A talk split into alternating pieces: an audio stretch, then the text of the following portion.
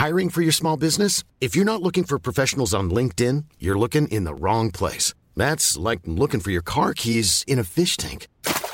LinkedIn helps you hire professionals you can't find anywhere else, even those who aren't actively searching for a new job but might be open to the perfect role. In a given month, over 70% of LinkedIn users don't even visit other leading job sites. So start looking in the right place. With LinkedIn, you can hire professionals like a professional. Post your free job on linkedin.com slash people today.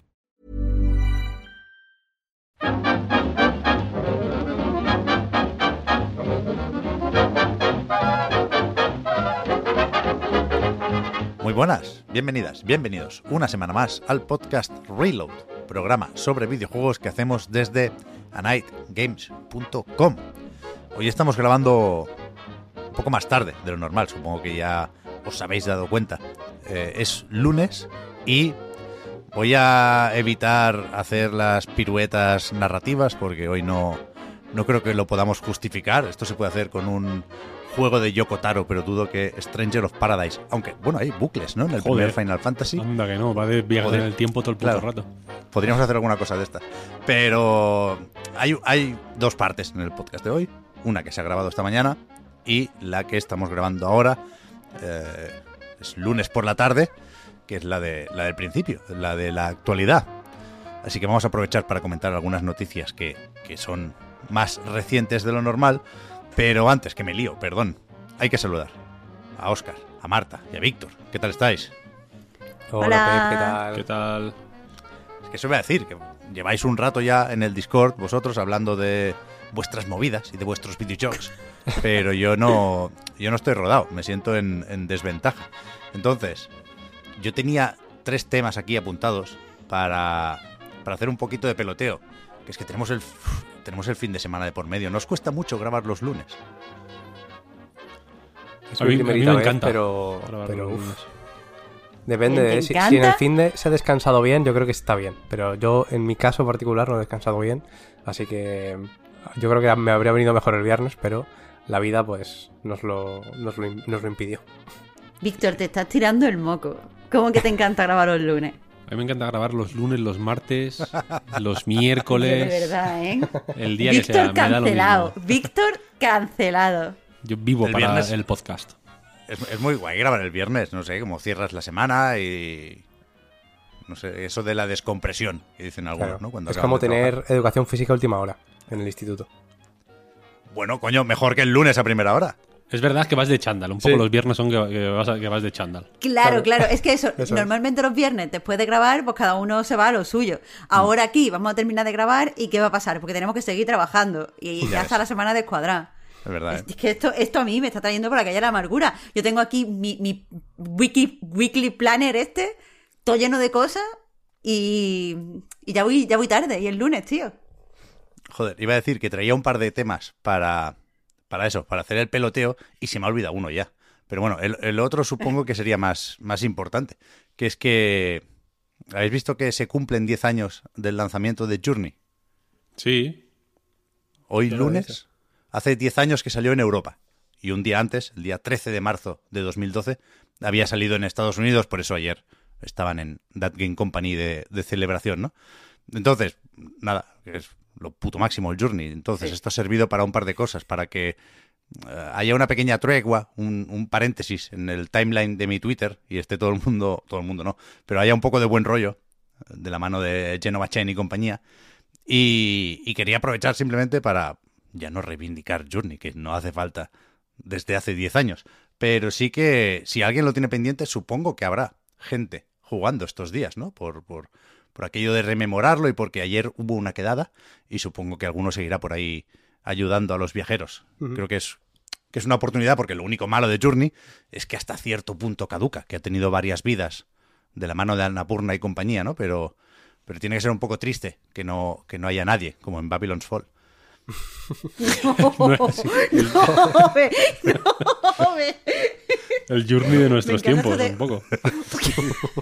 Usemos esto de alegría para tirar mierda. Me encanta, Pep. No, bueno, yo es que juego bastante el Babylon's Fall, ¿eh? No voy a poder hablar mucho sobre él porque lo quiero terminar, pero, pero sí que, bueno, estoy en el tercer mundo, creo, tenemos que quedar, Víctor, porque realmente es que no se encuentran partidas. Le das a Quick Match o Quick Party, no sé cómo es, y no, y no el matchmaking te dice que trurú. Pero tú has visto que ha vendido 50 copias en España. mucho me parecen. 50, ¿eh? ¿Eh? Muchas me 50. parecen. Sí, sí, Un dato literal. Es increíble. sí, sí. Eh, no, sé, no sé cuál es la otra cosa. Quizás podría tirar de comodín y preguntaros por Elden Ring o, o no. ¿Cómo lo, Puedes cómo lo lleváis? preguntar, puedes preguntar, pero hace una semana y media o así que lo tengo en pausa. Muy a mi pesar. em, porque he estado jugando otras cosillas, al Señor of Paradise, que luego, ah, bueno, luego hablamos de él, ya hemos hablado de él, pero luego lo escucharéis. Y ese juego secretísimo que no se puede decir porque me he convertido en un analisto, como vosotros. Que me había quedado sin decíroslo en la, en la otra parte y así os lo lleváis ahora. Me gusta que Bien, Oscar bien, es bien, como un cómico profesional. A él se le ocurre un chiste, lo apunta y dice, Y lo- "Uy, ya claro, voy, claro, voy, no, voy". no puedo desperdiciarlo. De hecho, les he avisado alegro, que, le, que le iba a decir antes.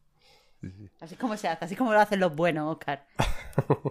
Yo sigo, ¿eh? Yo he llegado ahora a las tierras prohibidas, creo que se llaman. No voy a decir ni siquiera qué, qué ambiente es, ¿no? Qué, qué- qué mundo o qué bioma, por, por aquello de los spoilers que sumo que sigue la gente sensible. Pero no, joder, llevo muchas horas, pero no sé cuánto me falta, porque he leído mucho también eso de que parecía que ya estaba y han sido 40 horas más hasta el final. Pero, pero la lucha sigue, vaya. Yo voy a decir una cosa nada más. Tú sabes que en el Stranger of Paradise Final Fantasy Origin hace- hacen una broma con la palabra bioma. O sea, utilizan eh, como un metachiste que, que utilizan la palabra bioma. No sé si para reírse de la palabra bioma, que me parecería bien porque me parece ridícula, o para. o, o- o de forma sincera se refieren a su propio mundo como bioma, ¿sabes? Como si fuera un videojuego, como si Mario dijera, wow, esto me recuerda a la pantalla 2-3 o algo así, ¿sabes? No, no sé, no sé si es autoconsciente o, o- o como, como no sé muchas cosas, en realidad. Pero, pero ¿por, qué te, te- te- por qué te parece ridícula la palabra bioma? Porque es una buzzword de marketing para no llamarle mundo. ¿Sabes? He llegado al mundo de, de fuego, he llegado al mundo de nieve, he llegado al bioma, como si Bueno, fuera... ahí Bueno, pero, pero como en si hubiera ambientales, de fauna, esas cosas. Claro, ¿no? en, en ciencias ambientales, bioma Sí, significa sí. cosas. Y en física cuántica Entonces- eh, hay otras palabras también y no las usamos. Quiero decir, bioma es como si hubiera eh, vi- vida, en realidad, ¿no? Yo entiendo que bioma eh, pues tiene que ver con, con vida y es como, tío, no, es el mundo, el mundo de la nieve, no el Pero bioma de la nieve. En un Mario sí, pero cuando los juegos se acercan a la realidad, hace falta el, bioma. Tú sí que te acercas nieve. no. Pero, o sea, el, el- el- el juego de biomas por excelencia, en- ahora mismo, en 2022, aunque salió el año pasado, es Forza Horizon 5. Tú no puedes decir que el volcán, que hay el, un volcán, el volcán, no es un bioma. O sea, no es un mundo, perdón, sí es un bioma. No, no es un bioma. Es el mundo del volcán. Es el de mundo del volcán. Horizon 5. O la zona, ahí es zona. Porque, zona no, sí. hay, Vale, porque zona- no hay... zona vale. Eso no es un bioma. Pero. Víctor, es que estás complicando el lenguaje. Si para quitar una palabra que es bioma tienes que poner 700 palabras mm, alternativas, entonces lo estás haciendo más complicado. Estás metiendo no, ruido, tío. Lo estoy haciendo. No, no, no, no. Bioma es la palabra ruido por excelencia, porque no significa nada. Es una palabra, es un, es un comodín Pero- pero- lingüístico vago, eh, cuando puedes decir, cuando puedes especificar, ¿no? Y decir zona, mundo, nivel, eh, no, no bioma. Como que bioma. ¿Qué cambia? Quiero decir, ¿qué, qué- qué- qué cambia? Lo que, ¿no? Yo entiendo que bioma se use, pues yo qué sé, en, en, en- Rimworld o algún juego así como que de, de simulación, ¿no? Que de pronto haya efectivamente un bioma más eh, eh, húmedo, por ejemplo, ¿no? Y que, y que se desarrolle eh, tal vegetación, si existen esos sistemas por debajo, ¿no? Que, que- que generen esa vegetación o esa fauna, o si de pronto, pues eso, hay eh, cambios de, de, de- de estaciones, por ejemplo, ¿no? Y en ciertos biomas, pues eh, los animales eh, migran, ¿no? Eh, para aprovechar pues el, el- para coger el, calor, ¿no? Como en nuestro mundo.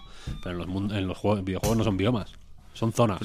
Necesitas un- una pequeña cadena trófica para poder hablar en, en esos términos ya. Yo necesito que haya, pues joder, una ambición y unas... Me parece una palabra muy ambiciosa, ¿sabes? Es, es un, es extender cheques que luego no puedes pagar. Ya. En general, en general, ¿eh? Y que no se me ofenda a nadie, ¿no? Porque la gente me dirá, no, pero es- mi juego favorito... Es como, quiero decir, si- eh, Skyrim, que es quizá la, una de las pocas obras maestras que se han publicado en los últimos 20 años, si llamaran a sus zonas biomas, sería ridículo. y, sin, y sin embargo, no tiene esa... em, pues esa osadía, ¿no? Y, y- y entonces se, se conforma con ser lo que es, una puta obra maestra. Pero entonces el Elden Ring, ¿cómo lo llevas? Pues Elden Ring, eh, mejor, mejor que nunca, la verdad. Porque he pasado por muchas fases, ¿no? Ya conté la semana pasada la, de, la fase de la desnudez. La, he corregido a base de ir desnudo. Conseguí avanzar un montón. Corregí mi build. Me la equilibré mucho más. Ahora la tengo fetén. He podido tengo un poquito más de vida, pero tampoco mucho, ¿eh? 17 puntos de vida. Tengo nada más. Y el resto me lo he metido en, en fuerza, destreza e inteligencia. Fuerza e inteligencia sobre todo, pero eh, destreza también un, un poquillo porque me gusta usar las garras estas que son todo guaponas. Y, y he avanzado un montón, la verdad. Estoy jugando un montón con las, con la, invocando con las cenizas estas, que me encanta. ¿A quién Ah, te sueles llevar de compañero? a unos que son como dos esqueletos así que disparan flechas a lo loco. Mola, que son mola. hiper caóticos. Los team malos se vuelven locos con esos, con esos dos. Eh, me pasó una cosa, me pasó una cosa. Yo estaba muy a favor del sistema de mensajes. Mm, entiendo que, pues bueno, evidentemente que en todas las en, to- en todos los montones de cajas o de barriles o tal que haya un brillito ahí y que cuando lo y que ruedes no para ver si hay un objeto escondido ahí y que haya un puto mensaje de ojalá objeto te, mato. O que en todos los acantilados haya intenta saltar es una mierda pero me encanta que se ha ido eh, autorregulando un poco. Porque ahora por cada mensaje de intenta saltar, o prueba, o sea, prueba con saltar, creo que es en español, eh, detrás hay uno que pone mentiroso delante. ¿Sabes? Como para decirte, ojo que este es, es un mentiroso. A veces, Sí, solo sale, siempre- a veces solo sale el de mentiroso delante. Entonces, dices, Sí. "Bueno, Porque el otro ya lo han, lo han retirado. Sí, sí, además los ves a pares normalmente. Ya directa, o sea, Mm, directamente sí, sí. no es que te encuentres uno. Tú ya ves dos y ya sabes lo que ponen cada uno de los dos. hay uno Y muy guay pasa igual con que eso hay- que con las, con las paredes invisibles, vaya. Eso es. Hay uno que es una que hay en- cerca de las guillotinas. Hay un hay un hay mensajes que pone en plan ojalá aristócrata, por ejemplo. Que es muy bueno. que es bastante bueno. Eh, me parece muy ingenioso. Y entonces yo estaba pensando, joder, pues mucha gente se queja, ¿no? En plan, es que es inútil este mensaje, está lleno de trolls. Es, es una cosa eh, sexista todo, eso es una mierda, tal, no sé, no sé cuál. Pero yo pensaba, joder, con que haya tres mensajes graciosos, de verdad, quiero decir, que no sean ni sexistas, ni, tro- ni troleadas, ni, ni, ni inutilidades, yo creo que ya se justifica el sistema, ¿no? El problema no es del sistema per se, sino de que la gente no tiene cabeza. Em, pero el otro día, no sé si fue el sábado o el viernes, no me conectaba el juego. Y, y a, y a día de hoy no me conecta. No sé por qué, pero mi Elden Ring ha decidido no conectarse a internet ya. Entonces ya lo tengo para que empiece en desconectado, ¿no? Y, y entonces, claro, el fin de semana tampoco he podido jugar mucho, pero he estado jugando en desconectado todo el rato. Y ha sido tan guay, tan guay. Mola tanto jugar desconectado. Bastante más que jugar conectado. Es que es una distracción. Jugando conectado, yo encima tiendo a pensar que, que me están, me van a decir algo que necesito saber todos. Entonces, si veo un mensaje en el suelo, tengo que ir a leerlo. Y siempre me encuentro con nada, o prácticamente siempre. Entonces, sí, sí, o sea, la, la solución es jugar sin internet. Si hace falta, si se conecta solo por lo que sea, desconectar el wifi. Lo que haga falta. A mí me moló, me moló jugar. O, o sea, me está molando jugar desconectado. No sé por qué reiniciar el ordenador y el wifi y todo, ¿eh? No, no, no sé exactamente cuál es el, el problema, pero no se me conecta. Y me está molando mucho. Y la cosa es que avancé un montón. Te- eh, he avanzado ya. pues, spoiler free 100%, vaya, pero he avanzado de avanzar. De que he hecho cosas de la historia principal ya. Unas cuantas. Y. Y me hice el otro día una espectacular. Muy al norte del mapa. Que llegué un poco de. De chiripa, estaba buscando otra cosa y de pronto vi, como una estructura y rara, tal, empecé a subir escaleras, no sé qué, y me metí de forma súper orgánica en una en una mazmorra, iba a decir una mini mazmorra, en una, en una mazmorra con todas las de la ley, una zona mm, muy, muy bien diseñada, muy bien medida, con sus...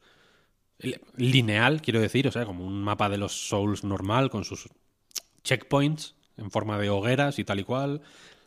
Avancé, ter- terminaba en un jefe que fue guay, mm, me dio un loot bueno y luego ya llegué a otra zona como nueva que no, es, que no he explorado por, por auténtico miedo. Desde donde, desde esta zona barra mazmorra, barra bioma que estaba, eh, como que se veía un montón del mapa y estuve mirando ahí, eh, marcando cosas en el mapa. Me encanta poner balizas y luego mirar a ver si las he puesto bien, como desde lo alto. Plan, "Ey, este me ha quedado un poco tal, la borro y la pongo en otro lado hasta que encaja donde yo quiero. Y, y lo último que hice fue el famoso cofre este que te teletransporta a una zona súper lejos que no, que no entiendo exactamente el sentido de que te manden a tomar por el culo tan lejos. Eh, pero, pero guay, me está, yo estoy en la gloria, la verdad. Sobre todo me está pasando una cosa, que es que no tengo prisa por ni por terminarlo, ni por eh, formar parte del discurso. ¿Sabes lo que quiero decir? No, no tengo, tengo cosas que decir y las estoy apuntando, tengo un Word donde voy tomando notas y tal. Y lo tengo abierto mientras juego y, y cuando se me ocurre algo, lo, lo anoto ahí y tal. Voy, voy cogiendo notas, pero no tengo prisa por, por, por eh, participar porque tengo la sensación de que de que se va a hablar de este juego eh, tan- tanto tiempo que no hay que no hay por qué apresurarse vaya es un error un error táctico apresurarse Sí, sí. A mí no me importaría que empezara a ir recogiendo el juego, ¿eh? Sí que no, no- me muero de ganas de que se termine, pero no estoy como mucha gente diciendo, "Uf, ¿y qué voy a hacer cuando acabe, no? ¿Qué será de mí sin Elden Ring? Con la calma, me quedan unas cuantas horas, seguramente lo terminaré y después daré unas cuantas vueltas más para ver qué me faltaba, pero yo estoy servido, vaya. Bien, pero ya, ya iremos hablando. Yo creo que la semana que viene está finiquitado esto. Por mi Eh, pa- parte. para el spoiler cast espero que seas menos cobarde Pep Bueno, claro, tengo que guardarme. O sea, las hot takes ahora mismo no rentan más en el spoiler, que es claro. no no ahora no ahora te salen a, a- te salen a devolver es mejor que te lo guardes sí. A ver. Voy a estar todo el rato, menos mal, que, que solo será medio programa, pensando en, en el otro tema que traía y que se me ha olvidado. Pero sobre la actualidad, decía, vamos a dejar el State of Play al final porque creo que es moderadamente fácil conectarlo con, como poco, Stranger of Paradise, Final Fantasy Origin. Pero... bueno y Ghostwire, y Ghostwire Tokyo También, también, también estuvo por ahí. También estuvo por ahí. Pero que podemos aprovechar lo, lo que decía antes, ¿eh? para, para ver algunas cosas que igual cuando toque hacer el resumen de toda la semana, pues no entran, porque no, no sé cómo de importantes serán el resto de noticias, pero, pero yo creo que, no sé, para un lunes no- no- nos han dejado una recarga activa apañada, por ejemplo. Lo de, de Initiative, no sé qué pasa aquí. Dan Neuburger, el que tenía que ser, y hasta ahora era, director de Perfect Dark, ha abandonado el, el estudio. Que yo creo que lleva todo este tiempo torcido el juego, desde que se enseñó, pasando por alguna otra marcha, por eh, el anuncio de que Crystal Dynamics se encargaría de co-desarrollarlo. Con suerte lo, lo enderecerán y con suerte le darán al proyecto el tiempo que necesite para ello. ¿eh? Pero me sorprende de esto que, que según su LinkedIn está buscando trabajo. Quiero decir, que no, no, no, se le ha cruzado la oportunidad de su vida, ¿no? O, la han echado, mala señal, o, o- se ha ido sin otro eh, trabajo ya agarrado, con lo cual, mala señal también, ¿no? O sea, este Sí, tío es- ven- venía de dirigir, perdona Marta, los, los últimos Tomb Raider, con lo cual tenía que formar parte de este plan de Initiative. No deja de ser un poco eh, la Crystal Dynamics de hace unos años, ¿no? La, la fundó el, el que era el jefe de, de aquel estudio, ahora están colaborando porque se conocen muy bien, ¿no? Y, y creo que el plan un poco era ese. O sea, montar un- un- una Crystal Dynamics paralela sin tener que comprar Crystal Dynamics. Y ahora parece que eso se está torciendo más o menos rápido. Claro, como no se, no se ha dicho, no se ha hecho ningún comunicado oficial, no se ha anunciado en ningún sitio la, la marcha. Se ha confirmado a través del LinkedIn, pero todo esto viene de que un eh, influen- bueno, un influencer, un insider, quería decir, eh, pues estuvo hablando en Resetera de que se, se había ido y después la gente pues ya se encontró en LinkedIn y ya sí que lo, lo probaron. El caso, eh, no se han dado motivos, no se ha dicho nada, pero al menos en Resetera, en el hilo, lo que estaba hablando mucha gente es que eh, puede ser que eh, en The Initiative se estén, eh, se estén pegando un cranchazo que no veas. Porque en las anteriores salidas, o sea, la gente mencionaba la del diseñador principal, pero al parecer había otra, otra salida sonada, estoy buscando el nombre ahora mismo, y las dos personas decían que, que al final es que era muy, muy difícil eh, como, como compaginar el trabajo con la vida eh, personal, como que era un trabajo muy dedicado y todo esto suena a, a crunch y a que el proyecto está dando muchas vueltas y tiene a todo el mundo absorbido, vaya, a mí por lo menos me suena a eso. Pero entonces, es- o sea, es raro que hasta donde podíamos interpretar gran parte del peso del desarrollo cayera en Crystal Dynamics, ¿no? Parece que The Initiative tuviera que llevar un- una labor más de gestión y de supervisión. Bueno, no lo sé, no lo sé. Ya, ya nos contarán, yo creo que toca contar algo de esto porque como decimos cuando pasan cosas similares, ¿eh? Parece claro que se anunció demasiado pronto, ¿no? ¿Qué prisa había por enseñar esto en los Game Awards de que sería 2020, ¿no? 2020. sí. 2020, sí. No sé. No sé. Muy raro este proyecto, vaya. Bueno, y además enseñarse como se enseñó, quiero decir, eh, hay hype mm, por la franquicia, pero en realidad vimos una imagen que no decía nada, que era una imagen como muy de mierda, es como enseñar eh, un logo, después han ido dando datos a posteriori, que si lo del cuádruple A, que si eh, algo totalmente diferente que no nos podemos esperar, pero que mm, no sé, no, no me parece, o sea, no solo que se anunciara demasiado pronto, sino que es que se anunció demasiado pronto para nada, Ya. sin nada. Ya, ya. Se tendrían que haber esperado a, a- a tener algo más atractivo, creo yo, porque la verdad es que el teaser ese ya, ya lo comentamos que nos dejó un poco fríos. Eso, Sí. eh, Jeff Group dice que lo enseñarán en el E3 que está montando Microsoft. Esto, Pep, qué bueno, ¿eh? Te van a montar ¿Ya? un E E3. Bueno, es que el, el del año pasado ya fue un poco Microsoft y, poco más, ¿no? El, el Direct por ahí, que supongo que seguirá, aunque no tenga la etiqueta de 3, pero que, o sea, queda eso. Yo, yo cuento con este mes de junio prestar atención solo a Xbox y a Nintendo, vaya. Lo que digan los demás, teniendo ya el Den Ring, nos da un poco igual. Aquí Sony, ¿qué papel puede tener en... o qué, o qué impacto puede hacer en junio? Yo creo que ninguno. O sea, para la primera mitad del año yo creo que ya estaríamos, ¿no? Con Horizon y Gran Turismo. Creo que Ragnarok se va a quedar para la segunda mitad del año. Y, y habrá un State of Play que si lo quieren meter en junio, no sé. El, el Eso de es, a lo Horizon, mejor uno específico como con el Horizon. sí, el famoso de los 15 minutos de gameplay, creo que fue en mayo. Se, se adelantó al E3. Eso es.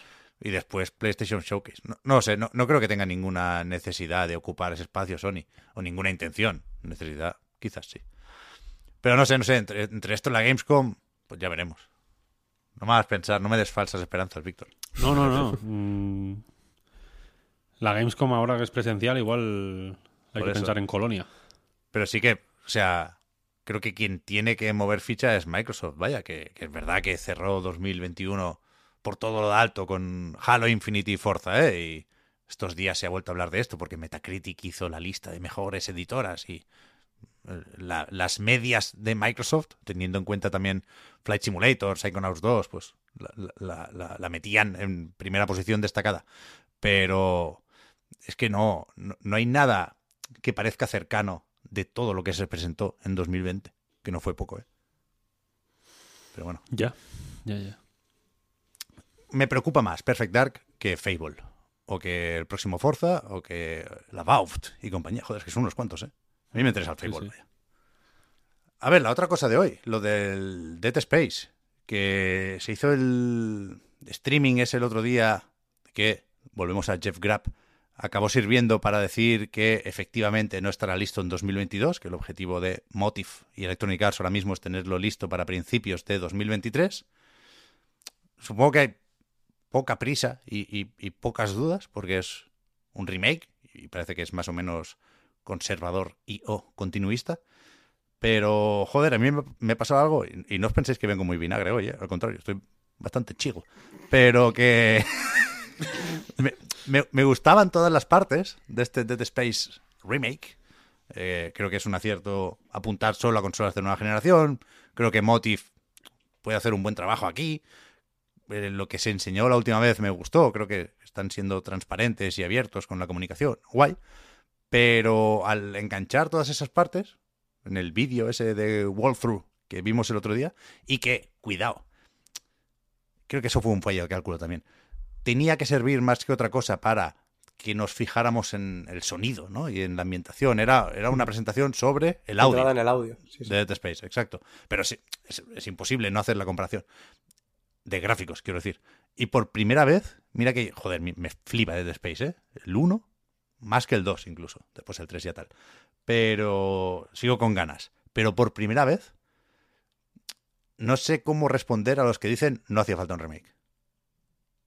¿Sabes? Creo que si, si van a hacer este remake, que yo quiero que lo hagan y quiero que lo hagan bien, necesitan cambiar algo más o añadir o mejorar o no sé qué. No sé muy bien cómo, porque no, no se ve mal lo que enseñaron, ¿eh? No se ve mal Dead Space eh, hoy en día. Pero... ¿eh? No falta algo ahí. Aparte de un año de desarrollo, ¿eh? Pre-alfa todo esto. Mm, O sea, a mí me pareció que había buenas, i- o sea, buenas ideas, que es más de lo que le podía pedir a un, a un juego que está en una fase tan temprana, quiero decir. Ya. O sea, en este, eh, yo creo que ahora mismo, pues bueno, ¿qué, van a enseñar si no son ideas Ya, ya, ya, idealmente ya. buenas? Yo qué sé. Pero i- igual hay que dejar un poco más claro qué están tocando. Es decir, se dijo cuando se presentó el juego, y de nuevo, es una parte del proyecto que me parece bien, que lo iban a, a expandir con ideas descartadas, ¿no? Del original, que quieren añadir contenido, pero no quieren sacárselo 100% de la manga. Me parece buena idea y creo que, que hace falta definir más cositas así de este juego antes de decirnos, mira cómo se escuchan los conductos de ventilación. Hostia, este tío me ha hecho una comparativa con la misma, el mismo tramo del original y ahora, ahora no sé qué pensar, ¿sabes? Pero bueno. Creo que, creo que es uno de los juegos que necesita Electronic Arts en plan flotador, ¿no? Este y el, el Dragon Age, iba a decir, pero ese me, ese me parece que va a dar más disgustos también que otra cosa. Sí, yo además... el, próximo Star eh, Wars, el próximo Star Wars Jedi, ese sí. Ese va a estar bien. Eh, yo no, no jugué al original, ni he jugado todavía a la saga. Bueno, probarla la he probado porque creo que tengo los dos primeros de alguna oferta o, o lo que fuera, pero no los he jugado. Entonces, a mí me viene bien y entiendo que a mucha gente por el tema de, Ya. De descubrir algo que no, que no sí. jugaste en su momento, ¿no? Eso, eso siempre está ahí. Pero bueno, sobre todo, mm, yo creo que pueden, si lo hacen bien, pueden despuntar por el hecho de, de sacar un juego de terror triple A en condiciones, ¿no? Porque lo, lo que ha salido. O sea, no, no hay eh, muchas experiencias centradas en el terror de verdad. Incluso lo más eh, parecido que ha habido pf, relativamente hace poco, que es Devil Within, a mí no me parece que se centre, se, se- se centre tanto en eso dentro de lo triple A.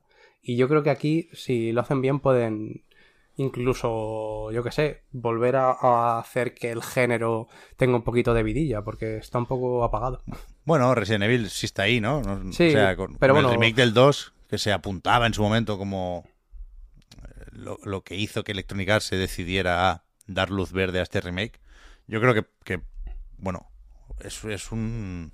Es difícil aguan- aguantar las comparaciones con Resident Evil 2 y ya veremos por dónde anda el remake del 4 cuando le toque salir a, a Dead Space, ¿eh? Sí, pero bueno, el 8, por ejemplo, que est- estando bien, a mí me gustó, tampoco creo que... Es, es de terror porque tiene eh, algún susto, porque tiene cosas que dan miedo en sí mismas, ¿no? tipo zombies, ese tipo de... de joder, pues de, de elementos que se utilizan en, en, en cosas de terror, ¿no? Monstruos, ese tipo de cosas. Pero al final no hay experiencias de terror real más allá de la parte de, de la casa de muñecas, que yo la verdad es que lo pasé regular ahí. Pero, pero bueno, a ver si, si la tensión esta del terror la, la sacan guay. Y yo creo que, o sea, las noticias de, entre comillas, última hora, podrían ser estas dos. Perdón. Y si repasamos la semana, si vamos tirando para atrás, antes de llegar al... Ay, al... Joder, ¿cómo estamos? Antes de llegar al State of Play, muchas palabras en inglés, ¿eh? Con esto de los videojuegos hay que empezar... ¿Cómo? O sea, hay que empezar a, a- a llamar todas las presentaciones, a ponerles un nombre en castellano, vaya. ¿Cómo está la Play? ¿No? Espacio a, lo muerto. mejor no tiene, no a lo mejor no tiene mucho gancho. ¿Cómo está la Play? Anda que no. ¿Cómo está la Play? Empieza el cómo está la Play. Es- espacio muerto. O sea, Aparte, la- Play, Play e, e inglés ya. con E, con E. O sea, ya que Con E, traduce, ya que traduce. con E, E y latina. ¿Cómo está la Play? Claro que Eh, acaba de publicar un tweet. PlayStation que dice que va a haber un State of Play dedicado a Hogwarts Legacy el 17 de marzo. ¿En serio? Sí, Pero esto no es fake. Esto no es fake. La cuenta oficial de PlayStation lo ha publicado. O sea, un- esto es la primera vez que un State of Play está centrado en un, un único juego que no es de PlayStation Studios. Eh, Sí, a ¿no? mí no me suena que haya pasado. A ver, Joder. entiendo también que van a hacer esto eh, en plan preparación para la nueva de Animales Fantásticos, ¿no? Que se estrena la primera semana de abril. Sí, se estrena la primera semana de abril. Entiendo que quieren aprovechar eh, como el ruido alrededor de la película como para promocionar el juego, ¿no? A ver, Hmm, A ver. Seguramente. Seguramente den fecha. O sea, quiero decir que, tiene, tiene cierto sentido. sí, sí, sí. ¿Cómo Pero están los magos? no, no sé. O sea, no, no sé qué tipo de acuerdo puede tener Sony con Warner, en este caso, que, que merezca un, un State of Play, ¿sabes? O sea, Deathloop y Ghostwire Tokyo han salido mucho porque son console exclusive. Eh, GTA V, pues tiene también el rollo del online gratis tres meses y el descuentillo, que cuidado. Y, aquí no, no, no sé, no sé qué pueden hacer. Algo habrá, o a lo mejor simplemente es eh, que le conviene a Sony asociar su plataforma con este juego que genera un interés brutal, ¿eh? No hace falta que repitamos lo de las visualizaciones en YouTube del primer tráiler de este juego, que es, una barbaridad. Pues bien, bien, joder, pues buen remate para la última hora.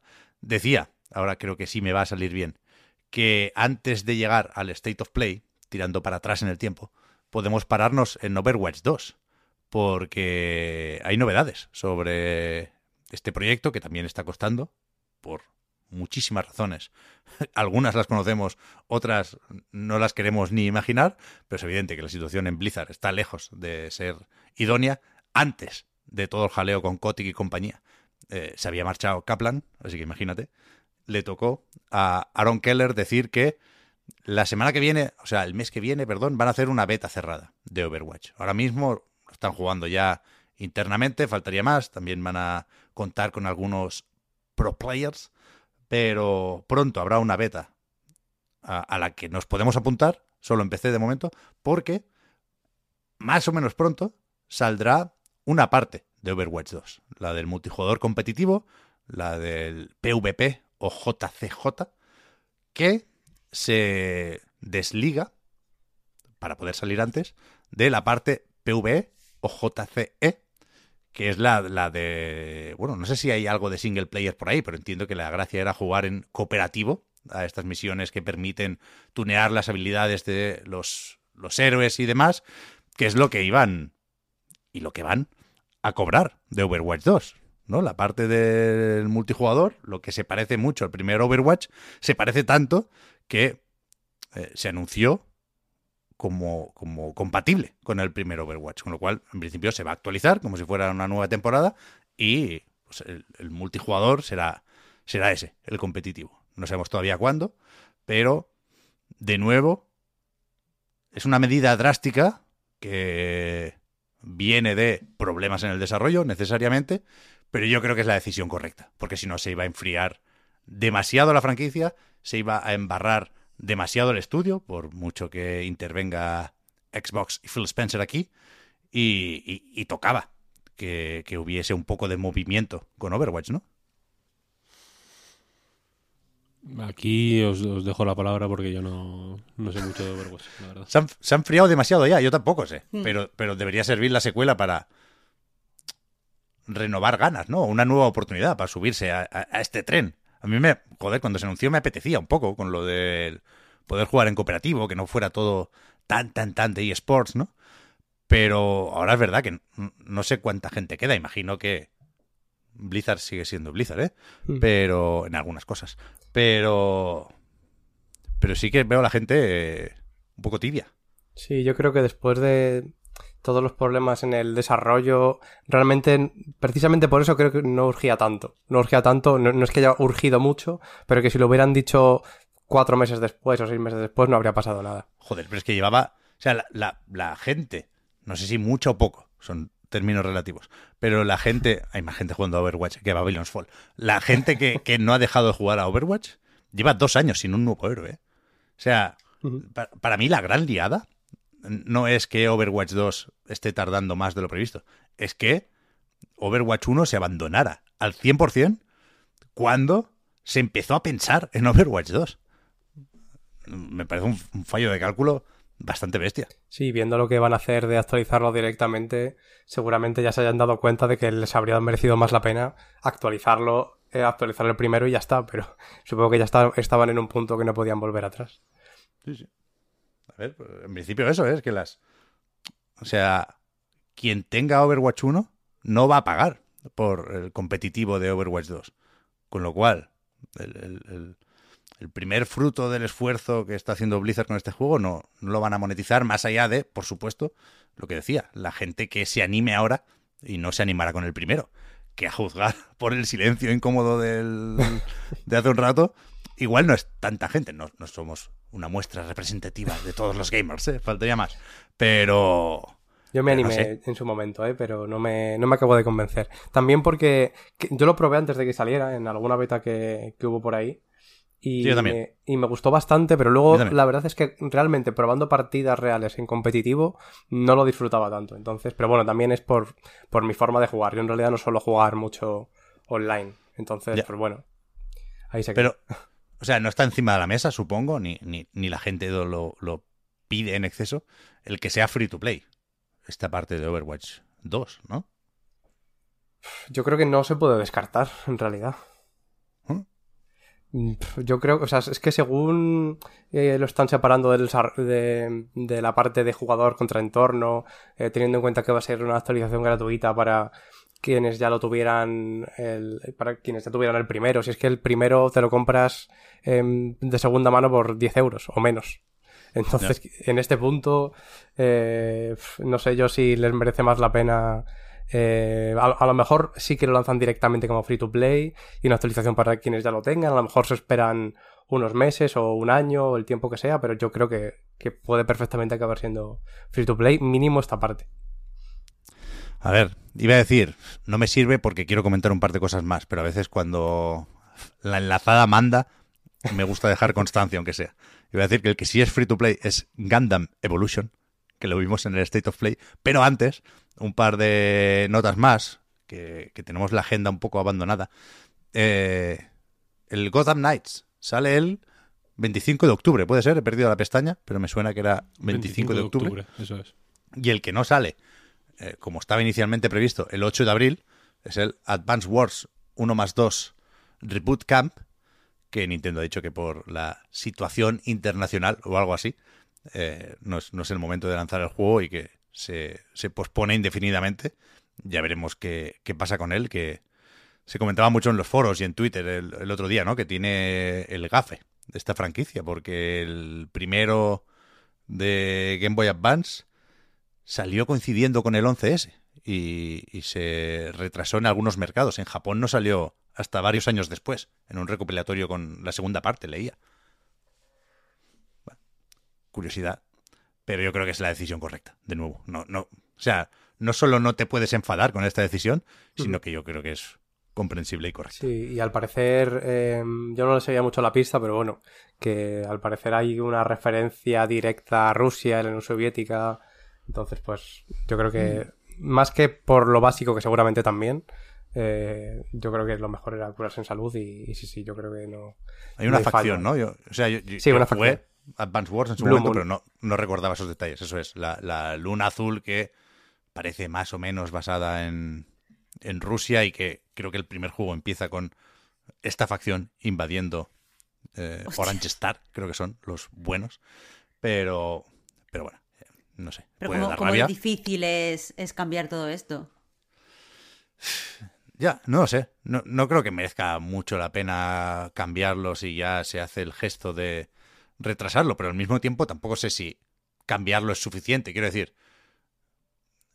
aquí también está la parte incómoda, sobre todo para una compañía como Nintendo, ¿no? Que se mira muy mucho esto, de tener que comunicar un juego sobre el que, pues, en un direct, en una nota de prensa, vas a tener que hablar de tanques y de guerras y de cosas que son que es verdad que siempre hay un punto de hipocresía y frivolidad en la relación de los videojuegos con los conflictos bélicos, ¿eh?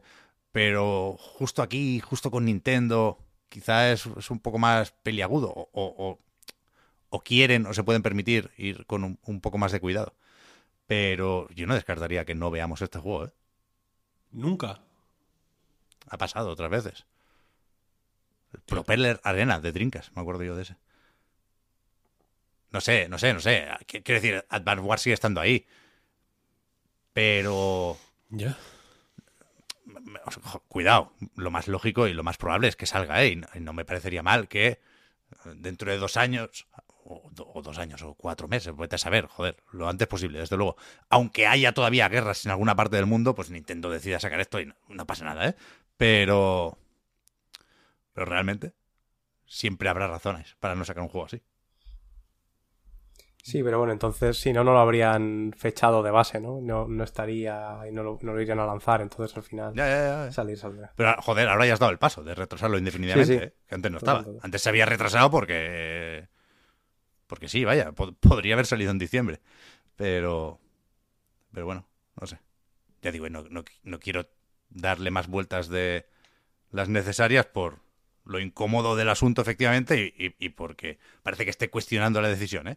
Ni, mucho menos. Pero, pero eso. eh, esas dos anotaciones tenía yo para la agenda. Y ahora sí creo que podemos ir al State of Play.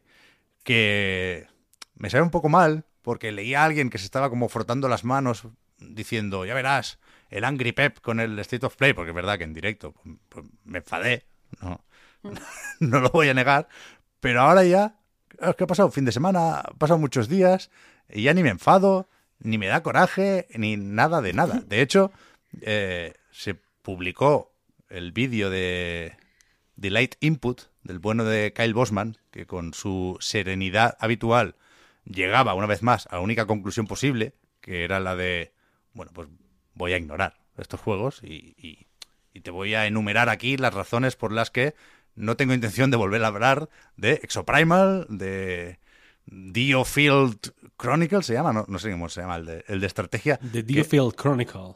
que es el que menos culpa tiene, ¿eh? ni de Valkyrie Elysium. Y, y efectivamente, esa me parece una postura muy sensata. Pero yo sí, yo sí creo que fue un State of Play muy malo, una vez más. Creo que si alguien quiere conformarse con eso, creo que, esta vez no fue necesariamente culpa de Sony o de PlayStation. Quiero decir, ellos dijeron que iban a hacer un State of Play centrado en juegos japoneses, a tope, les mandaron tráiler de un juego nuevo, Capcom y Square Enix, ¿no? Sobre el papel, no, no creo que se pueda hacer mucho más para un State of Play de marzo. Y lo que sí me preocupa es que Capcom se dedique a hacer un juego así, un Anthem Musou, por mucho que efectivamente a mí también me gusta que lluevan dinosaurios, pero, pero me pesa mucho lo del Anthem. Puede acabar en anécdota porque parece un equipo más o menos joven, puede ser un pequeño experimento sin perder de vista pues seguramente el remake de Resident Evil 4, seguramente Resident Evil 9, seguramente Pragmata, seguramente lo que esté haciendo Itsuno, ¿no? Dragon's Dogma 2, parece ser.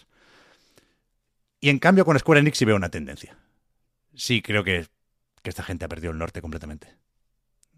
Y creo que, de nuevo, el de estrategia no tiene culpa de nada, porque ahora les ha dado por ahí, ¿no? Está el Triangle Strategy y van saliendo más o menos bien.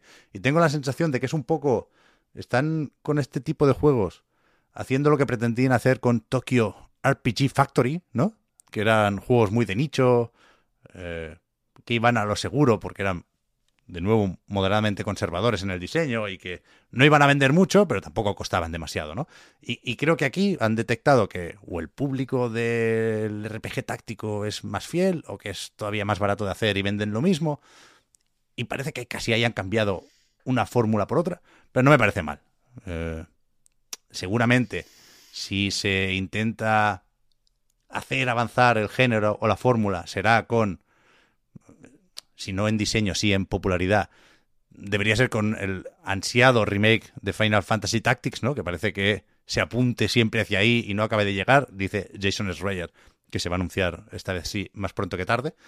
Pero, joder, con el Valkyrie Elysium sí que me, me perdieron completamente. Creo que, que es de un, de un, de un cutre que no sé no sé, no se puede permitir, va a decir, quiénes somos para andar con estas exigencias, ¿no? Pero me, desanima mucho que un proyecto así sea tan, tan cutre, que se aproveche para recuperar una franquicia tan querida. A mí me gustó mucho, yo jugué al Lenet, que era el de PSP, creo recordar, jugué al Silmeria, que era bastante espectacular en Play 2. Se, aprovechan de los fans para hacer una cosa que es un encargo de Soleil, que no está Triace porque están con otras cosas que tampoco pintan bien al final le han dado una vuelta para que parezca un Nier autómata de hacendado, porque vete a saber en qué andará Yokotaro. Me, me, parece tristón el juego. Por mucho que acabe teniendo cuatro combos y cuatro parries, me parece que, que hay muy pocas ganas de hacer las cosas bien en Square Enix. Me sorprende eso. Por cierto, en Capcom, que, que parece que no. que hayan salido, se hayan ido de rositas, y no. Es de mala persona, y de troll y de nuevo jugar con de una forma muy fea, porque esto no es ni, ni valentía ni nada que se le parezca. Esto es ser mala gente. Lo de poner a un personaje que se parezca a Regina de Dino Crisis es de, es de asqueroso. Yo he visto teorías por ahí de la conspiración hablando de que igual que Devil May Cry salió como un proyecto que se desvió un poco, que, lo, que era lo que iba a haber sido Resident Evil 3, esto podría ser un desarrollo desviado de un Dino Crisis nuevo, un reboot, alguna movida. Da igual. Lo, em, lanzo em, al aire. Es muy feo, es muy feo que jueguen así con, la ilusión de la gente. El pelo se lo podían haber cambiado, sí. Sí, sí, sí, de otro color. de otro color, aunque sea. Hay muchos colores. Pero... No sé, yo, yo me fui a dormir enfadado.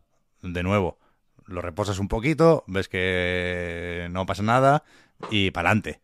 Pero... Hostia, yo creo que algo pasa. Yo creo que, que va a costar muchísimo arrancar esta generación por una cantidad de razones que me da una pereza repasar, que no os lo podéis imaginar, pero hoy leía que vuelven a cerrar fábricas en China porque hay repunte de coronavirus, encima de todo lo demás, y estamos, bueno, en un boquete. Claramente en un boquete. Que ya sé que es, que es absurdo decir esto con Elden Ring en la cabeza, pero yo veo nubarrones todo el rato. ¿Qué, queréis que os diga? Hablad, por favor, que, estoy empantanando el programa. Siendo. A ver. Mm, a mí es que me gusta verte así un poco avinagrado. Si que lo haces. la premisa era que, estabas bien, ¿eh? Bueno, no, no estoy chill, estoy chill. Pero también, al mismo tiempo estoy jugando a Babylon's Fall y había eh, infravalorado el, el peso de eh, hasta qué punto se siente un fracaso mientras juegas, no solo porque estás solo y, se hacen más largos y más pesados los combates, sino porque es que es es una fiesta a, la que no ha venido nadie. Es, es un juego muy, muy triste. Y he estado leyendo sobre Square Enix, que realmente creo que hay caso aquí. Es verdad que a mí me gustó mucho Final Fantasy VII Remake, tiene sus detractores, pero creo que es un juego tres, cuatro ligas por encima de muchos otros juegos de Square Enix. Pero que se habla ahora del Babylons, el Stranger of Paradise, yo creo que lo podemos salvar, pero que lleva unos cuantos. Quiero decir, Square Enix sacó el Balan hace un año, ¿eh? Square Enix sacó The Quiet Man. Square Enix sacó Left Alive. Square Enix está en, una- está en un momento muy raro. Muy, muy raro. Muy raro. O sea, ni te hablo del Avengers ni de cosas occidentales, pero que, que, hay, que hay que hacer algo con esta gente, ¿eh? Square Enix está en un momento en el que, por algún motivo, eh, o sea, os recuerdo que, a, otra gente se les, ha crucificado y se les ha cancelado automáticamente por ello, y Square, el puto presidente de Square Enix, uno de los bosses del DLC del Nier Automata, dijo que ellos estaban a tope con los NFTs y que los iban a meter en todo lo que se pudiera porque les salía de los cojones y les encantaba. Y de alguna manera están en una, en una situación tan alejada o tan distante o tan extraña que nadie se lo ha recordado. Nos da exactamente igual lo que haga Square Enix porque sus juegos son demenciales, realmente. Y de esa... A mí me resulta una posición interesante, ¿eh? debo decir, porque me interesa más una compañía que puede sacar un Stranger of Paradise o un Balan Wonderworld que, que una que estuviera un poco más eh, no, no sé cómo decirlo pero, eh, que, que fu- que fuera un poco más cuadriculada en ese sentido, ¿no? Porque yo entiendo que la, Acomodados no están, desde luego. la estrategia de Square Enix ahora mismo es, eh, por un lado, intentar convertir Final Fantasy en, en Disney, porque están haciendo muchos de, de siempre, en realidad, ¿no? Pero últimamente están, joder, en el tiempo están coincidiendo, no sé si ha sido simplemente casualidad, pero han coincidido muchas cosas de Final Fantasy que atacan desde muchos ángulos, ¿eh? quiero decir, no puedes estar seguro en ningún sitio. Te quieres, a la que te relajas, wow, sale ahí Squall o Cloud o Barret o, o quien coño sea, un chocobo y te pican y te pican en las, en las pantorrillas, ¿sabes? Es una cosa complicada. Y, han y, han y están descontrolados, evidentemente. Se han perdido el control total. Pero también me resulta muy interesante que... Porque ¿cuál es el público al que van estos juegos de estrategia? Eh, mm, Triangle Strategy, pues bueno, casualmente, porque no creo que haya ahí ninguna coincidencia, o no, hay ahí eh, si- sinergia de elemental entre un Nintendero y un, y un Triangle Strategy. Ha sido pues una convivencia que se han hecho venir bien por ser exclusivo, etcétera, etcétera. El Octopath, eh, ahora evidentemente nadie te lo va a mencionar como un, un motivo para comprarse una, una Switch, porque ya no interesa, ¿no? El Triangle, cuando lo saquen en PC, pues dejará de interesar también. Eh, pero un Dungeon Encounters, por ejemplo, el, el Dio Fred este, el Final Fantasy Tactics, si dicen qué tal, ese, ese público, ¿qui- ¿quién es? Yo me imagino que son como papás japoneses, ¿no? Ya, no Como sé, el Picross. Me da la sensación de que el Picross y estos juegos eh, van a un público similar. Igual no exactamente el mismo, pero son gente que si se encuentran en Tinder, hacen match. Eso, eso lo, eso lo- lo veo de alguna forma. Y me, y me resulta raro. Toda la, to- ya no, ni, ni menciono toda la parte occidental, porque me parece... Yo no soy nada fan. De, de lo, lo- lo reconozco, vaya, para mí un juego occidental publicado por Square Enix, red flag, es para mí. Lo siento, pero es así. Eh, y, y en, y bueno, y Babylon's Fall, qué decir. Quiero Guardianes decir, no está mal, ¿eh? Tenéis el Guardianes en el Game Pass, ¿eh? Lo sé, lo sé, lo, lo quiero probar. Pero de primera es red flag, quiero decir. Cada uno tiene sus red bien, flags. yo- yo- la mía es esa. Y. Y entonces, bueno, pues que te pueden salir. por- Son. eh, si, fue- si fuera esto una alineación de dragones y mazmorras, quiero decir, serían. caótico neutral. ¿No? Porque tú no sabes si. O sea, tampoco. te- tampoco me sale decir que son malos, ¿sabes? Pero tampoco buenos, quiero decir, ¿no? Eso no lo diría ni. Nunca. Pero son caóticos neutrales, te pueden salir por ningún lado. Y Capcom, yo pensaba que estaba en. en eh, ¿Cómo se dice? Lawful Good en, español. Pensaba que estaba en el lado bueno, bueno, bueno. Es- Esa es mi traducción, es mi nueva traducción de ese arquetipo bueno, bueno. Y sin embargo, esto lo veo un, lo veo un tropiezo, ¿eh? Un poco. El rollo, el, el, mm, la- la- el- el caldo del que han sacado la sopa esta, que es el Biomutant, iba a decir. ¿Cómo se llama? Eh, Biopri- eh, Primal... Exoprimal. Exo- Exoprimal. Exoprimal. Mucho... También lo, lo de los biomas, ¿no? Esto también es de la biología, ¿no? Me, me- me vais a decir. Eh, ese caldo es el del Raccoon City. Tal cual. Eh, lo siento, pero no... Con Raccoon City, ¿tú te acuerdas, Víctor, que también nos hacían esperar? En plan, no, que es Capcom, que es Resident Evil, que no va a ser tan malo. sí, sí. Esperad, el- esperad. Sí, venga, va, pues El- esperamos, venga. ¿El reverse este? ¿Dónde está? reverse, ¿Salió? Sí, sí, Sí, es que No, No lo tienen en el congelador todavía. Este, este no... lo- es que quiero decir, si no sale... es- es- yo- ellos mismos tienen No, pero que tener tiene, esa tiene que salir. da- de porque, da o sea, igual. Tiene que salir porque, en principio, Era una parte del es Resident un, es un sí. código del Eso Village, es. ¿no? Venía, venía gratis con el, con el Village. Ah, sí, sí, sí. Pero bueno, que quiero decir que si alguien, si alguien se compró el Resident Evil Village y ahora dicen, oye, mira, que es que al final no lo sacamos, no se va a sentir estafado, ¿eh? Ya ha pasado mucho tiempo y va, y va a ser casi un alivio. En plan, uf, Sí, hombre. menos mal. de la que me he Te van, a librado. dar, te, van, te van a dar una skin de Jill Valentine para el Exoprimal. No, hombre, o que te den un DLC de que te ponga un, un colgante en la pistola, ¿sabes? De estos mm, que te puedes colgar de la, de la culata. En el Resident Evil Village, quiero decir, que salga, yo qué sé, León o algo así como Chibi y ya está, y, y vamos para adelante. Pero esa Capcom a mí no me gusta porque no... a- Está mal, ¿eh? hasta el momento creo que no han hecho nada ni, me- ni medio decente, quiero decir. Mm, O sea, nada reseñable y nada que se acerque a lo que a, a lo que hace a lo que hace que los o sea, a lo que siempre ha hecho que los juegos de Capcom sean celebrados y y a lo que ha hecho que de un tiempo a esta parte los juegos de Capcom vuelvan a ser, o sea, que el logo de Capcom vuelva a ser garantía de calidad, ¿sabes? Yo ahora un juego de Capcom mm, me encanta, Dios, cuando un, ju- jugar un juego de Capcom ahora en, desde yo qué sé, desde los remakes del, del Resident Evil 2 a, a hoy, del Devil May Cry 5 en adelante, échale.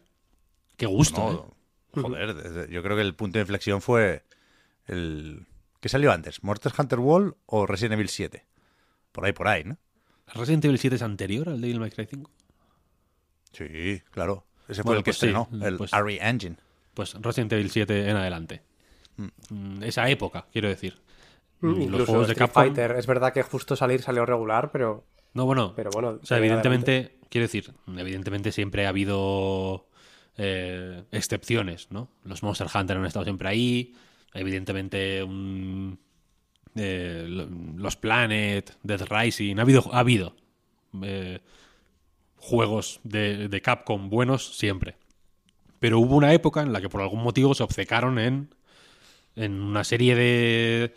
En, subirse a, trenes que no son los suyos y que... Y que, no, y que y que, y, que no, y que no se les da bien, quiero decir. Igual de pronto este es la hostia, ¿eh? A mí el... que, que lo- que los dinosaurios sean como... O sea, que te, digan que van a llover dinosaurios como si fuera el del tiempo de la 1, es guay. Me parece una idea divertida. También Pero no- en cuanto... o sea, en- no, no le corresponde a Capcom esa idea. no, no, no, o sea, no. no- a- a- aunque vaya de ese palo, es imposible ver esto con el cariño con el que se ve un Earth Defense Force, ¿sabes? O sea, Capcom tiene que estar en otras cosas porque, porque se le da bien otra cosa. Entonces, el, el hecho de que sea multijugador, porque esto se, se ha hablado mucho del cooperativo, porque se ve en el vídeo que, que es muy Anthem, ¿no? Pero se ha hablado poco del competitivo, que como mínimo en el modo principal eh, compiten dos equipos de cinco para ver quién cumple antes los objetivos, ¿no? Y, es que no, le corresponde. O sea, lo puede hacer, faltaría más de nuevo. ¿Quién soy yo para decirle a Capcom qué puto juego puede hacer? Pero que, que pierde el interés de la gente automáticamente. Capcom, multijugador, paso. Paso. Es que, es que déjaselo a otro, tío, de verdad. No, bueno, en fin, entiendo que quieran, que yo qué sé, que hagan lo que quieran, efectivamente, pero me parece muy razonable, porque yo lo siento así, mm, por lo menos, vaya, tener dudas. Y, y- y- y sentir lo primero, escepticismo, cuando, cuando se mezclan esas dos cosas, ¿no? Porque. Y, y- y, joder, Capcom ha hecho buenos juegos multijugador, algunos de los mejores juegos multijugador de la, de la historia, te podrá decir alguien, ¿no? Porque el Street Fighter V o el 4, pues eh, no, no son el tipo. Cuando escuchas juego multijugador, igual no piensas en el Street Fighter, pero fundamentalmente son juegos multijugador, ¿no?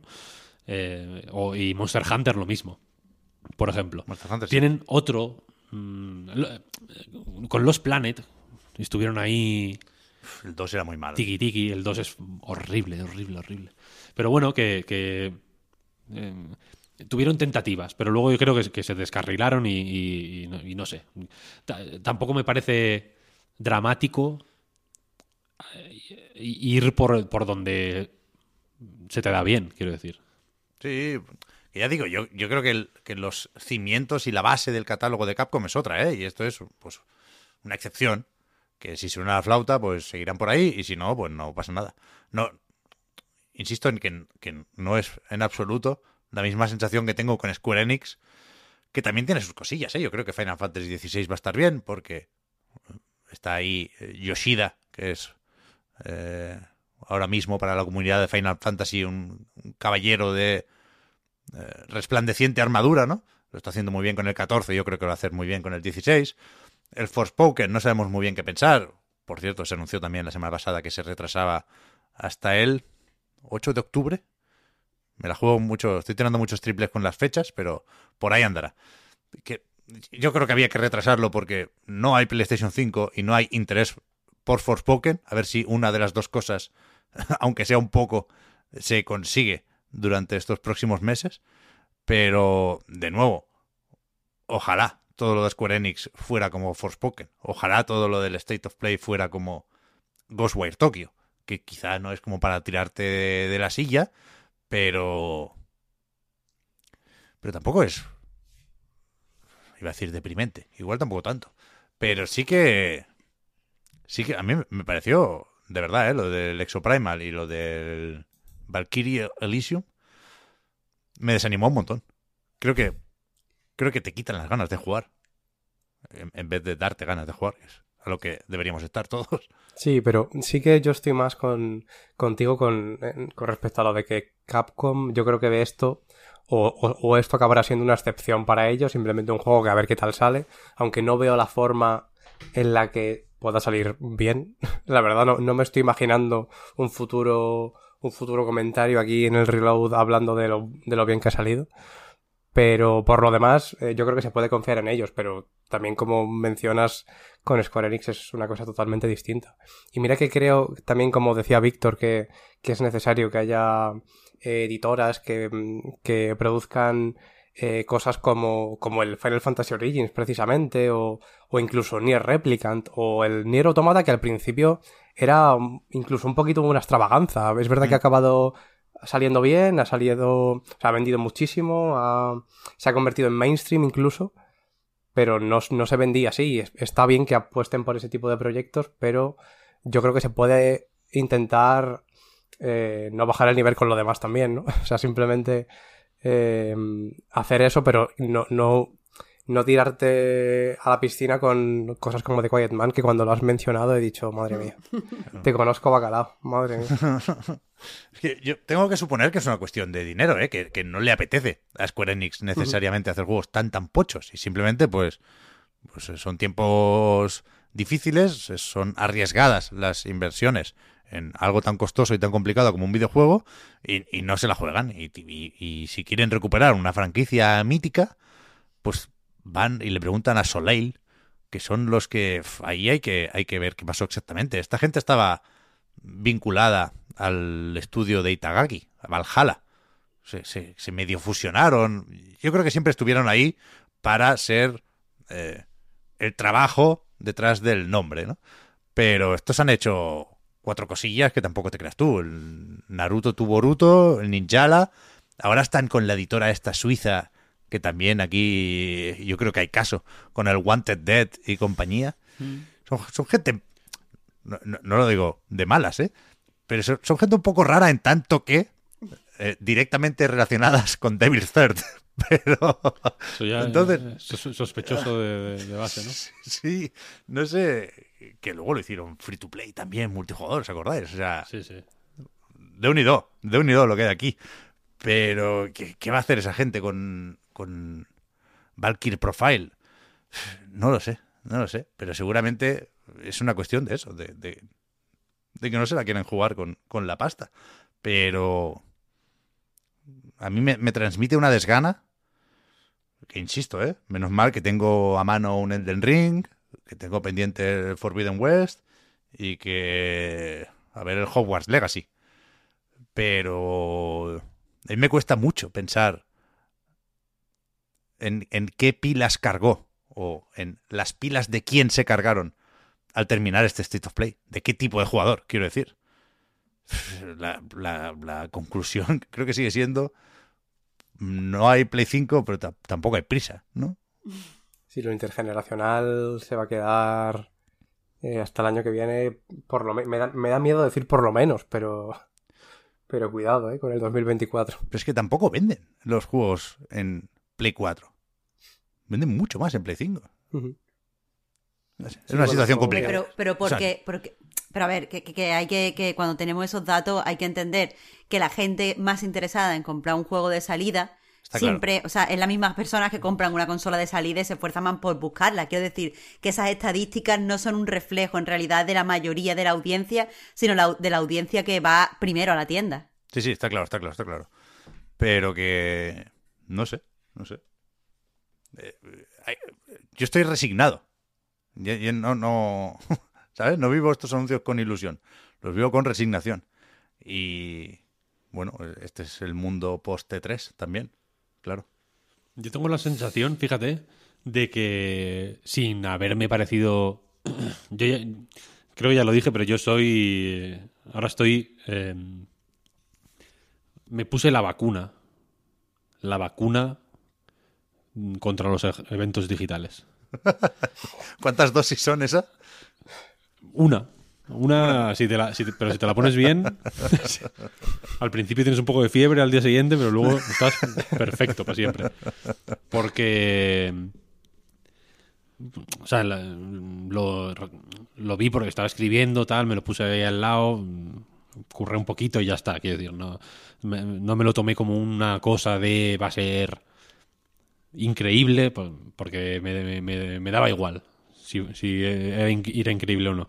Pero mm, tengo la sensación de que el ambiente se ha enrarecido, entre comillas, quizá por...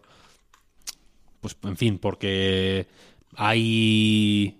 mm, el discurso se ha vuelto suficientemente belicoso, yo creo, por... eh, en fin, riñas de, de- de- de tontos, al final, quiero decir, no tiene otro nombre, ¿no? La- este, eh, probablemente acrecentadas a raíz de que Microsoft empezara a, a comprar eh, estudios, ¿no? Y que la cosa se...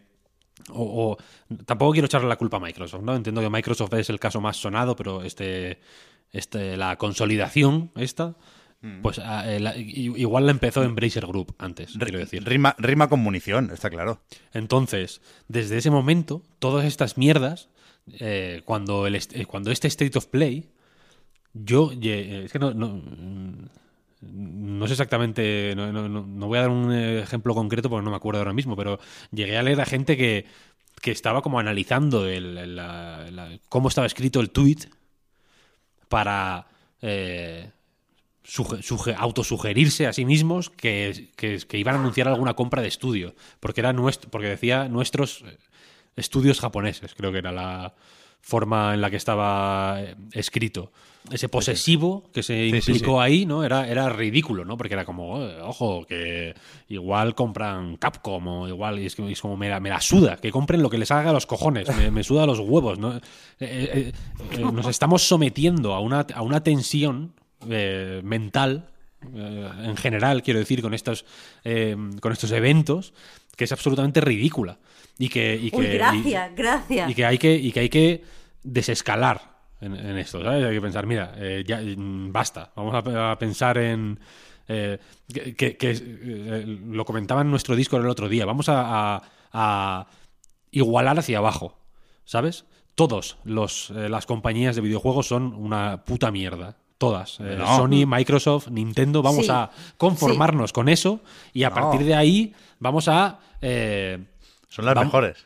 no, no, no, no. no, amigas. Esta, esta, después, esta, después que por qué estás como está. Esta- Después de por qué estás como está. esta actitud, esta actitud de son, la- son lo mejor todas, eh, em, pues bueno, mm, durante un tiempo la hemos podido llevar porque, y porque nos parecía de buen rollo eh, pues eh, ser positivos, pero nos ha llevado a, a- a- a- nos ha dado eh, eh, carcoma mental. Tenemos el cerebro obviamente carcomido. Entonces ahora vamos a intentar relajar el culo, simplemente un poco. Eh, son todas malas. Eh, todos, los Sí. juegos, todos los juegos son eh, igualmente estúpidos. Entonces vamos, dentro de esta estupidez, vamos únicamente a intentar quedarnos con los que más nos hagan disfrutar. Pero no, pero no, eh, pero interiorizando que son todos malos. ¿Por qué? Porque si, si, si decimos, no, no, no, son todos malos, menos estos tres. Pues otro dirá, no, no, no, estos tres son mejores.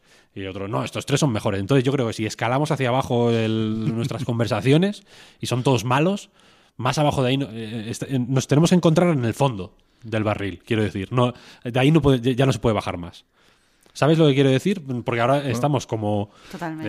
eh, en una pues es que en una escalada quiero decir es que lo- eh, estoy intentando eh, cuidar el, el- el vocabulario para no hacer símiles bélicos porque está- porque no está la cosa como para hacer símiles bélicos pero la cosa es que estamos en un momento de escalada pura y dura Sí, sí. de eh, yo, yo más yo más yo más es una cosa absolutamente eh, ligresca La- ya sé que abuso mucho del símil del ligre, pero es que me parece muy gráfico.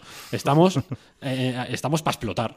En el Elden Ring, por Es ejemplo, que, es que estamos siempre hiperbolizando. Siempre, Siempre, estamos siempre, emocionadísimos y nunca recibimos nada. Yo, mira, No tenemos matices, no tenemos no tenemos matices. Claro, claro. Hemos Gracias, perdido el mira, matiz. no, no quería hablar de nada porque después la gente me pregunta, y- y- o sea, mientras lo digan de coña me da igual, pero que hay gente que me pregunta en serio si estoy deprimida o si no sé qué, y es como, mira, no estoy deprimida, pero estoy cansada de esta, este ciclo de emocionarnos un montón, arriba, venga, vamos para el cielo, y al día siguiente estar hiper tristísimos en la puta mierda, los videojuegos han muerto, Pepe, estoy parafraseándote a ti.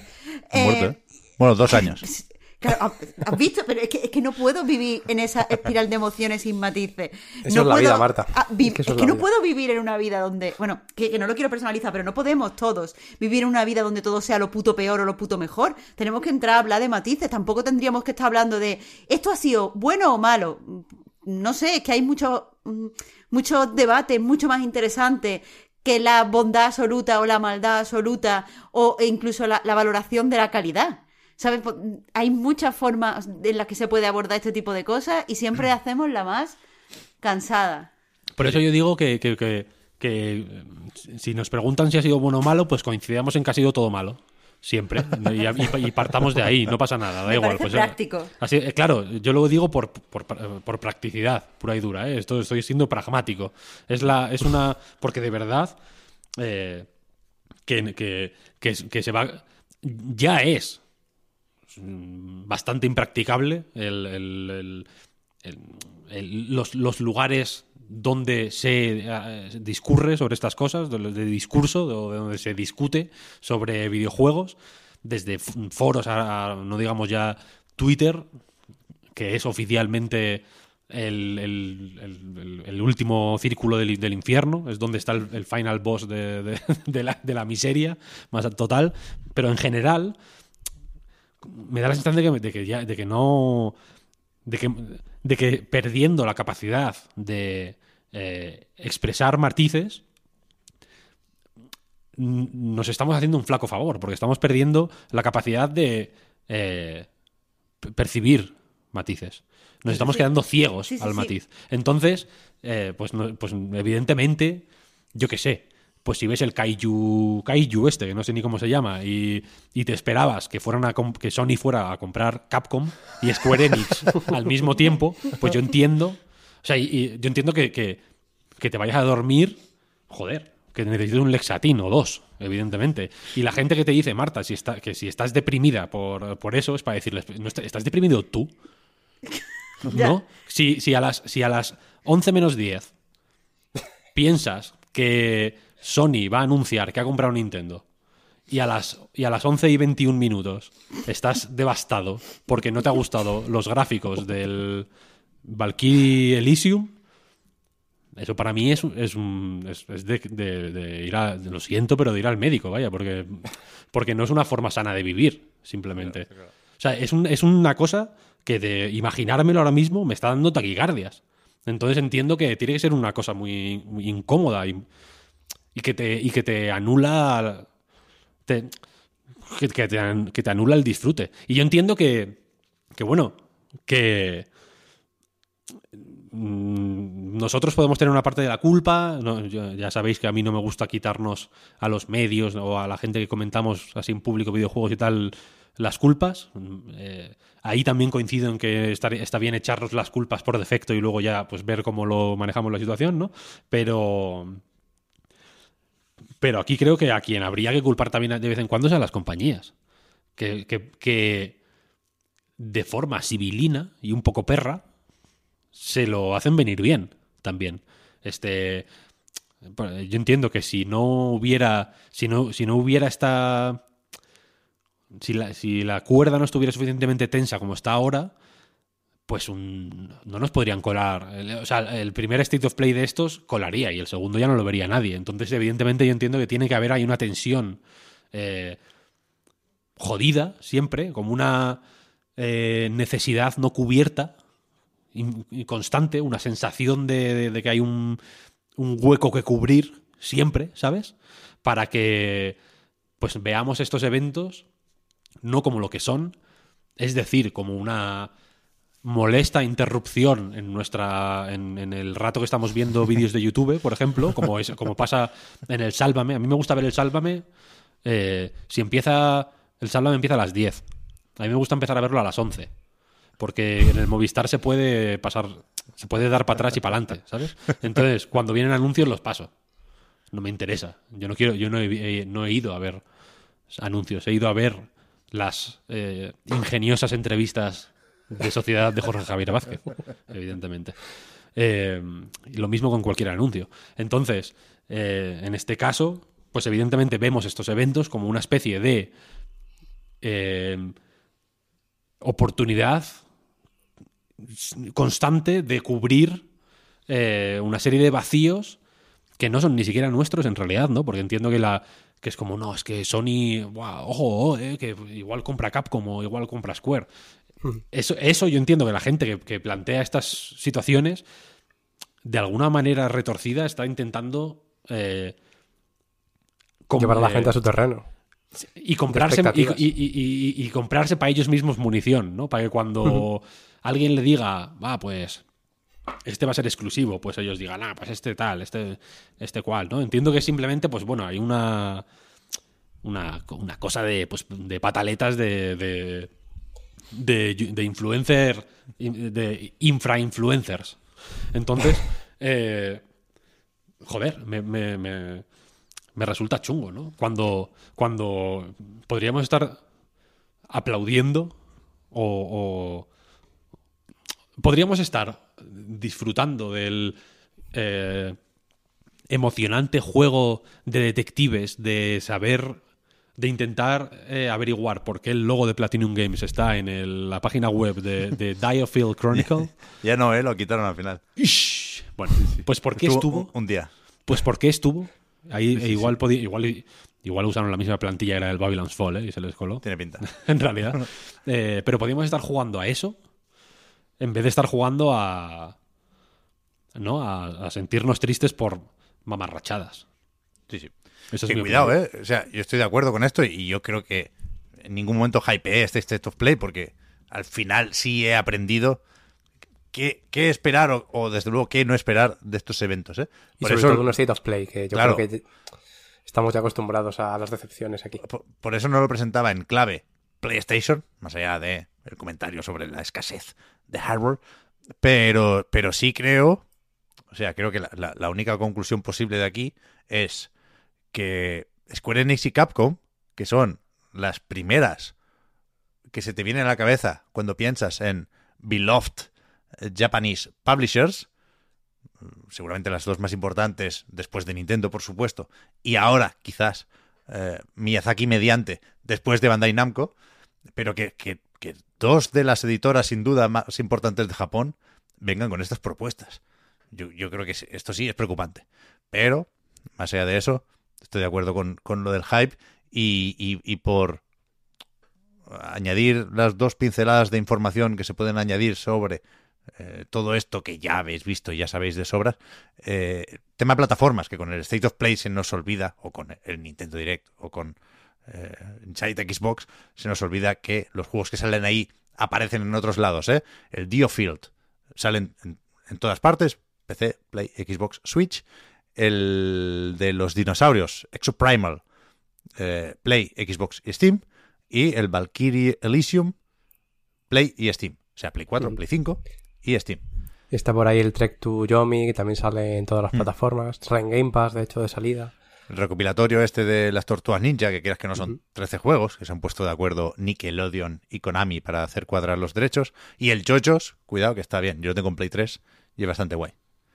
El de las tortugas ninja, yo sin ser muy fan, me mola eh, lo completo que es.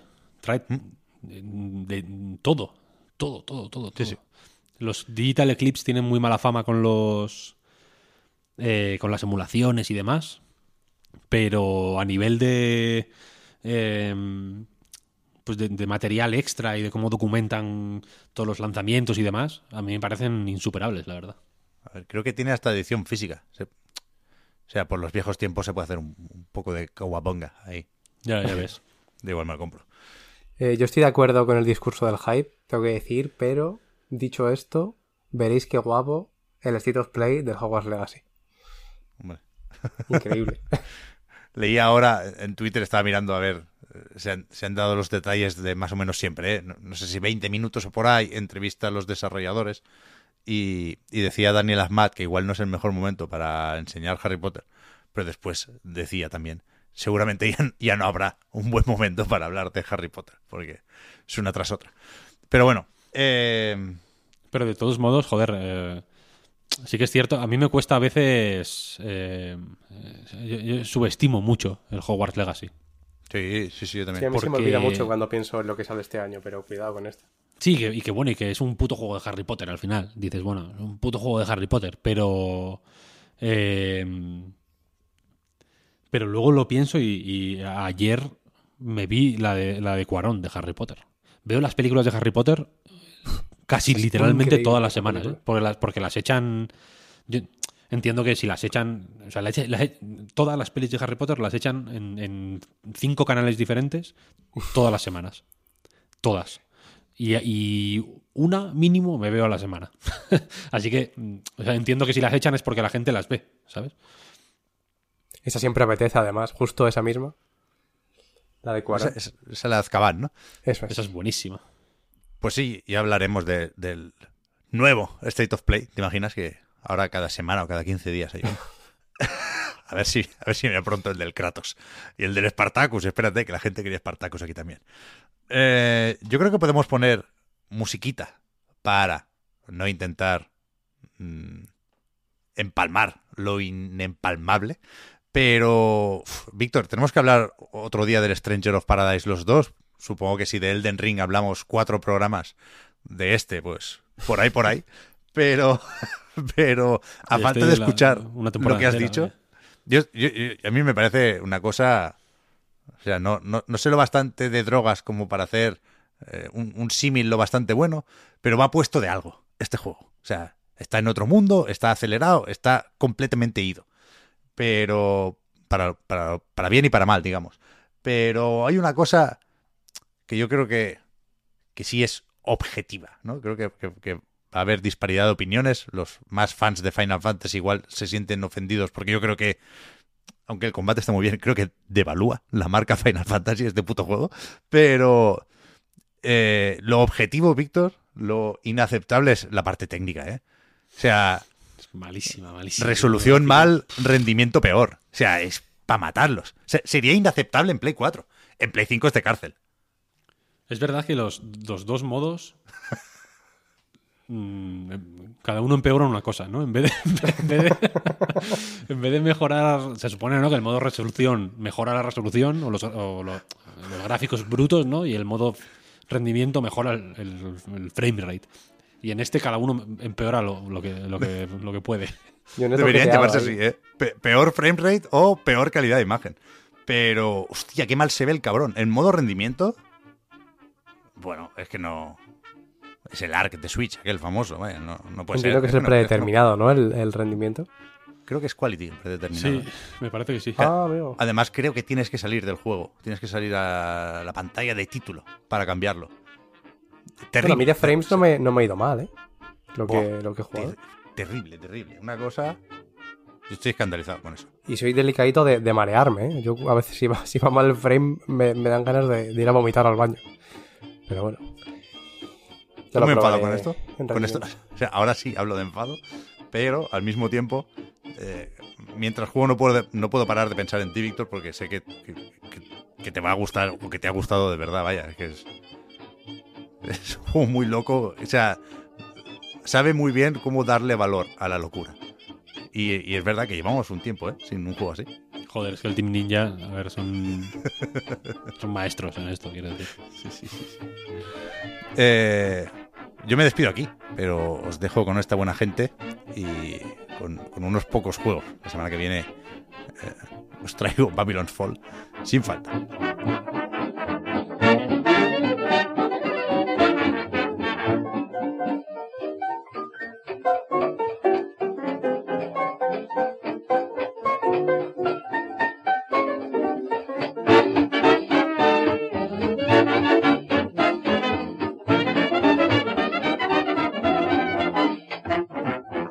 Hot gingerbread and dynamite. Boy, I drink nothing but that each night. Oh man, how they entertain. I mean a hurricane. Bueno, bueno, los mayores se han ido de casa. Ahora solo quedamos eh, los auténticos gamers en la sala. Eh, Cero Fornite aquí. cero Fortnite. Fortnite Free Zone se llama esto. Eh, no, ahora hablando en serio. Empezamos esta segunda mitad. Pep no está ya por eh, temas de, de, pues en fin, de planificación. Eh, vamos a intentar sacar el, que- vamos a intentar que el barco llegue a buen puerto sin el capitán. Va a ser complicado, pero yo tengo fe. Eh, ¿Qué habéis estado jugando estos días? Comentadme. Pues, Pues- yo, como, como decir los analistas, he estado jugando a cosas que todavía no puedo decir lo que son, pero bueno, alguna qué cosilla gusto, sí que... eh. Qué gusto da Y decir eso, tirándose el picho ya, tirándose el picho ya de lo que juega. ¿Cómo se hace interesante, el Pues me encanta hacer ver interesante. Pero bueno, del Stranger of Paradise luego comentaremos algo. Eso es, eso es. Después de la campaña de acoso hashtag un análisis para Oscar, que se surgió, ¿no? A veces, pues, manifestarse eh, da resultados, ¿no? Ya, ya vas, mm, no puedo hablar de ello. No, pero, es- pero no yo, yo lo. O sea, que soy la chivata oficial del programa. En una prórroga ya dije cuál era el análisis de Oscar. ¡Hostia! Bueno, Así que, que la, Se la sabe, gente lo sabe, sabe. la gente lo sabe. Pero no puedo decir nada del juego, o sea que al final se vale. entonces la gente quiere, lo que quieres decir es que la gente puede pagar para enterarse de cuál es el... No para leerlo, sino para enterarse de cuál es el análisis simplemente por la información. Hombre, mentalidad de tiburón, Víctor, ¿eh? Hay que, ¿tú, tú eres el obsesionado con el engagement. ¿Hay más engagement que este? La chocas, te voy a llamar. ¿Qué te parece? Que estoy, estoy a esto de pedir comida. Muy Me bien, parece bien. Antes de que pidas nada, eh, ¿a qué has estado jugando tú, Marta? Cuéntame. Eh, pues mira, yo tengo pendiente hablar de A Musical Story, que es un juego que cuando hablamos de, del último Steam Netflix, este, este que pasó hace menos de un mes, no el anterior, me gustó mucho la demo y dije que tenía muchas ganas, así que ya os contaré algunos detallitos. Pero lo que voy a hablar hoy es de Young Soul, que es eh, el juego cooperativo que llegó hace nada al Game Pass, que no lo he terminado, pero eh, creo que dejaré claro en el análisis barra primeras impresiones por qué. Fantástico. Eh, yo, fija, fijaos lo que os voy a decir. He estado jugando a dos juegos que les tenía muchísimas ganas y por motivos diferentes los dos me, me han dado mucho que pensar. Me han, me han dejado un pozo interesante. Uno es Stranger of Paradise, que, que también he estado jugando. Creo que Pep también. ha- Pep esta mañana nos dijo, ¿no? Que, que había estado jugando y, y, y se había. Básicamente había perdido la razón. Es como el. En el Bloodborne. Cuando estás en la pesadilla de Mensis, el cerebro este gigante que te, va- que te vuelve loco, que te, ¿sabes? Que te, que te mata de, de- de locura. El- del frenesí. Es un poco así el Stranger of Paradise. Y por eso es una obra maestra. Pero bueno, luego, luego lo, lo comentamos un poquito más. Eh, pero si os parece, voy a empezar eh, haciendo una pequeña preview. Todavía no he podido jugar más que los dos primeros capítulos de Ghostwire Tokyo. El, el último juego de tango. Bueno, el nuevo. Cuando digo el último tal, el último episodio, muchas veces en Twitter estoy poniendo eh, los tweets para pues, pa promocionar el reload y cosas así, ¿no?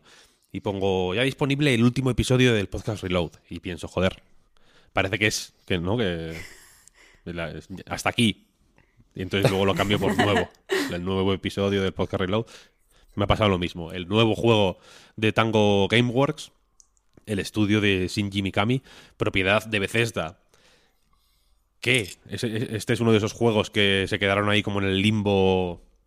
En, eh, pues eh, en una especie de, limbo como los fantasmas mismos del juego, ¿no? Eh, cuando se compró Zenimax, eh, Bethesda, vaya, por parte de Xbox, porque es exclusivo de PlayStation 5 en consolas, sale también en PC, pero eso, lo publica Bethesda, que es la propietaria de Tango, y, y es un juego súper curioso, porque los últimos trailers quizás han dado a entender que es un juego un poco más de acción de lo que realmente es, aunque sí tiene mucha más acción o está más eh, está centrado de otra manera en la acción que The Evil Within, los, los dos juegos que, con los que debutó el estudio, hasta ahora sus dos únicos juegos. Pero eh, a mí me da la sensación de que era menos de terror. Que tenía un. otro rollo. Que no quería ser tan perturbador o tan psicológico como The Evil Within, que igual son eh, su mayor eh, hallazgo o, uno de sus puntos fuertes es ese énfasis como en el, en el terror psicológico, en, en los horrores que viven dentro de la psique del protagonista, ¿no? Y, sin embargo, para nada. Es un juego con una carga de escenas eh, y de situaciones que podrían estar perfectamente en una película japonesa de terror. Eh, tiene, tiene tantas como cabría esperar, quiero decir, de un estudio como este, ¿no? Que nació, pues, en fin, con cierta. o, ligado de alguna manera o con cierta afinidad con eh, los juegos de terror. En Ghostwire Tokyo, por ponernos en situación, somos eh, Akito, que es un chaval que está muerto. Se murió en... Lo primero que, que ves de él es que está muerto en el suelo. eh, ha habido un accidente de tráfico y, y ha muerto. Eh, y la cosa es que eh, vemos a- también, a- o, o estamos de hecho en la primera persona de un fantasma que se llama KK, Kaka, no lo voy a decir en español porque estaría feo, KK, que está intentando poseer a alguien. Hay varias personas, eh, pocas, po- porque aunque estamos en Shibuya en ese momento, eh, pronto nos enteramos de que ha habido una oleada masiva de desapariciones, eh, detrás de las que parece estar un, pues una misteriosa figura que se llama Hania. un tipo pues bastante tétrico, oculto detrás de una máscara.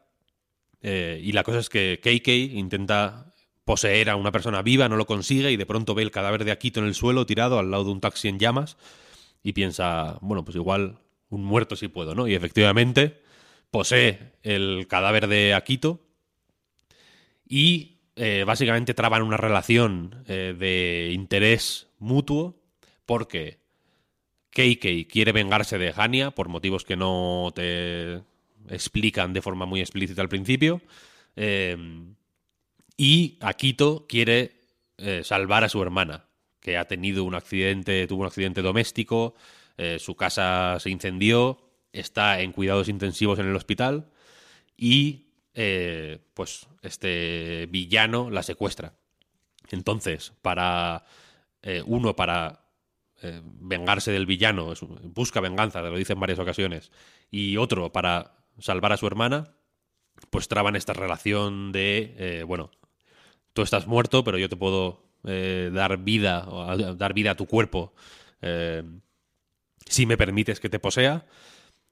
Y pronto descubres que KK parece una especie de detective, tiene, vas a su piso, tiene un montón de pistas, tiene eh, un montón de archivadores con informes y con pesquisas y con datos que ha ido recabando sobre este, esta figura misteriosa, tiene típicos murales con el mapa de Tokio, con eh, fotos puestas con, con chinchetas, ¿no? Para intentar, eh, pues, saber dónde encontrarle y, qué hacer con él y, cuáles son sus motivaciones, etcétera, etcétera.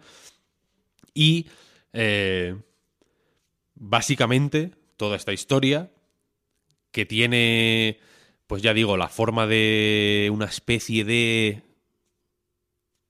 historia de detectives mezclada con fantasmas, eh, se materializa en un juego que es algo así como un Yakuza eh, mezclado con Shin Megami Tensei. Es un poco la, eh, pues, la mezcla a la que he podido llegar para, pues, en fin, para que se entienda un poco de qué va el rollo. ¿Por qué es Yakuza? Porque aunque sea un juego de acción en primera persona, tú puedes, eh, tienes, gracias a esta posesión eh, fa- fantasmagórica, pues puedes disparar energía, puedes eh, pues, dar unos golpes así como... Básicamente tienes un ataque a distancia, un ataque cuerpo a cuerpo, tienes un arco también para objetivos que están a mucha más distancia, puedes hacer, puedes mm, robar los núcleos de los enemigos cuando los atacas lo suficiente, se quedan como atontados y pulsando L2 les robas el núcleo. Básicamente es un finisher que puedes hacer para recuperar vida, aparte de eh, matarles sin más. Puedes también dispararles y matarles si te interesa, pero también si les haces este, si les robas el núcleo, aunque pierdes un poco de tiempo y si hay muchos enemigos, pues te puedes poner en peligro a ti mismo, eh, pues recuperas algo de salud. Eh, quiero decir que tiene mecánicas y dinámicas de juego de acción, más o menos eh, habitual. No es evidentemente tan frenético y tan eh, centrado como un Doom, por ejemplo, pero desde luego sí que hay eh, este rollo de, vale, si mato a este enemigo me da munición, la munición es más o menos, la munición de esta es, es como una energía verde, unos cristalitos verdes que, que puedes ir recogiendo, es relativamente limitada, entonces tienes que eh, saber de dónde se extrae. Hay, hay como objetos fantasmagóricos, en plan, yo qué sé, bicicletas, eh, sillas, eh, máquinas expendedoras que están como flotando en el aire. Si les das un golpe, se rompen y te dan de esta munición, ¿no?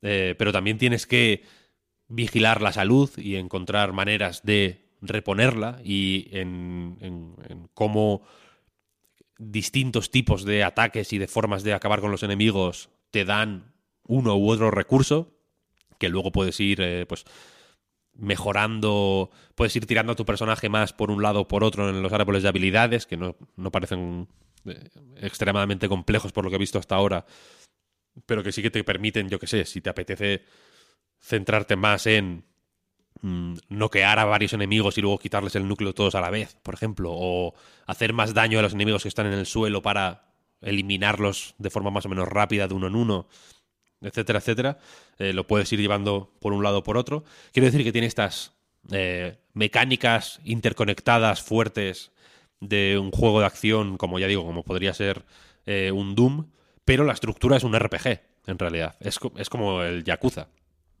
Las tiendas que aquí las regentan gatos, fantasma. Eh, unos yokais gatos, son muy guays. Eh, Dios mío, el mejor juego del mundo. es que eh, yo creo que te puede O gustar sea, todo mucho. lo que estás diciendo es que parece el mejor juego del mundo.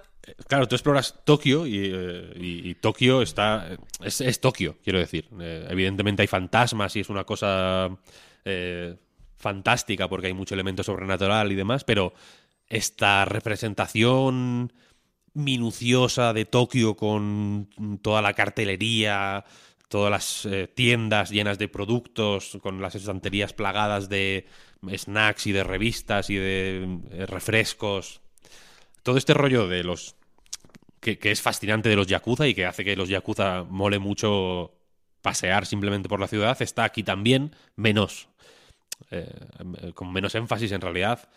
Quiero decir que los no, no es Kamurocho, que es una ciudad que, que, mm, que- que existe casi más que muchas ciudades de nuestro mundo real, ¿no? Porque los negocios sabes dónde están y, y se van cambiando en- a lo largo de los juegos. Yo qué sé, entre Yakuza 0 y el primer Yakuza, por ejemplo, mola mucho porque algunos negocios cierran, ¿no? Como han, han pasado muchos años. Y entre el Yakuza 1 y el Yakuza 6, pues hay negocios que cierran, negocios que abren. Se, se ve ahí una- un mimo por esa ciudad eh, alucinante. Y en Ghostwire Tokyo hay un poco más de cortapega o copia-pega más bien, ¿no? En muchos, en muchos carteles, en, en los... Hay muchos edificios... yo he visto varios, eh, muchos igual es exagerar, ¿no? Pero he visto varios edificios eh, que la- pues la típica, el típico cartel de la entrada donde, que te indica qué negocios hay en qué pisos, ¿no? Sí. está repetido. ¿Sabes? No puedes, no es como en el Yakuza que si ves, que, joder, que puedes guiarte realmente por, por los carteles, como se guiaría cualquier persona de, de Kamurocho, ¿no? Eh, pero, pero sí que tiene este, este rollo medio lujoso de, de- de notarte en una ciudad eh, que ha estado viva en algún momento, ¿no?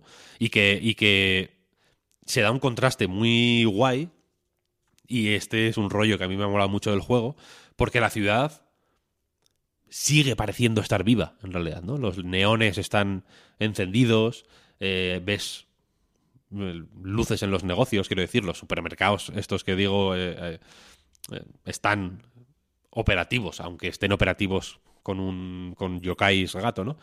Eh, y entonces el juego te pone en una, en una posición intermedia en la que es difícil saber si estás en el eh, viviendo la realidad o no. Quiero decir, se te explica que no hay gente porque ha habido oleadas de de de, mm, desapariciones, ¿no? Misteriosas, eh, pero en realidad tú estás como en un espacio intermedio en el que la arquitectura no se comporta de forma normal. Por ejemplo, eh, en un pasillo en L, quizá el, la- el primer tramo del pasillo está todo normal, pero en el segundo, de pronto los muebles están en el techo, por ejemplo, ¿no? O en una pared. O, y luego giras y de pronto llegas a otro sitio que no deberías. eh, que, que la lógica te eh, hace pensar que no debería estar ahí. O de pronto entras al salón y, y está todo al revés y tienes que ir saltando por la mesa, o sea, por los muebles de una mesa, una silla, tal, para llegar a una parte de arriba que es mm, de pronto el cuarto de baño, por ejemplo, ¿no? Hay, como juegos eh, locos con la arquitectura que son eh, muy impactantes eh, y que están bastante bien llevados, la verdad. Y en la misma introducción, que es en un hospital, donde vas a, pues eso, a la habitación donde está tu hermana para, para ver si está bien y demás, es una escena muy guay porque te cuentan toda esta historia del incendio sin contártela explícitamente. Vas persiguiendo en- mientras llegas hasta el, la- la habitación de tu hermana que está en la planta cuarta, vas persiguiendo a su como a su recuerdo, vas viendo a tu hermana, ¿no? Que se te va escapando cada vez que te acercas a ella, se marcha o desaparece de golpe o de pronto em- hay una escena muy impactante en la que empieza a arder ella, o sea, se convierte en una figura de llamas. Eh, hay otra en la que de pronto ves eh, como una habitación eh, acristalada em- empieza a arder y ella empieza como a golpear y cuando te acercas como que hay un parpadeo y, y todo vuelve a la normalidad, ¿no? Entonces nunca sabes si lo que estás viendo, ya no lo que estás viviendo, sino lo que estás viendo simplemente es eh, real, es una fantasía, no sabes si estás soñando, si estás recordando, eh, no sabes si tu cerebro simplemente está sometido a una tensión que te está haciendo ver cosas que no hay o que no son. Y este, este tipo de terror medio efectista, medio hiperestético, que se puso muy de moda, eh, pues yo qué sé, cuando, cuando Estados Unidos descubrió el terror japonés, ¿no? Básicamente. Eh, Aquí está muy bien llevado. Creo que le sienta el, el hecho de ser un videojuego, creo que le va particularmente bien, ¿no? Porque no solo ves el, esas escenas, sino que las recorres, ¿no? El juego juega mucho con las simetrías perturbadoras, ¿no? Con, o con o con muchas simetrías que de pronto se rompen y que esa, esa rotura de la simetría pues es- perturba en cierta manera, ¿no? Y, y también juega mucho con la cultura japonesa. Hay muchas descripciones de comidas japonesas, de yokais, de los enemigos. eh, de alguna forma también son representaciones de, eh, de leyendas y de miedos japoneses, ¿no? Por ejemplo, hay unas colegialas. Uno de los primeros enemigos que encuentras son unas colegialas japonesas que te dan patadas, básicamente, ¿no? Y, y su descripción eh, dice que, que es, que cuando, que las colegialas, cuando, como tienen tanta presión, eh, cuando mueren se convierten en fantasmas, ¿no? Y, y que esos fantasmas son una representación de la, de la ansiedad que les produce no estar a la altura de lo que se espera de ellas y tal y cual. Eh, y aparte, o sea, a, veces lo hace de esa forma tan, pues tan explícita, en realidad, que, con la que no tengo, nada, no tengo nada en contra, quiero decir. Y otras lo hace de maneras más sutiles. Por ejemplo, eh, ya he dicho que tu hermana está en la planta cuarta del hospital y la cosa es que en Japón no hay, eh, en Japón y en muchos países eh, asiáticos no hay plantas cuartas, en hospitales, en hoteles, en, incluso en edificios de viviendas y tal, ¿no? Eh, porque el 4 y la palabra muerte se pronuncian de forma muy parecida. Entonces, igual que en, en pues que en Europa, en Occidente, vaya, no en muchos hoteles, no sé si en alguno habrá, digo yo que sí, ¿no? Pero en muchos hoteles se quita la planta 13, ¿no? Porque da mala suerte, una superstición como cualquier otra. Eh, pues aquí, tu hermana, fíjate qué casualidad, está en la, en la planta cuarta, que es donde empiezan a pasar las cosas más jodidas de esa, de esa introducción, que, que ya digo, aunque es más lineal, luego deja paso a una zona, a ya una, un mundo más abierto, que recuerda más a Yakuza, que se abre, bueno, que tiene, eh, por lo general, casi todos los recursos que se puede esperar de un mundo abierto, ¿no? Tiene un, no sé cómo se llama, eh, pulso espectral, creo que se llama, que es como en el Horizon. El, el- tipo de radar este que te muestra los elementos interactivos que te los va resaltando, ¿no? Que te, que, mm, que te sirve para ver eh, en qué dirección está el siguiente objetivo, cosas así. Eh, y luego tiene otras ideas un poco más únicas, como los, la, recolección de espectros. Cuando vas haciendo cosillas, a veces eh, te encuentras con espectros que están por ahí perdidos por la, por la ciudad y los puedes absorber y luego en las cabinas telefónicas puedes canjearlos por experiencia, básicamente, para subir de nivel. Porque en las cabinas telefónicas hay un, eh, colega de KK, se llama Ed, que es un científico que las ha tuneado para convertirlas en, eh, en dispositivos de, de- recepción de espíritus, creo que lo llaman. Eh, y en fin, se forma ahí un rollo, ya digo, medio juego de acción, medio RPG, en realidad, con los con guiños más o menos obvios al RPG, como por ejemplo eh, hay cofres, pero en vez de ser cofres, claro, sería una sería muy tonto que hubiera un cofre en medio de Tokio, ¿no? Entonces son los cubos de basura. Y los cubos de basura funcionan de facto como cofres, porque los abres y hay loot dentro, o hay dinero, o lo que sea. Y de momento, ya digo, me ha molado mucho, sobre todo por el tono, porque tiene este rollo muy de. muy de, sa- de sabor local, eh, tipo Yakuza. Y también parte de la irreverencia, porque no todas estas ideas que va lanzando se las toma el juego tan en serio, ¿no? El- es, es un juego que tiene un tono eh, más o menos jocoso. La relación entre Akito y Keikei, por ejemplo, eh, pues, en fin, dentro de la gravedad del asunto, es más o menos de risas. Eh, hay, un, hay un momento que creo que no tienes por qué verlo, en realidad. Eh, pero cuando sales de su de la casa de Keikei, vaya, que hay como un momento que tienes que subir a la parte de arriba del edificio por una historia que ocurre y tal, eh, pues luego, luego ya es como, venga, pues vamos a por lo siguiente, ¿no? Y ahí puedes bajar por las escaleras o puedes tirarte por la azotea si quieres. Yo, no lo sabía, yo pensaba que, o sea, yo eh, intenté saltar a una farola para, sal- para llegar a otro sitio, para ver si podía llegar a otro lugar, no pude y me caí al suelo y pensé, ya está, me maté. Y no te haces daño por caída. Y Keikei de pronto dice como, uff, eh, aunque no te hagas daño al caerte, la verdad es que impresiona que- tirarse desde tan alto, tal. Como que hacen O bromas sea, es un sobre poco las Venom, cosas. ¿no? ¿Cómo, cómo? Que es un poco Venom la, la relación que tienen. Sí, sí, sí. Un poco más inocente igual. Un poco Hombre, más... eh, No, no tan horny. Sí, este tiene un rollo... eh, lo que en, en inglés se dice quirky, ¿sabes? Es como... No es... Es, es un poco tonta. eh, Que no se me malinterprete, no lo digo a malas, sino que es...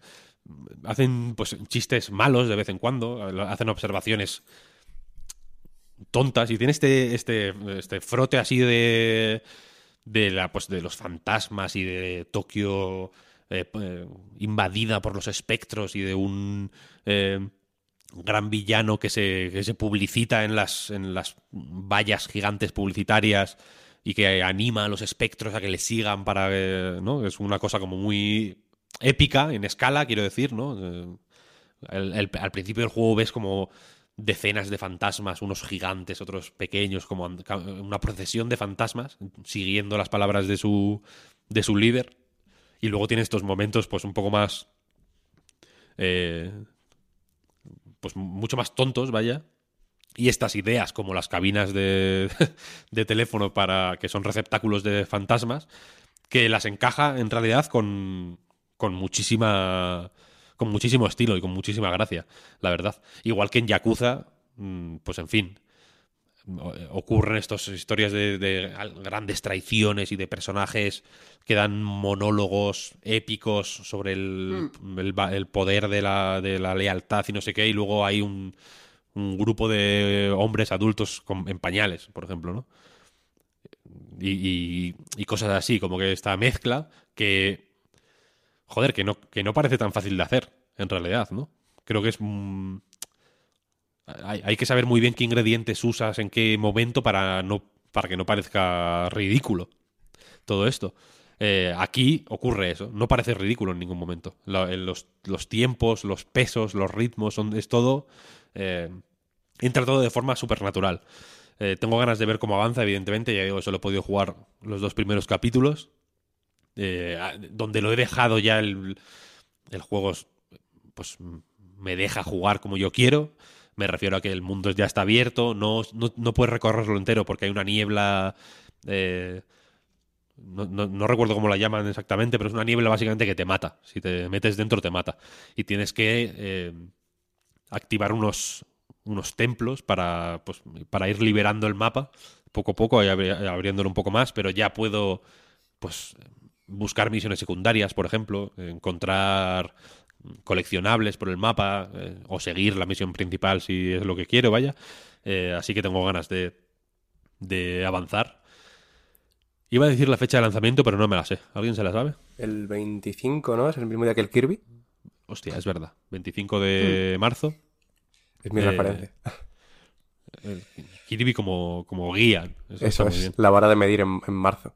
Yo te iba a Y- decir, Víctor, sí, que dime, dime. me ha parecido súper interesante lo que has dicho sobre que le va muy bien el hecho en sí de ser un videojuego, porque es justo lo que, lo que me estaba suscitando lo que tú estabas comentando sobre, sobre él, ¿no? Sobre esto que, que decías de que no siempre está claro si lo que estás viendo es real o no, ese rollo así como de, de realismo mágico que hay en videojuegos, de, bueno, que hay a veces en videojuegos, ¿no? De representar eh, lo que en este caso es fantasmagórico como algo casi cotidiano y, que ni siquiera está muy clara la línea entre lo que es real y lo que no, ¿no? Que no hace tanto eh, tuve una sensación parecida con Sifu, que fíjate que no tiene nada que ver, pero, pero en según qué etapas tenía cosas parecidas.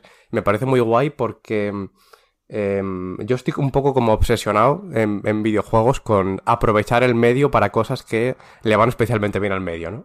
Y yo creo que el realismo mágico y este tipo de, de fantasías es una cosa que le va muy bien. No hace mucho lo comenté también con lo detectivesco, creo, con la investigación. Pues aquí también lo, lo veo. Y no le tenía... O sea, lo tenía más o menos en el punto de mira, por supuesto, pero estando ahí el Kirby lo descartaba un poco, pero con lo que has comentado estoy más a tope con él, ¿eh? A mí, fíjate, por momentos me ha en, en Control me ha recordado un poco a Control. Que también tiene este rollo de que, ¿no? De pasillos que se comportan de formas imposibles, de puertas que te llevan a lugares inesperados, ¿no? De arquitecturas que parecen estar vivas o que, o que, son o que son imposibles. Y a mí me mola mucho este este rollo de eh, buscar la, el, el terror eh,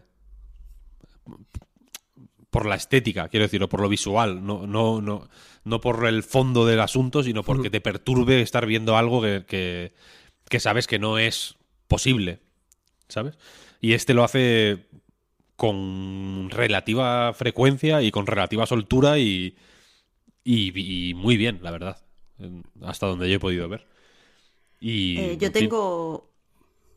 Yo tengo una duda, Víctor, de lo que estabas contando, porque la has descrito como mezcla entre eh, Yakuza, eh, antes de Laika Dragon, y Shin Megami Tensei, pero cuando ha- y has descrito así el juego como eso, mitad eh, lo que sería investigación y tal y cual, y la otra mitad acción, a diferencia de lo que parecía en los trailers, donde pues predomina la acción. De todos modos, yo lo que te quería preguntar es cómo está eso, eh, estas dos mm, facetas del juego eh, encajadas, porque a mí lo que estás contando me recuerda un poco a persona, en el sentido de que la parte de acción está totalmente separada de la parte, eh, vamos a llamarla Slide of Life, aunque aquí en este caso no es Slide of Life, sería Slide of Muerte o como sea, pero... eh, no, no sé cómo definirlo, pero, pero eh, ¿cómo, cómo está encajado? O sea, son partes que están separadas de una forma muy rígida, son partes que van fluyendo, destacan más una encima de la otra, porque a mí me gusta más lo que estás contando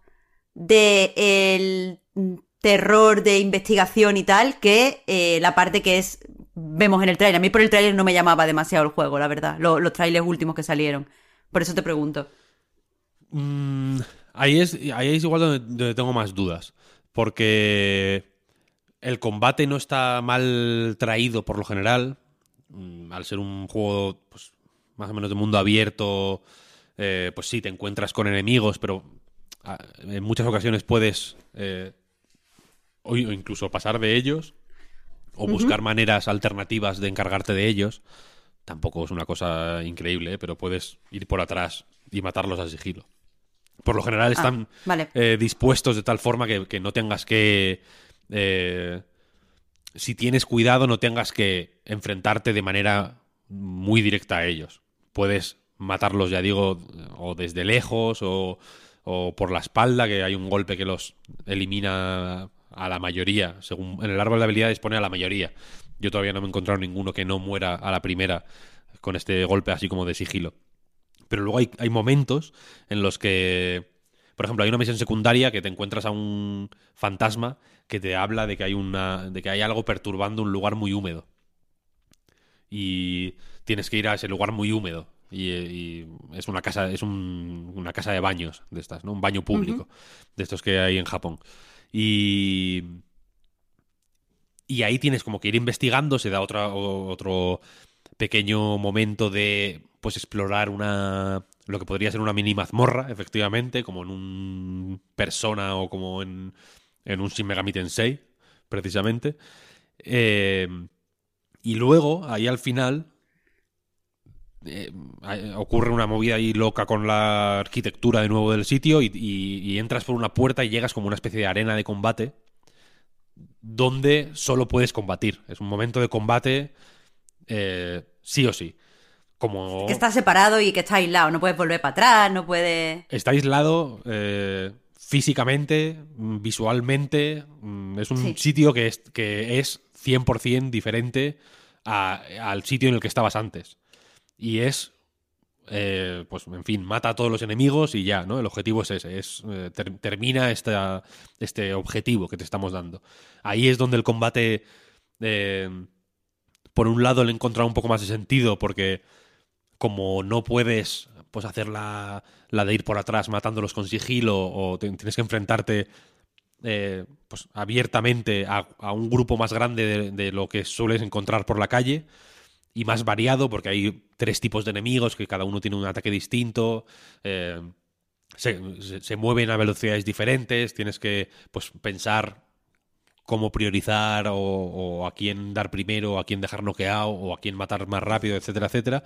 Eh, pues entonces ahí sí que vi- me interesó un poco más el combate y le vi un poco más la chicha porque, eh, pues, en fin, ahí tuve que pensar muy bien en la munición, tuve que pensar muy bien en, en el daño que me estaban haciendo y cómo reponerme de él y tal y cual, pero también le vi un poco más las tiranteces, porque no es un juego, no es el Doom, no es un juego hiper gustoso. Y no es lo más interesante para mí eh, de- hasta donde he llegado el combate. Quiero decir, tiene algunas cosas un poco ortopédicas. mm, algunas parece que se pueden solventar o que se quieren solventar. No me parece la mejor aproximación a eso, como por ejemplo cuando te agachas, vas extremadamente lento. Y, el, y la animación de agacharse y el movimiento agachado y todo es mm, un poco torpe. Hay mejoras de el ir agachado en el árbol de habilidades. Entonces, igual cuando lo mejor es lo suficiente, ir agachado es más agradable. Ya digo, no me parece. Para mí lo correcto sería que ir agachado estuviera guay y si lo mejoras estuviera mejor todavía, ¿no? No que fuera una mierda y, y- y que te secuestraran ahí un poco la diversión hasta que jugaras eh, o hasta que invirtieras suficientes puntos ahí. Pero ahí le vi, ahí en ese momento, sí que vi un choque más eh, frontal entre, la, entre esta parte de exploración en un sentido amplio, quiero decir, no simplemente eh, resolver un laberinto, en plan buscar mm, entrar por el punto A y, llegar al punto B, que es la salida, que sino un- una idea más amplia de pues ver los espacios que están súper bien recreados, bien- ver encontrar eh, notas. Es el, hacía mucho tiempo que no encontraba un juego que me, que me animaba tanto a leer las, las típicas notas de mierda que hay por el suelo, que te encuentras Qué guay. en todos los juegos. Un papel ahí con, con que, que dejaba alguien escrito. Hacía mucho que no me interesaban y en este, aparte de que son súper breves, la verdad, eh, es- son guays. Te revelan cosas... No, no- no son muy, muy explícitas, no son muy vulgares, no son muy evidentes. Te hablan de cosas eh, que son interesantes de leer, sinceramente, sobre el lugar en el que estás. Eh, están guays. Y, to- y to- y todas, esas, todas esas cosas de la exploración. Y bueno, y luego los recursos que tiene, que utiliza el juego, ¿no? Hay un momento en la casa de baños esta que vas andando por un pasillo y ves como una, como una zona más amplia, así como una sauna grande, y te vas acercando y de pronto con, con una animación, esta, esta animación así como eh, no 100% fluida de, la- de los fantasmas japoneses de The Ring, por ejemplo, ¿no? Que la niña de pronto empieza a moverse como si le faltaran frames, ¿sabes? Como súper rápido ahí y tal. Un montón de sillas, como unas, unos taburetes de plástico que hay azules por la, por la casa de baños, eh, empiezan a moverse ahí y forman como un- una muralla y te bloquean el paso. Y, y todas estas... O sea, que quiero decir, cuando me refiero a exploración, me refiero a un poco eh, absorber todo lo que el entorno te ofrece, ¿no? Tanto el mapa, ¿no? Y su, y su el desafío o el, laberinto que ofrece el mapa, como eso, la, el placer o el interés estético que te puede. que te puede. o, o la. eh, o el interés intelectual que te puede suscitar lo que tienes a tu alrededor, ¿no? Y vi un choque entre eso, que yo llamo exploración, y el momento pelea, que era un poco más, pues sí, el mapa, a ver, la arena era eh, era como una zona así de agua, ¿no? Entiendo Sí. que, bueno, es una sauna o es unos baños, pues bueno, agua, hay una zona de agua, pero luego había una, una puta muralla invisible que te, que te cerraba el- la arena, ¿sabes? Tampoco era muy vanguardista, quiero decir, ¿no? La, la técnica que usaron para cerrar la arena es una, una puta muralla invisible de toda la vida. Y de pronto había bicicletas y, y- y conos de tráfico y tal por ahí Pero con flotando. sentido. ¿Tiene Sin- sentido? Sin, Ah, vale, vale. sentido, porque son cosas que puestas ahí para que les des una hostia y te den munición, ¿sabes? Mm, vale. Eh, entonces ahí pues vi una pequeña fricción que creo que se puede salvar si de pronto el combate pues encuentra formas de hacerse interesante por mérito propio o si por lo menos no molesta demasiado, ¿sabes? En gen- en- en- en- por la ciudad o en general en las... Esto es una misión secundaria, ¿eh? También, que entiendo que las misiones principales, igual la, la- la primera gran misión principal del juego está bastante mejor trabajada. Los encuentros son, están más medidos, eh, se busca... Se busca un ritmo, ¿no? Entre momentos más de, de tensión eh, en el sentido de que, de que te, por ejemplo, puedes ver oportunidades para hacer cosas con sigilo, pero de pronto te meten un susto porque hay un enemigo ahí esperándote que no te esperabas y, y, te, te mete un susto y tal. O sea, eh, tienen, están, están más... eh, están trabajadas de otra manera, ¿no? Tienen una- un desarrollo que lleva a un clímax final, etcétera. Las secundarias entiendo que igual no son la mejor... eh, la mejor muestra de lo que puede ofrecer el juego, pero a mí me resultan significativas porque si están bien trabajadas, eh, me suele dar buen rollo, ¿sabes? Y, y- y precisamente en todo lo opcional y lo secundario, creo que es donde la. es la prueba del algodón de la- del, del juego en sí. Porque lo principal puede estar muy bien hecho, pero si lo secundario si, si no hay un trabajo handmade muy extremo y el juego se cae, igual es que el juego no es tan bueno, ¿sabes lo que quiero decir? Aquí no se cae del todo, pero a veces sí que tiene un poco más de dificultad para sostenerse.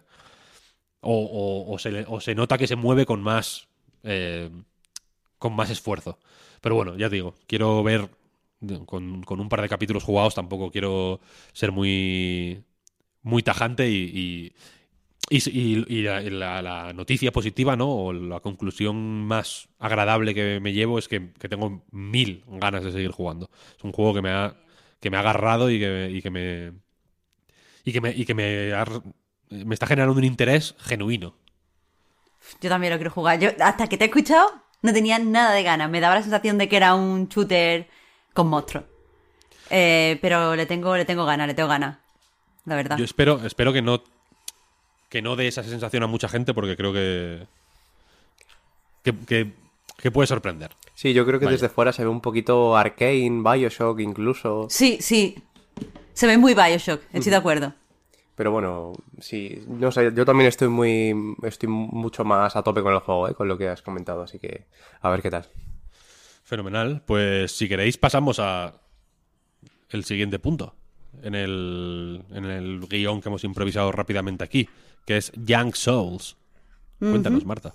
Pues bastante menos interesante que, que Ghostwire Tokyo, la verdad. Yo es un juego que le tenía ganas porque, bueno, es un, es un juego independiente para quien no lo tenga localizado eh, y entró en el Game Pass eh, hace, hace unos días, el jueves pasado, si estáis escuchando esto, la semana de salida. Y bueno, eso yo le tenía muchas ganas, a pesar de que, bueno, pues no me gustan tanto los juegos del barrio contra mí, pero este estaba diseñado en especial para jugarse en cooperativo. Es decir, se puede eh, jugar con solo un personaje, pero también eh, puede jugarlo acompañado porque los protagonistas pues son dos eh, hermanos gemelos y tiene sentido que, que jueguen juntos por la historia y tal. Antes de seguir, eso, yo el juego no lo he acabado y no creo que lo haga, ahora os comento un poco. Pero, pero bueno, eso, el caso es que le tenía ganas porque los trailers, la verdad es que son muy bonitos. Eh, me gustan mucho la paleta de colores, me gustan mucho los diseños de los personajes. Los trailers tenían como una música muy guay, como un rollo muy molón, que quieras que no, eh, por mí, para mí, eh, pues quiera, o sea, como que compensaba un poco el que el género no fuera para mí. Y además, la verdad es que desde It Takes Two tengo muchas ganas de, de otro cooperativo así natural, es decir, no un juego que tenga la opción de meter un segundo jugador, porque muchas veces eso está más pensado para dos jugadores en el que uno tiene mucha experiencia y otro no. Entonces siempre hay un jugador que tiene menos diversión o menos reto y eso a lo mejor no me gusta. Me gusta mucho, o sea, que tenía ganas de un juego que estuviera eh, desde el principio pensado para jugar eh, acompañado y este lo era. Entonces, eh, nada, lo cogí con ganas, pero sí que es verdad que desde el principio me puse muy de culo con él, porque el juego empieza un poco in media res, que es algo que, eh, bueno, lo hacen mucho muchos juegos. Antes estábamos hablando de Persona, pues por ejemplo, Persona 5 empieza in media res. El problema de empezar así los videojuegos es que tienes que saber muy bien qué es lo que va a mostrar, porque sí, es una forma, un recurso fácil desde el punto de vista narrativo para arrancar un juego y darle al jugador como misterio o ganas de seguir descubriendo, pero eh, hay cierto género o, o, ah, se puede plantear de ciertas formas donde no tenga sentido, como es en este caso. Porque eh, en persona empiezas así eh, a la mitad, pero lo que haces básicamente es como explorar un escenario, como saltar, te da la sensación de que eres un, eh, pues un ladrón con mucha experiencia porque saltas muy ágil, escuchas las voces de diferentes personajes y eso ya te apunta a las dinámicas que vas a encontrar en el juego, tienes ganas de conocerlo, pero en ningún momento se te plantea un combate eh, donde tú tengas que eh, ser habilidoso. Entonces, a priori no, no hace daño en cuanto a lo que va a ser tu experiencia de juego. Eh, muchas veces sí que es cierto que estos eh, juegos que apre- abren en media red te presentan un combate en el que te ganan. Entonces, como que te asusta ante el villano final, buah, voy a tener que ganar muchísima experiencia. Pero esto muchas veces se matiza, era un sueño, o se matiza con eh, esto ha pasado en otra dimensión. O sea, hay varias formas de, de retomarlo que me parecen que, bueno, son un poco tramposas, pero ahí están y no me suelen poner de culo. el problema es que aquí. eh, apunta esto, cógelo con pinzas, Marta. Eh, apuntadlo, ponerle una chincheta, porque todo esto, es que, todo esto que estás diciendo se podría, se podría aplicar palabra por palabra al Stranger of Paradise. Bueno, pues Es eso, curioso. le pongo, le pongo una chincheta. Ahora después me explicas cómo es entonces este media res. Porque eso a mí es un recurso que normalmente eh, creo que en videojuegos se usa regulinchi. No en persona, pero en otros sí. Y aquí se usa francamente mal. O sea, te meten eh, en una escena de acción donde te dicen que la ciudad donde vive eh, va a ser atacada. Eh, y esta escena eh, te permite luchar y ya te das cuenta de que el combate es poco ágil. Entonces, yo todo el tiempo estaba pensando, ok, si esto es cuando ya he subido de nivel y tengo ciertas habilidades y me noto tan pencote, es que voy a ser un pencote. Y claro, después llegas a cierto eh, villano y este villano tampoco es tan fuerte, no, te asusta. Entonces yo me pregunto que por qué meterte este in media res cuando rápidamente, cuando empezamos el juego, unos días, o sea, cuando tienes el típico cartelito de unos días antes, te dan toda la información que te habían dado en este, en este avance. Ya te empiezas a, ver tu dinámica con otros personajes, que al fin y al cabo son muy pocos, no, tienen por qué presentarlo así, ni, ni, ni estas dinámicas son tan profundas como para tener que presentarlas así. Y enseguida empiezas a, a combatir. Y de enseguida te dicen que la ciudad está en, en- en peligro. Es decir, no había ninguna necesidad de empezar así, porque en persona, y vuelvo porque es una- un ejemplo, eh, que me parece que está bien hecho, me parece que es lo suficientemente popular, no me quiero ir tampoco a juegos independientes, pero en persona, otra cosa, otra información que te da este Inmedia Res es que en cierto momento a ti te atrapa la policía y te va a interrogar. Entonces, eh, siempre estás jugando con eh, esto en, tu mente, el hecho de, uff, es que me han pillado. Estoy, todo esto que yo quiero hacer va a salir en cierto momento mal, entonces te da tensión, pero aquí no. Porque aquí ya sabes que hay una inminente guerra y que esta inminente guerra va a afectar a tu ciudad. Entonces, eso, ya estaba de culo, pero es que entonces empezamos con los diálogos. Eh, lo que me gustó en el tráiler, que era la sensación de que era un juego bastante gamberrete, eh, se convierte en el juego en un juego verborreico. Y a mí en general no me gustan ni los juegos, ni las películas, ni los cómics, ni nada excesivamente verborreico porque normalmente no me, no me interesa lo que dicen los personajes. O sea, muchas veces los escritores sacrifican el interés de los diálogos eh, en pos del ritmo o la musicalidad que tienen los diálogos. Y a mí me parece que es muy difícil hacer algo verborreico que, que, que me guste escuchar. Así, eh, a bote pronto se me ocurre las películas de Kevin Smith, que son como muy verborreicas, pero normalmente en esta verborrea siempre hay chistes, referencias, siempre, siempre me estimula de cierta forma. Pero eh, son, son excepciones, como digo.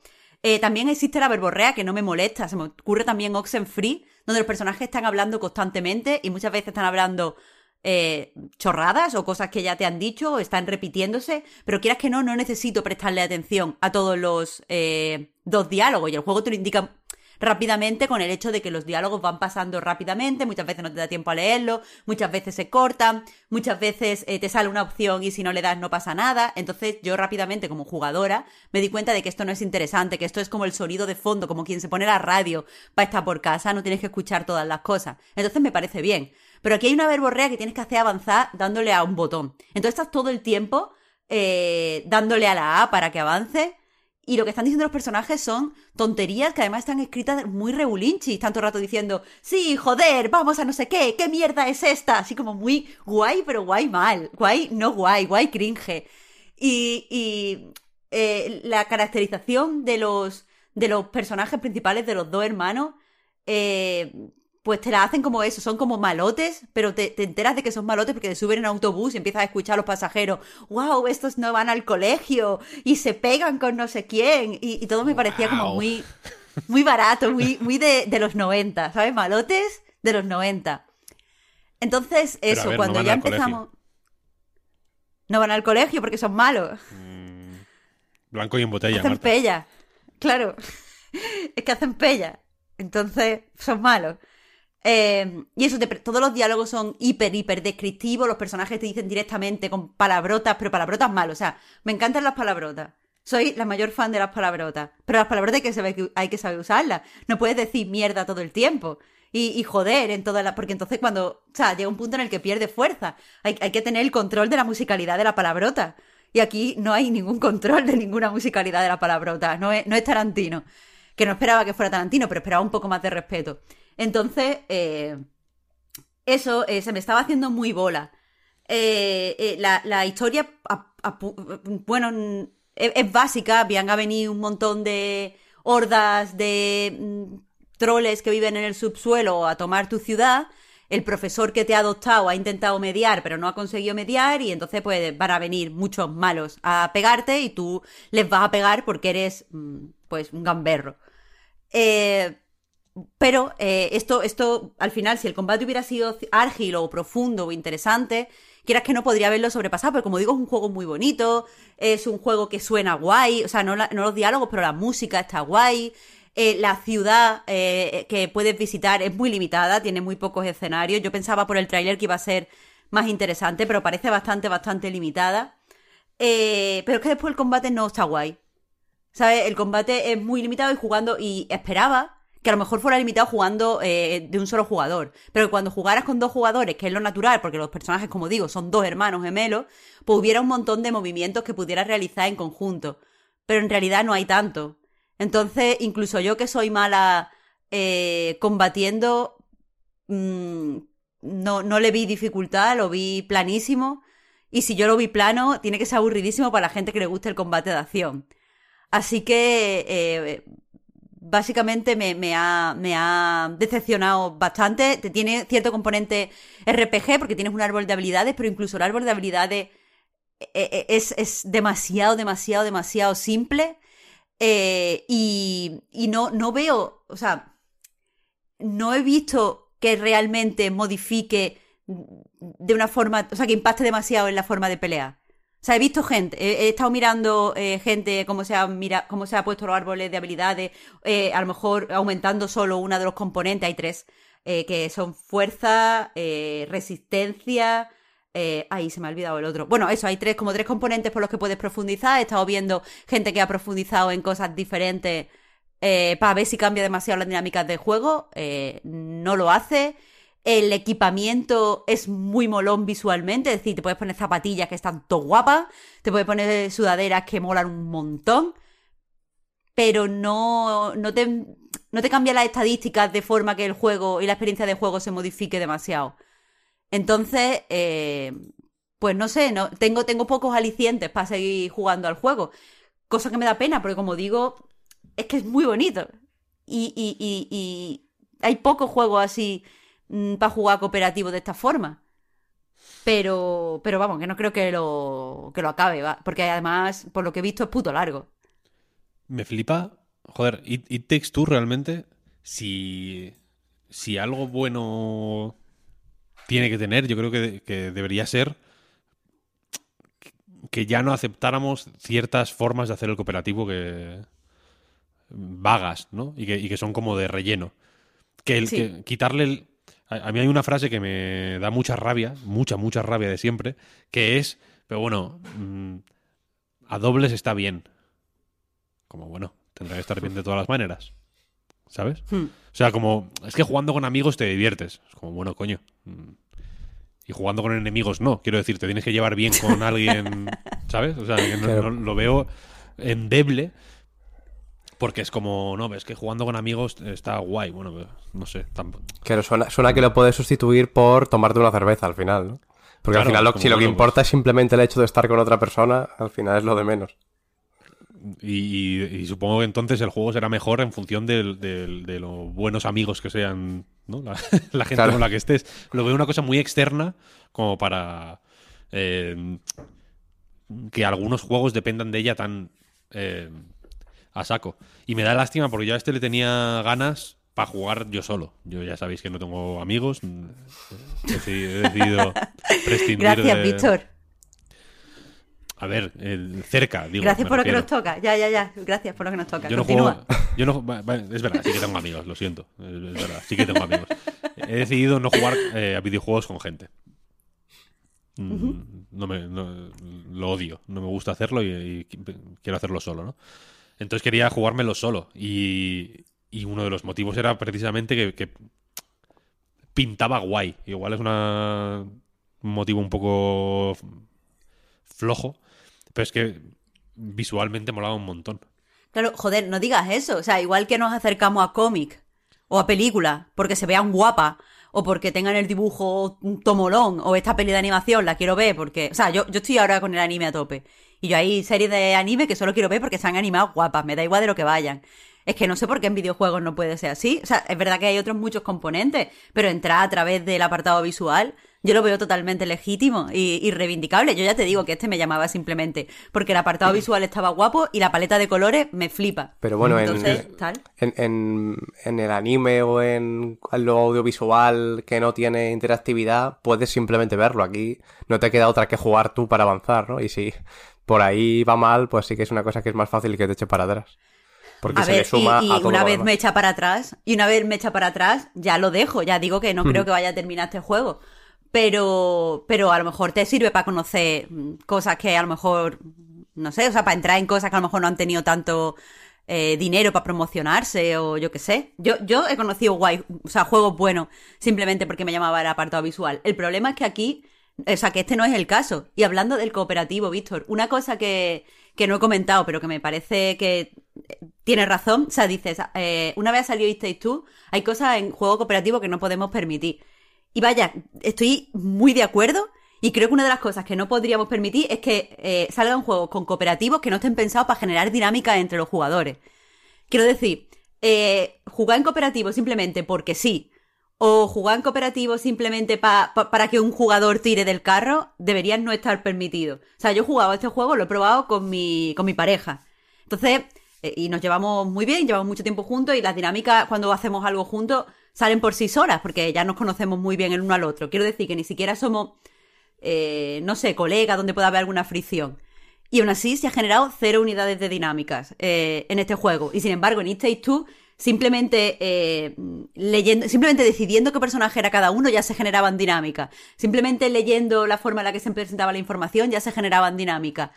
Eh, y, la verdad es que sí que debería ser un paso adelante que no, que no, o sea, y tú debería ser un paso adelante y lo deberían tener en cuenta todos los desarrolladores. Sí que es verdad. Sí, además yo creo que, que ahora ha subido mucho el- la exigencia como tal, ¿no? Porque ahora cualquier juego que, que cooperativo o basado en el cooperativo, porque claro, aquí el problema ya no es que tenga un modo cooperativo que puedas jugar, ¿no? Como una posibilidad más, sino que aquí se presentaba como lo principal, como lo que tú comentas, Marta, que los dos eh, protagonistas son hermanos gemelos, que, que la, historia está hecha así, ¿no? Para que, para que funcione de esa manera. Pero claro, en It Takes Two eh, tenía toda una uniformidad y, y tiene un, un equilibrio los dos personajes. Ninguno es más importante que otro en ningún momento. Uno puede ser Ahí mejor está. que otro y puede ayudarle de, de la forma que sea, ¿no? Siempre si uno es más experimentado, se, se pueden dar consejos, se puede ayudar, pero el mando lo tiene en la mano quien lo tiene en la mano, ¿no? Y, y los dos tienen que hacer, que poner de su parte, incluso en los jefes, incluso en, en combates. No, no puede hacer todo uno, es, es literalmente imposible, ¿no? Está hecho para que no se pueda. Para que no se Pero pueda. también está hecho para, para que sean complementarios, Claro. en el sentido de que no se puede jugar, eh, o sea, no, no se puede jugar sin el otro porque se necesita lo que pone el otro. Aquí, en un brawler, hubiera sido tan sencillo como, eh, bueno, pues un personaje tiene que subirse, no sé, o sea, se necesita a lo mejor un, un personaje veloz y otro personaje fuerte. Pues que un personaje, como tiene esos componentes de, de RPG, pues que un personaje entrene para ser veloz y otro personaje entrene para ser fuerte y que eso lo entiendas conforme vas viendo el juego. Pero al final, eh, mm, pueden los dos personajes ser iguales y no pasa nada. Y eso es un, un error enorme de- del planteamiento del juego, un, un error de diseño. Entonces, eh, ¿para qué es cooperativo? O sea, si es simplemente para que yo te senta al lado de, de otra persona, pues yo qué sé, pues, pues me siento en otras circunstancias. ¿Sabes? Me juego al que estéis tú otra vez. Claro, eso, a eso me refería, a eso me refería, ¿no? Que el que y, y ya no quiero que suene como una eh, típico capricho, ¿no? O típica cosa así, eh, exigencia poco realista, sino que me da lástima que no se explore más eso porque es es muy interesante. Y, evidentemente el caso de It Takes Two, habrá quien nos diga, "Ah, pero es que tú no puedes eh, es más, es muy difícil. Ese, ese fue bien porque, claro, teniendo eh, pues los apoyos que tenía detrás y, y, en fin, y partiendo de, ese, de esa casilla de salida que estaba, pues joder, eh, un trecho por delante de la casilla de salida que tiene la mayoría de gente, entiendo que es más fácil, ¿no? Pero... Y lo, y lo entiendo. Pero me da lástima que no se explore más eso. eh, igual, porque igual que se exploró hace Ahora menos, sin duda, pero hace un tiempo se pusieron muy de moda los juegos. Los party games. ¿no? O sea, o lo- Sí. o los, los- No sé cómo. No, no me refiero a party games en plan Paper- eh, Mario Party, sino los juegos muy, muy preparados para funcionar en. en local. ¿Sabes? Para jugar a, eh, a- a cuatro en local o a dos en local, ¿no? Tipo Nidhogg o Samurai Gun o cosas así, ¿no? Que, que son juegos que, que, funcionan guay si, te, si los juegas en un sitio, ¿no? Y hubo, yo me acuerdo eh, en un en un evento que hubo hace un tiempo en la Friken, eh, Ludipe llevó varios portátiles con juegos de este estilo, ¿no? Para jugar eh, en presencial. Y, y- mola mucho porque, porque se, generan dinámicas y, se, se ven reacciones que jugando en tu casa eh, online no, no son posibles, ¿no? Y lo mismo pues con estas, estas cooperaciones eh, entre dos, joder, eh, hay eh, muchas posibilidades, ¿no? Nunca han sido muy populares este tipo de juegos y entiendo que no lo van a ser ahora por arte de magia, pero pero si algo demostró It Takes Two es que hay espacio ahí que recorrer, ¿no? O, o- experimentos posibles con este tipo de, de dinámicas. Pero vamos, eso, eh, o sea, hay, hay como un mercado que le interesa esos juegos. Eh, a, la, a la crítica parece que también le interesan esos juegos, pero creo que, que hay pocos estudios que tengan la suficiente experiencia para hacerlo. Y ya te digo que, aunque el estudio que ha hecho este juego se llama eh, One, eh, One Player, Two Player, eh, el Two Player no está bien aquí. Y además yo creo que It Takes. Two también demostraba, demostraba continuamente que, que, que no se ha tocado techo en el cooperativo, ¿no? Porque en cada mundo presentaba unas em, posibilidades totalmente distintas y unas formas de colaborar totalmente distintas. Y yo creo que, que deja claro en el mismo juego que, que si sigue sacando mundos, se sigan haciendo nuevas posibilidades, ¿no? Que, que quiero decir que, que no se ha tocado techo todavía. Esperemos que no, esperemos que no. Eh, si queréis pasamos al siguiente punto, antes de que se nos eche el fantasma del tiempo encima. Venga. Antes te decía lo del inmedia res y lo de... eh, en fin, cómo... eh, me has recordado ese, ese inmedia res de Persona 5, que es fantástico. Yo no me lo terminé en el Persona Sí. 5, pero al principio es fantástico, la verdad. Eh, y, y de, co- y de la mm, buena mano que hay que tener para hacerlo y que tenga sentido. Y yo te dije, recordemos ese momento que ocurrió hace aproximadamente ocho minutos, que Parecemos, parece muy shonen, ¿no? Metiendo los flashbacks de algo que has dicho hace literal. hace nada. Tres Luego minutos. Lo, lo voy a meter como con eco, para que parezca que viene del pasado remoto. Eh, yo te decía que me, que me recordaba a Stranger of Paradise, o que Stranger of Paradise, o que, o que, eh, parecía, podías estar describiendo Stranger of Paradise, precisamente. O sea, perfectamente. Y ahora me dirás tú, Oscar, que tú también has estado jugando, si estás de acuerdo.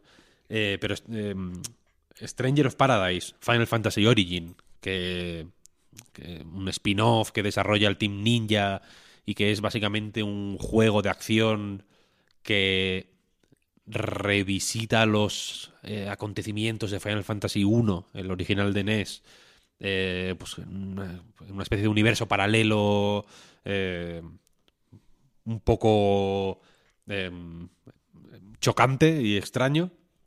Eh, empieza en, con un in media res, con varios, quizá, incluso, eh, y que no tienen absolutamente ningún sentido y que no hacen ni el más mínimo esfuerzo por tenerlo. Y yo diría que, que se esfuerzan por no tener absolutamente ningún sentido y por dejarte tan confuso como puedan. Porque el juego empieza con una, un- una escena épica, una cinemática épica. eh, eh, en, el, en la que de hecho como que parece que te vas a ir parece que va a haber como una misión introductoria Eh, está Jack Jack Garland Garland recordemos side note es el eh, el villano del primer el, principal villano de Final Fantasy 1 está este Jack Garland con sus compinches con sus compadritos eh, y parece que y se van de misión, ¿no? Y parece que esa va a ser la misión, pero para nada. El juego te la omite y luego vuelven de la misión sin que tú no lo has visto. no sabes qué ha pasado. Te enfrentas con un enemigo súper tocho. Eh, es un, este combate más o menos que tú decías, típico combate que contra un enemigo que parece que está fuera de tus de tu alcance, ¿no? Que te ponen las cosas complicadas y tal y cual. Eh, Y luego, y luego, cuando termina esa escena, que no es difícil de matar al enemigo este para nada, de hecho, empieza el tutorial. Que el tutorial está precedido por eh, My Way de Frank Sinatra. Yo pensaba que eso era una cosa, una extravagancia del tráiler. Recordemos que salió un tráiler hace poco. Sí, sí. eh, que un tráiler increíblemente largo, increíblemente largo, tan largo que tuvieron que la mitad del tráiler es una cosa y la segunda mitad de pronto empieza a sonar Sinatra de la nada, de forma absolutamente inesperada. Eh, y la cosa es que en este en esta fase previa del tutorial, que es como en un campo ahí de, De trigo. de trigo, ¿no? Eh, la canción acaba antes de que Sinatra tenga tiempo de cantar My Way. Pero es eh, que encima o sea, se, de se- pronun- se le oye de fondo un poquito, como va bajando el de- volumen sí, mientras lo de dice. pronunciar, en cuanto empieza a decir el estribillo de My Way, ¿no? Eh, eh, se, se quita la canción. Ya está. Y en, la, y en la primera toma de contacto con tu personaje es el tutorial que termina en este campo de trigo idílico con el tío lleno de sangre porque ha estado matando a duendes, creo que son los enemigos del tutorial. Eh, y ahí empieza más o menos eh, de forma oficial el juego, con la primera misión y tal y cual. Eh, es acojonante. Es, es el, el- es el, el, el tramo inicial menos que menos me esperaba en un Final Fantasy de, la historia. Y voy a decir, eh, de antemano lo digo, ¿no? Habrá mucha gente que, eh, no a nosotros, eh, en general, digo, que eh, razone que esto no es un Final Fantasy, ¿no? Que no hay que considerar este juego un Final Fantasy porque es un spin-off, porque no lo hace Square Enix, lo hace eh, el Team Ninja, porque, porque es un Isekai, que no lo sé si es un Isekai, ¿eh? O sea, sí lo sé si es un, es Isekai, pero el juego no te lo deja claro, quiero decir, no es que no es que el personaje saque el teléfono móvil y la gente diga, hostia, ¿qué es eso que llevas ahí? Porque porque lo saca y, a la gente le, le parece normal, ¿eh? O sea, quiero decir, no es un mundo en el que haya teléfonos móviles. Están hartas de que llegue gente de otros mundos con teléfono móvil. Es como otro tío, otro. Ah, hostia, este- tú vienes de otro mundo, ¿no? Eres un Isekai, ¿no? Vaya por Dios. Eh, como, como cuando vienen los de Madrid al pueblo. Tú eres de Madrid, ¿no? Eh, o sea, quiero decir, oh, él va- y va vestido de una forma distinta, quiero decir, van todos como con estas ropas de fantasía, eh, pues está el rey de Cornelia que vive en un palacio, va vestido de rey de dibujos animados, quiero decir, o sea, es una cosa muy eh, de fantasía medieval, eh, pues de esta así muy, muy rococó. Como, como Final Fantasy y el puto Jack va con un- unos vaqueros y una camiseta quiero decir, y tiene un móvil. Y, na- y nadie le da ni la más ni la más mínima importancia a este hecho. De que vaya, de que este fulano vaya así. Eh, y lo que iba diciendo es que mucha gente te dirá, no, es que esto no es un Final Fantasy, ¿no? No, digas que es un Final Fantasy porque, porque no es un Final Fantasy. Y yo quiero desde aquí romper una lanza a favor de considerarlo un Final Fantasy. Porque si acaso es la versión más extrema de algo que ha hecho Final Fantasy siempre, que es mezclar el pues este rollo más solemne de los pues de los cristales, ¿no? y del mundo de la de la- el- el- sal- salvar la tierra de la de la ¿no? de la mm, de la- con- por la, de la energía Mako y no sé qué, no sé cuál y las chorradas más estúpidas posibles, ¿no? Como el, sin salir de Final Fantasy VII Remake, el, o de Final Fantasy VII, vaya, la escena eh, del, del- en la que Cloud se viste de mujer, por ejemplo, ¿no? Eh, y este, de una manera que en, ningún momento sabes si es de coña o va totalmente en serio, porque de verdad que es mm, imposible de, leerlo correctamente, o, o de una forma muy hábil se las apaña para que para tenerte en jaque en todo momento eh, pues eso te presenta una historia de este fulano Jack Garland que quiere matar a Caos esa es su única obsesión. Es recomiendo jugar a la demo por cierto porque en la demo el, el trozo que hay en la demo hasta donde sé es básicamente el juego entero, quiero decir, o sea, es representativo de es representativo tanto del tono como de la, la- a nivel mecánico, lo que ocurre en el juego, aunque se desarrolla muchísimo más, evidentemente, pero básicamente él quiere matar a Caos, es lo único que, es lo único que le interesa. Y lo repite constantemente. Siempre, siempre. Todos sus diálogos van de eso. A él solo le interesa encontrar y matar a Caos. Y no para de decir que tiene hambre. Llega a decir que tiene sed de matar a Caos. No hambre, ¿eh? sed. Eso en la, en la misma demo, si es la primera misión, lo, lo dice también. La- es que la, la primera misión, que es la de la demo efectivamente, es cuando ocurre el momento bullshit, ¿no? Que le están contando... eh, le están contando eh, el, el jefe final, que resulta ser otra persona.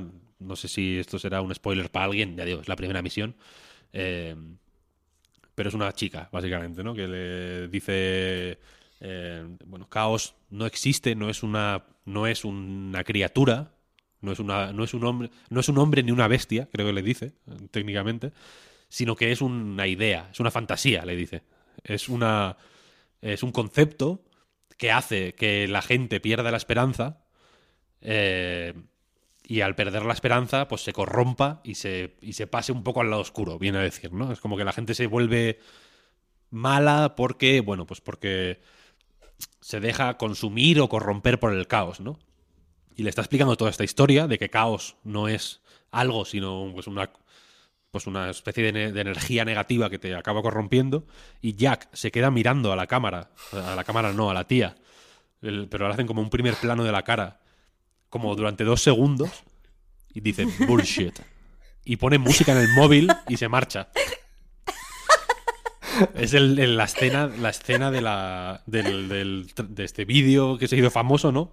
Cuando dice bullshit, pone nu metal en el móvil y se marcha. Y, y- y esa escena es fantástica porque es tal cual ocurre en el vídeo que se hizo famoso. Quiero decir, están dentro de un edificio, de un castillo, de un edificio no pequeño, quiero decir, no es un, no es un edificio que se recorra en 10 segundos. Y la escena termina con ellos saliendo del eh, edificio. Y ahí Jack quita la música y, y vuelven a hablar. Quiero decir, el hijo de puta tuvo la música puesta todo el, el paseo de vuelta. ¿Sabes? Es muy, es muy raro. Es muy. Porque y no te explican si alguien le habló o, si hablaron entre ellos.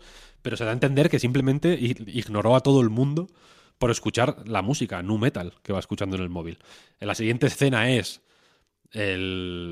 otra cosa de otra ca- característica de la personalidad de Jack es que gruñe. Es una, una forma. El resto de personajes también gruñen más de lo normal, pero él gruñe mm, con una frecuencia realmente inusual. ¿eh? Cuando no está hablando de caos, está gruñendo. Y eh, al principio del juego está el rey de, de Cornelia es- pues, explicándole, pues bueno, ah, la profecía, los cuatro guerreros de la luz. Un poco el argumento de Final Fantasy 1, ¿no? Hay cuatro piedras que han perdido su color, cada una representa un elemento, entonces hay que eh, básicamente devolverles eh, el brillo a, estas, a estos cristales.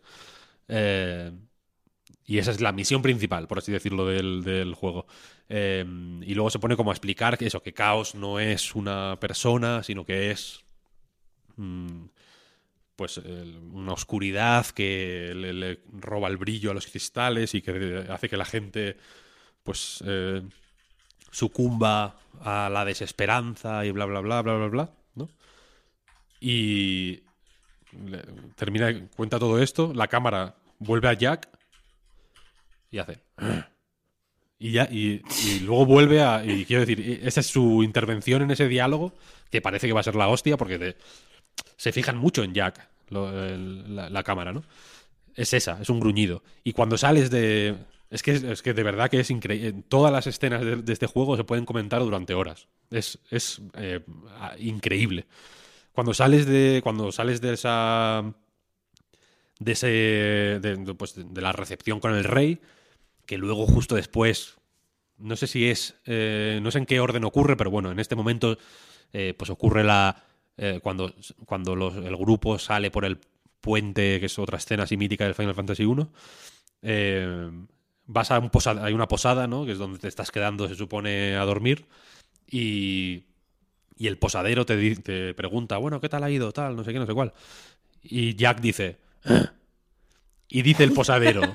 Y dice el posadero. Me imaginaba que dirías eso. Novel Shade, tío. Me imaginaba que dirías eso. Y es un gruñido. Hay escenas en las que todos los personajes lo único que hacen es gruñir. Es, es alucinante, realmente. ¿eh? Y. Y fí- y fíjate que no he hablado ni, ni de cómo se juega, de momento. ¿A ti no te, a ti no te ha dejado, Oscar, el cerebro frito? De un- en un sentido. Bueno, no sé si es positivo. A mí, en mi caso ha sido positivo. Pero Sí, ¿no sí, te ha dejado en- el cerebro en- frito? En el mío también. Y, y estoy de acuerdo en eso que dices, Víctor, de, de que sigue siendo un Final Fantasy. Yo creo que el lado eh, de chorradas, el, el lado mamarracho en Final Fantasy ha estado siempre. Lo que pasa es que aquí yo creo que se han soltado un poco la melena. Y me da la sensación, precisamente, eh, sin centrarme en eso, ahora si quieres entras tú y luego comentamos algo más. Eh, hablando del combate, me, me da la sensación de que no tiene nada que ver eh, lo que son las, las cinemáticas, lo que se cuenta, eh, el tono del juego con el combate. Son como juegos totalmente distintos. Son cosas que no tienen nada que ver y no por eso digo que esté mal en realidad. Pero, pero bueno, centrándonos en, el, en lo del tono, eh, es eso, es mamarracho todo el rato y, y- es un punto en el que no está muy claro si es, si es aposta, ¿no? Si es para hacer un chiste, si es para que te rías o simplemente porque se han soltado la melena y quieren mostrar esa personalidad y, y ya está. Pero bueno, en mi caso, no sé si es para reírse, pero a mí me hace bastante gracia, así que estoy a favor. Y tengo aquí apuntado de ejemplo, que lo hemos comentado antes de grabar, eh, el nombre que es precisamente el de la primera misión. Que es la fantasía que aguarda al final, con fantasía y final en mayúscula, como para dejarte la referencia guiño. en la cara. Directamente. Esa- es, Y- o sea, es, es un, es un juego ah, así de directo, quiero decir. O sea, que no te los te espeta todo de esa manera. Joder, pues. Más o menos violenta, quiero decir. Sí, yo creo que la diferencia con los otros Final Fantasy, precisamente, ¿no? En, en lo de lo, lo mamarracho, las chorradas, son que. O sea, la, la diferencia es que antes no te las presentaba a lo mejor de forma tan explícita, ¿no? Eran más sutiles, eran más casuales, ¿no? De- alguna en cada cinemática muy puntual y si, si no te fijas a lo mejor ni te das cuenta, pero siempre han estado ahí. Pero aquí te las ponen en la cara, eh, literalmente todo el rato. Y, y bueno, no he podido jugar mucho en realidad, tú has podido jugar mucho más, pero yo Sí. entiendo que, por lo que dices, es una cosa que se lleva al. Bueno, y el ejemplo que has puesto de lo del gruñido me ha gustado mucho también. eh, que se lleva, pues eso, al máximo exponente en todo momento del juego. Es. eh, eh, es un poco el. El leitmotiv de, de, de- de toda, de toda la historia, que ya digo que, parte de. o, recrea. La- Final Fantasy 1, la, medida o la eh, exhaustividad con que lo hace, o los guiños más eh, profundos, mm, seguramente no los haya pillado, no conozco tanto Final Fantasy 1 como para eh, hilar tan fino, pero sí que la, en fin, desde el principio las cosas más eh, obvias te las deja bastante en la cara y evidentemente una parte importante de por dónde va la historia es eh, pues por, por el hecho de que Jack se apellide como el villano del primer Final Fantasy, ¿no? La cosa va por ahí, no es una cosa, no es una historia que te que te cambie la vida, honestamente, y tampoco está contada de una manera particularmente brillante. Eh, pero por ahí van las cosas. ¿Cuál es la otra eh, característica más eh, pues, sorprendente o chocante del juego? Pues el combate, que es básicamente el de Nioh 2. Team Ninja, lo último que ha hecho ha sido pues, los dos Nios. Y este juego es. Creo que no sería particularmente faltoso decir que es un reskin de Nioh 2. Porque en, mu- en muchas mecánicas están sacadas tal cual de Nioh 2 y otras son en cierta medida revisiones de cosas que ya hacía Nioh 2. Básicamente tienes eh, pues a tu personaje Jack, que es un fulano hiperagresivo y muy violento que quiere matar a Caos, insisto, es lo único que le, que le llama eh, en la vida. Y para, digamos que la historia se desarrolla en una serie de misiones en distintas localizaciones que, como en los Nio, luego se dividen o se, re, o se remixean en, en, en zonas en, mapas distintos, quiero decir, el mismo mapa amplio de la misión principal se presenta de distintas maneras para eh, dar forma a las distintas misiones secundarias. Algunas puertas están cerradas que estaban abiertas en la misión principal, otros caminos de pronto están bloqueados y tienes que ir por otro lado. Eh, a veces son eh, zonas súper reducidas que solo tienen una hoguera y una, una hoguera, no, un cubo, cubo de datos, lo llaman, creo.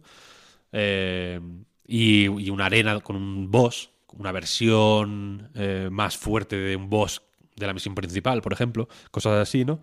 Eh, y la cosa es que el combate es básicamente el de Nioh 2, es decir, tiene un rollo de timings y de personalizarte el set de movimientos de tu personaje combinándolo con magias y eh, con un sistema de árboles que hace que cada... Lo que aquí... En, Nioh no me acuerdo cómo se llamaba, aquí son trabajos. Cada trabajo tiene una serie de... eh, especializaciones o de, af- de afinidades, lo llaman, vaya. Las afinidades son, pues, qué armas le son más naturales a ese trabajo, ¿no?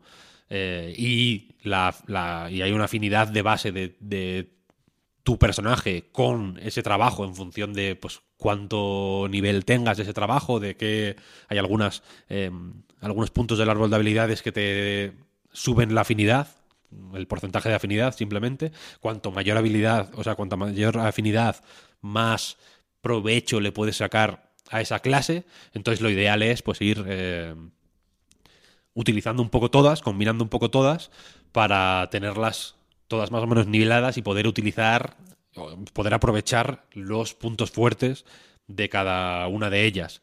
Algunas armas son más eh, fuertes contra unos enemigos que otras. eh, algunas clases te permiten hacer cosas eh, específicas. Hay una que es eh, brujo que te permite usar magias. Entonces, si hay de pronto en la primera misión hay un ejemplo muy vasto que estaba también en la beta. eh, pero si hay un muro de fuego, por ejemplo, pues le echas un, pi- un aqua y, y se va, ¿no? Y puedes pasar por ese, por ese lado.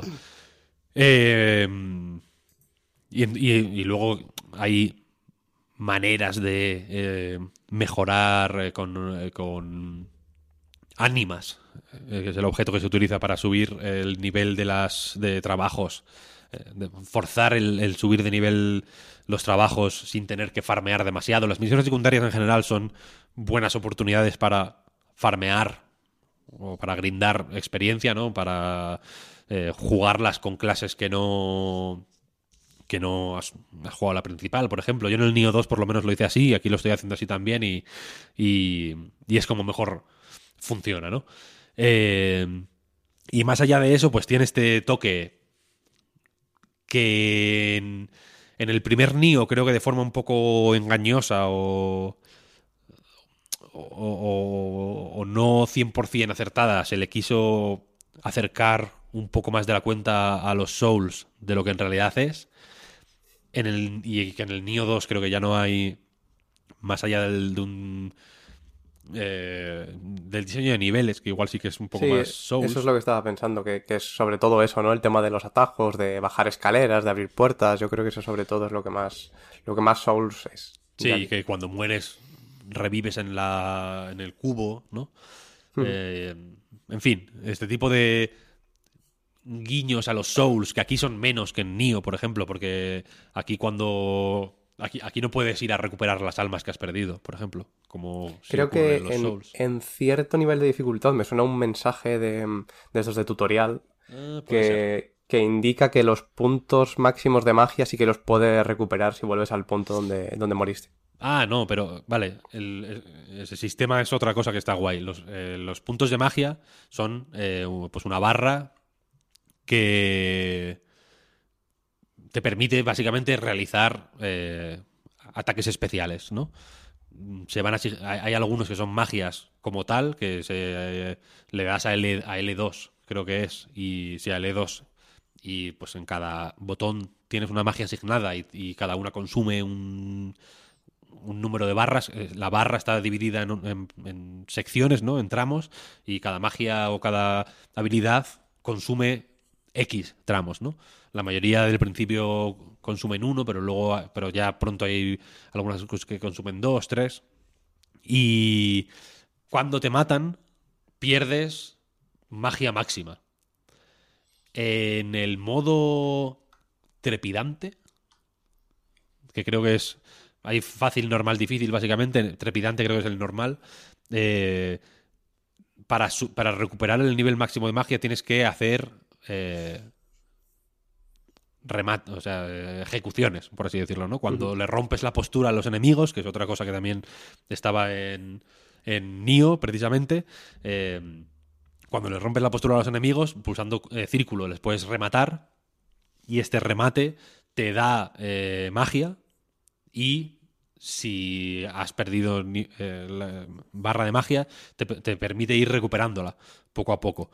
Y el remate, de hecho, es, eh, no sé si recordáis aquel tráiler de cuando, cuando se anunció, poco después de que se anunciara, de, de que ya que estaba pisando un cactilio y saltaban unos cristales y lo, y lo mataba, pues esas son las ejecuciones. Que aquí los cactilios creo que dan como objeto, objetos especiales, ¿no? Van corriendo por ahí, son como los, Sí. los- las titanitas. Eso es, eso es. Y hay un logro, de hecho, por matar no, X cactilios. Y luego tiene eh, distintas mecánicas que, pues, sí tienen, digamos, sus eh, homólogos en los Souls. Ahí, eh, pues, está el, esquive, o sea, el bloqueo perfecto. Está. Hay otro. em, hay, otra manera de esquivar con círculo que te permite absorber las magias, la- los enemigos. Sí, el corazánima se llama. eso es, la corazánima, eso es. Tienen eh, habilidades, eh, tienen ataques normales que no están marcados, tienen ataques imposibles de bloquear, que aparte de que se les pone ahí un halo rojo súper loco, están marcadas en rojo, delan- encima de su cabeza les aparece un cartel en rojo que significa que no puedes eh, bloquear ese golpe, entonces tienes que esquivarlo o apartarte, lo que sea, y luego tienen eh, pues, lo que vienen a ser las magias del Final Fantasy, que son que están en morado. Si bloqueas en el momento correcto con la corazánima, absorbes esa magia y puedes usarla de forma... Tiene unos usos limitados, ¿no? Eh, que, es, que, que es una mecánica que está francamente guay, vaya, y está muy bien hecha. El juego es como... eh, como Nio, de hecho, muy estricto en lo mecánico, muy de jugar con precisión, de entender que de de entender bien qué tipos de ataques hacen más daño a qué tipos de enemigos, bien porque haya eh, pues eh, debilidades elementales, eh, en plan, pues evidentemente un enemigo de fuego, eh, un ataque de agua le hace más daño, pero también hay otros otro tipo de ataques que tienen que ver con el, con el arma que usas, por ejemplo, o con qué habilidad de ese arma utilizas para romper más postura que es una cosa que en Nioh 2 ya tenía mucha importancia y aquí, eh, pues, quizá de una manera un poco más eh, simplificada o más, o igual simplemente es que yo he jugado más, a Nioh 2 eh, y, lo tengo un poco más interiorizado, pero van por ahí los tiros y, y es un juego de acción satisfactorio y, y joder, y, y con una profundidad mm, no voy a decir que inesperada, porque entiendo que precisamente encargarle un juego de este tipo a Team Ninja, eh, pues lo que esperas es que exista esa profundidad, ¿no? Pero sí eh, muy agradecida, porque evidentemente antes nos hemos estado choteando mucho de la historia y de lo ridículo que es todo y de la y de la en fin eh, y de lo frito que nos ha dejado el cerebro ver a Jack y a sus colegas decir tonterías non-stop en todas las cinemáticas que, en las que tienen la oportunidad. Pero, claro, tú, no puedes basar un juego en la estupidez pura y dura. Bueno, o igual sí, igual sí puedes Igual sí. hacerlo, no lo sé.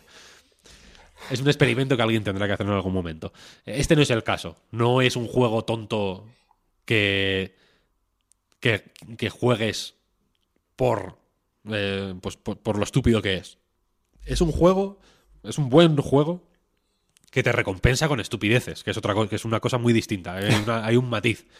Eh, y son estupideces que, que ya digo, recomiendo jugar la demo porque si, si la demo te resulta ofensiva, el juego te va a resultar 50 veces más ofensivo, porque es 50 veces más largo.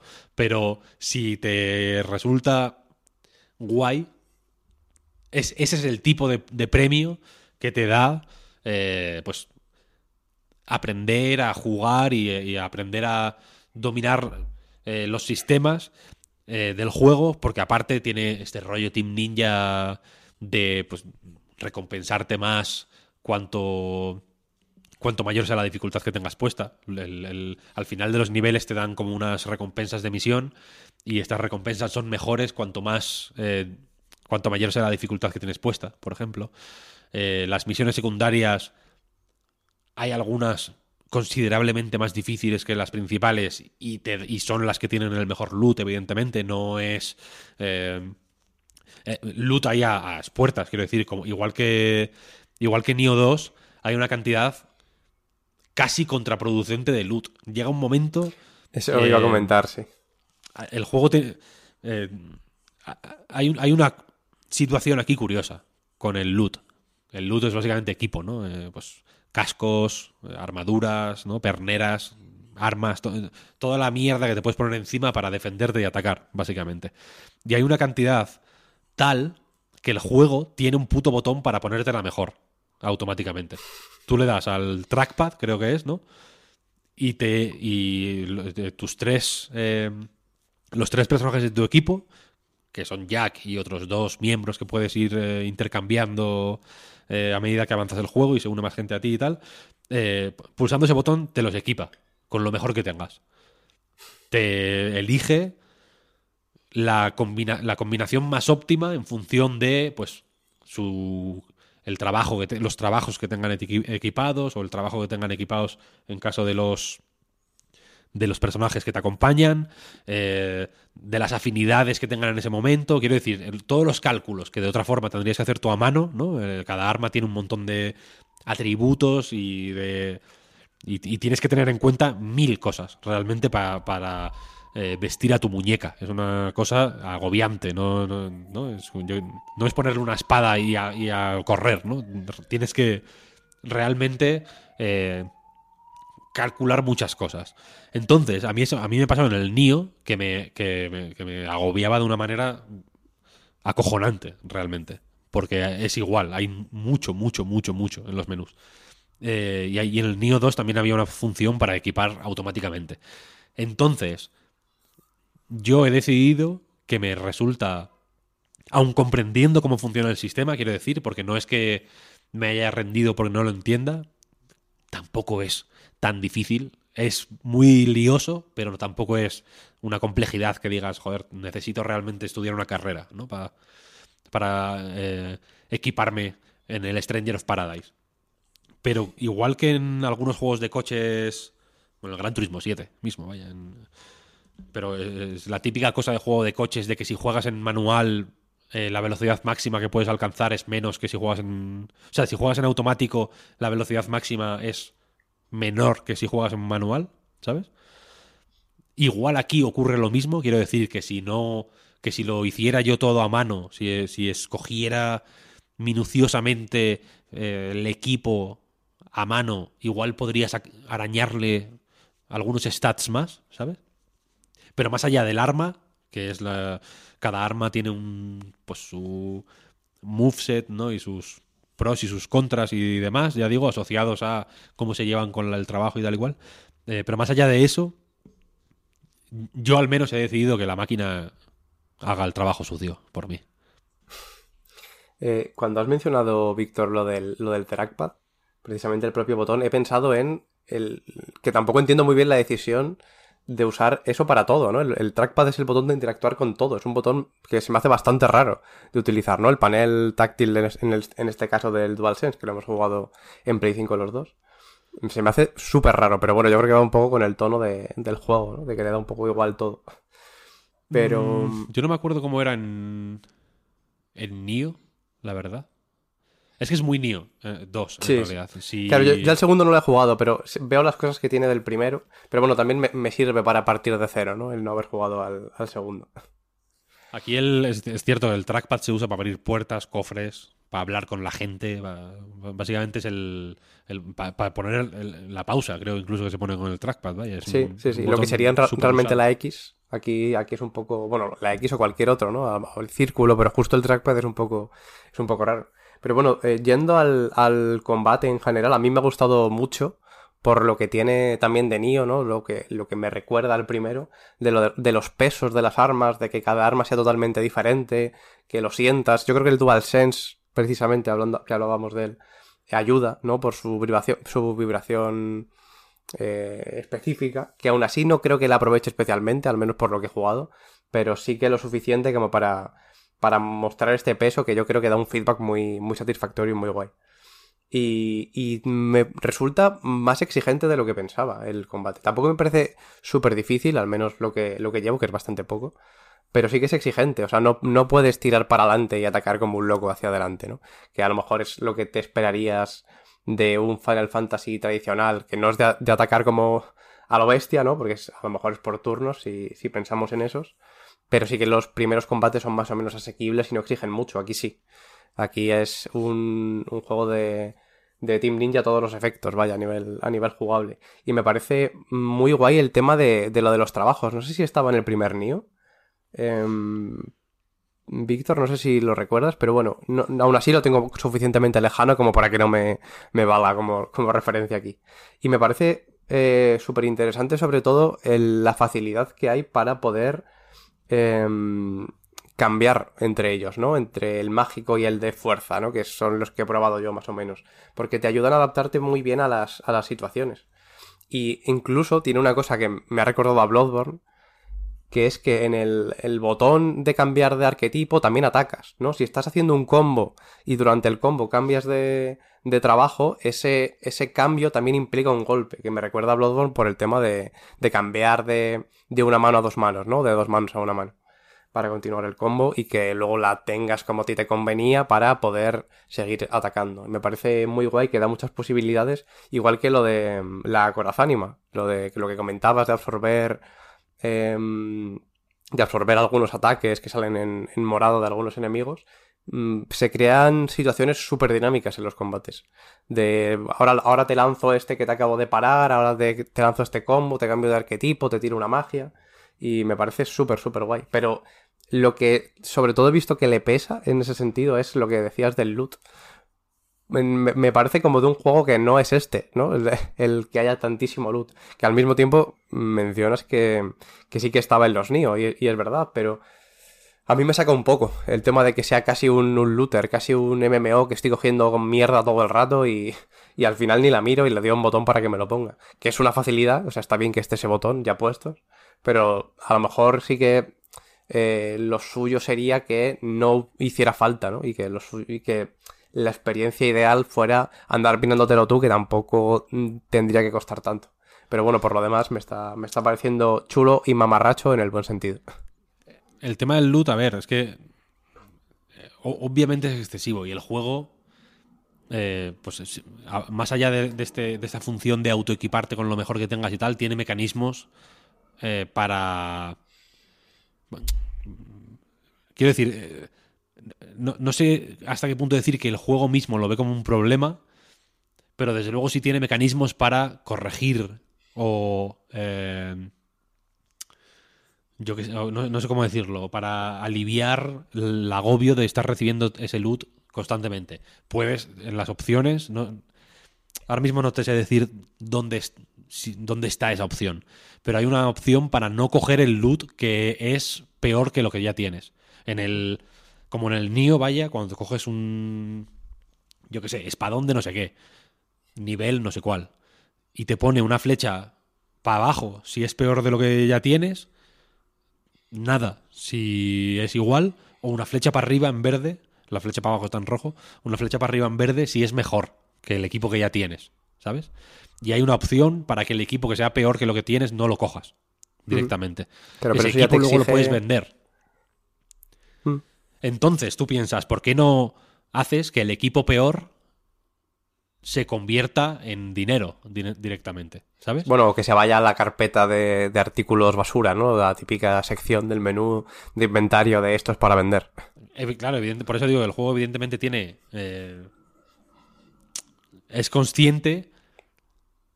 No, no, no es consciente. Me niego a decir que es consciente. Es inconsciente, evidentemente. es un juego inconsciente. Pero el juego, eh, por su forma de ser, te pone a tu disposición una serie de eh, herramientas para...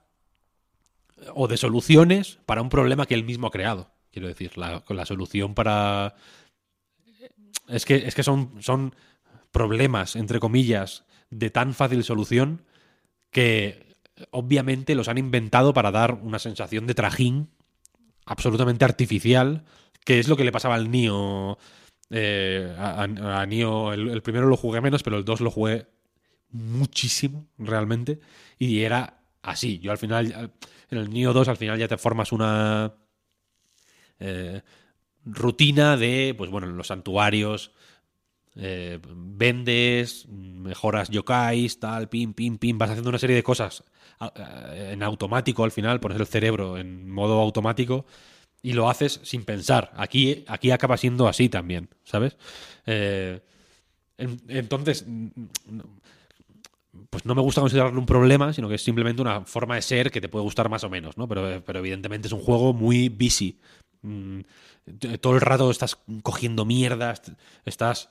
eh, o sea, matas a un enemigo y le salen bolas rojas que son eh, la magia, básicamente. En Nio pasaba lo mismo también.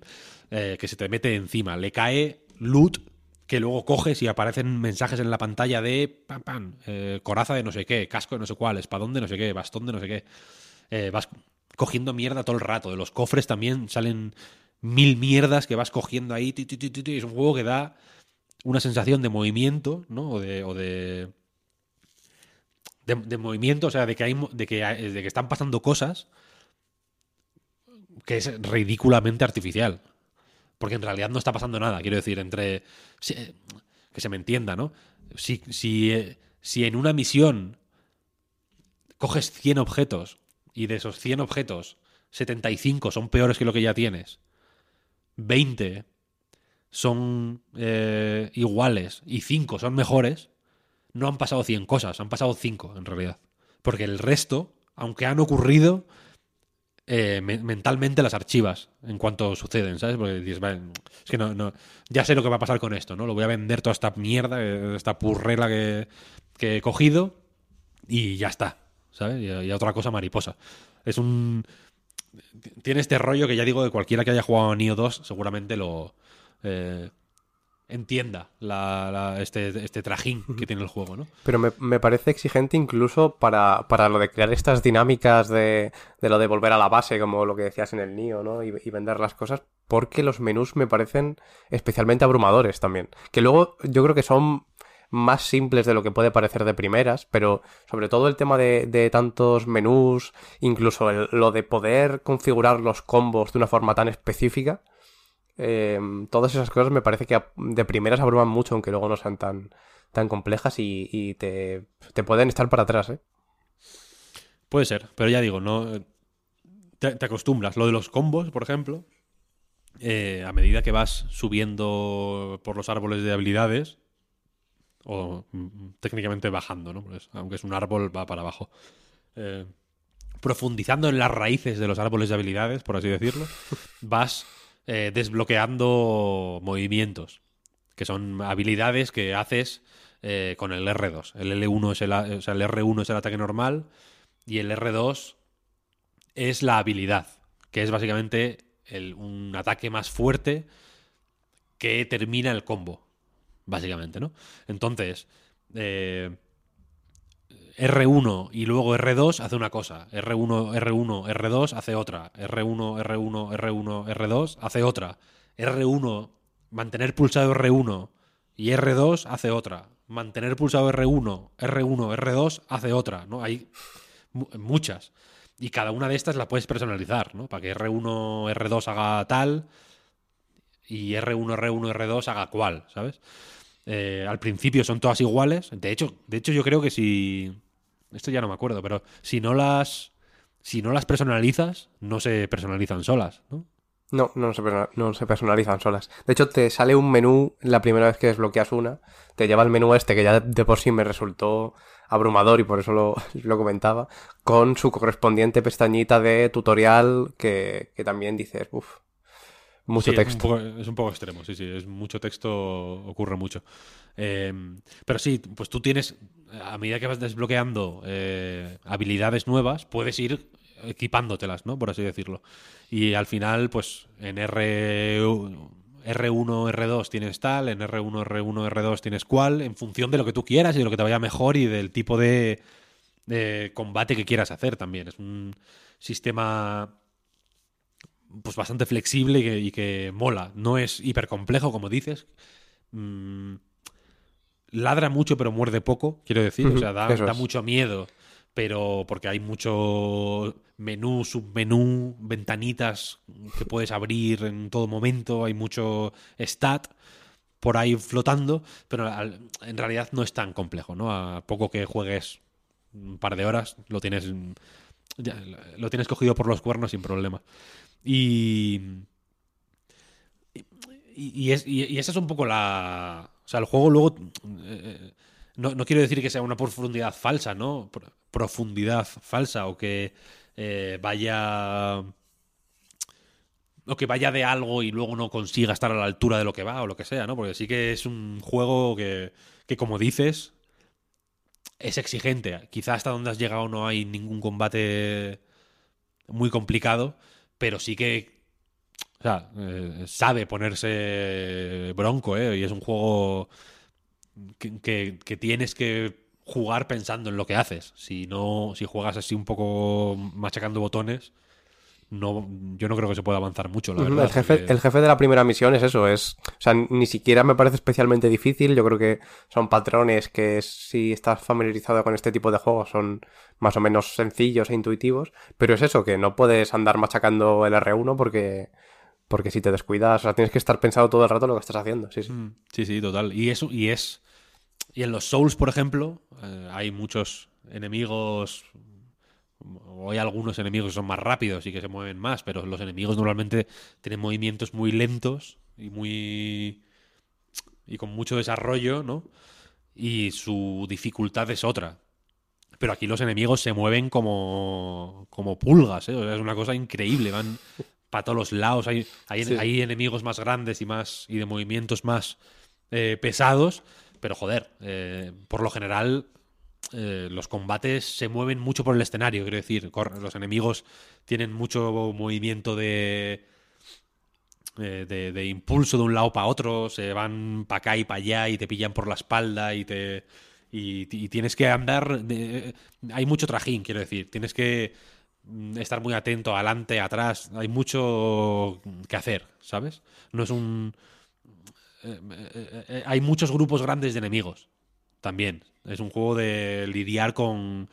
Con, con mucho grupo, joder, es un, es un juego intenso, quiero decir, entiendo en su día eh, a nosotros se nos echó mucho en cara que- que no habíamos entendido Nio, entre comillas, y ahora entiendo que efectivamente, pues igual tiene más de Ninja Gaiden de lo que yo eh, pensaba al principio, y este también tiene un poco de ese juego rápido y, con mucha historia pasando y, que te obliga a jugar eh, pues de una forma muy eh, muy despierta.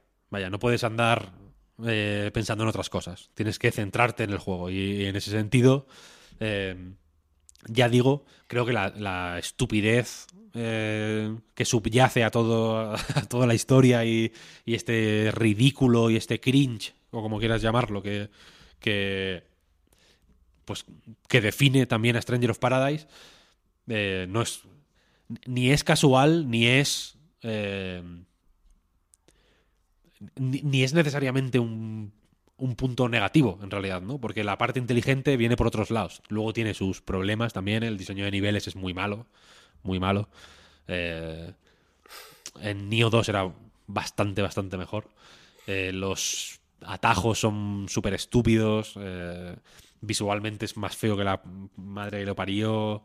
Las eh, formas en que se repiten los niveles, eh, yo- porque ya digo que los niveles se van repitiendo, pues recortados por aquí y por allá para tener eh, pues, layouts distintos. Sí, me recuerda. secundarias. Me recuerda lo malo de Nier Automata, un poco. El tema del Ojalá diseño fuera de niveles. Automata. No, no, Claro, no, no, por es eso digo es en lo, en lo malo, ¿eh? En lo malo de- del tema de reutilización de escenarios, de texturas, de puertas.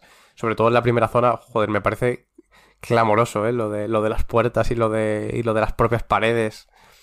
Sí que es bastante, bastante feísta, yo creo. Pero aquí, eh, o sea, más allá, del, más allá de lo feo, que, que- que lo es, vaya, y, y- y- y un feo que no es, o sea, no me refiero a que sea feo eh, porque no me guste estéticamente, es que es, eh, a veces es difícil de leer, hay muchos, hay muchas zonas que están, que el recorrido pues, se define por, yo que sé, columnas que están caídas, por ejemplo, y algunas de estas columnas Ujú. el, el color, o sea, las paredes, el suelo y la columna tienen unos tonos que parecen estar elegidos con precisión para formar una papilla visual que es ilegible. Sí, es fácil ir hacia atrás sin, sin querer, pero por eso decía lo de Nier Automata, vaya, en concreto me refiero a la fábrica, ¿eh? que se comentaba mucho este tema de que reutilizaba mucho. Yo en la fábrica precisamente, y lo vi comentar mucho también, iba mu- muchas veces para atrás queriendo ir para adelante, ¿no? Y lo digo esa, en ese sentido de Nier Automata, por supuesto. Luego Nier Automata me parece mucho más fino en todo lo demás y en el diseño de niveles en particular también. Aquí el diseño de niveles es relativamente pobre, la verdad. No voy a decir que sea eh, directamente de tarjeta roja, pero mm, podría ser mejor. Podría ser mejor eh, por- porque hemos visto a esta gente hacer mejores niveles, vaya. Y si y cuando un nivel básico eh, ya parte de pues de un nivel relativamente pobre o bajo, eh, pues en fin, cuando lo repites dos, tres, cuatro veces, no mejora. Al revés, las variaciones son incluso peores. Eh, y ahí es un poco, en fin. Ahí podría ser mejor, la verdad. Creo que a veces, a veces se disfruta más el guiño de cómo está recreada una zona. eh, pues que podría. eh, que, que habrá quien le haga gracia por pues venir del primer Final Fantasy, por ejemplo. O por recrear escenas eh, famosas. Que por el nivel en sí, que suelen ser, ya digo, bastante, bastante chungos. Y por ponerle otra pega, los gráficos son malísimos. Es, malo, pero malos de, malos. Es, es, es, un este juego, a ver, cuando digo que, son, que los gráficos son malos, es que son malos. Son malos de cojones. Y no, y no quiero que suene mal, pero Stranger of Paradise, Final Fantasy Origin, es básicamente un juego perfecto. Pero, eh, porque está milimétrica- mi- milimétricamente diseñado para que dentro de 10 años un youtuber lo reivindique y haga un vídeo de una hora y media absolutamente perfecto. Es un juego que, que si hubiera salido en PlayStation 3, hoy estaríamos reivindicando en el podcast Reload. Sería el Nier Replicant de, de la época, ¿no? No. Nier Replicant tiene un, un toque, un punto de inteligencia que, que no es exactamente a lo que yo me refiero. Ya, vale, vale. vale. Este es el- un, un- un raro milagro, que en este caso es más eh, raro todavía por ser un Final Fantasy, por eh, venir firmado por el Team Ninja, tal. Esto es eh, un juego de From Software de, de PlayStation 2, ¿sabes? Que, que en su día pues parecería, parecería como cutre o, tonto o tal, y que, y que ahora con la distancia lo, lo- podemos medir con mayor precisión y, y- celebrarlo eh, pues ya liberado de las cadenas de eh, pues en este caso ser un Final Fantasy no o, ser un lanzamiento de un, ser un lanzamiento quiero decir no un videojuego sino un lanzamiento. Eh, lo- los, los juegos tienen a veces esta pues este lastre no de que, de que no son juegos sino que son eh, fichas en una especie de ajedrez macabro que nos montamos los gamers en la cabeza con, las, con los juegos, ¿no? En plan, wow, febrero se viene fuerte con Horizon Zero Dawn y Elden Ring y a principios de marzo Gran Turismo y ahí hay como un ajedrez eh, ridículo que nos montamos con, wow, pero ahora Microsoft va a lanzar no sé qué, pero luego Sony contraataca, eh, el alfil que ha movido Microsoft, eh, luego lo pone en jaque el caballo de Sony con este otro lanzamiento y Nintendo se está guardando la torre que es eh, Splatoon 3 para tal, tal. Y entonces, y entonces pues, eso lo, eso lo que hace es que al final no pensemos en los juegos, ¿no? Sino que pensemos como en qué, qué significan para empresas que no saben ni cómo nos llamamos, etcétera, etcétera. Ya sabéis a lo que me refiero. Tampoco quiero darle más vueltas a eso. Eh, entonces yo lo que quiero ahora es liberar eh, a, Stranger of Paradise, Final Fantasy Origin, de, este, de esas cadenas y verlo como lo que es.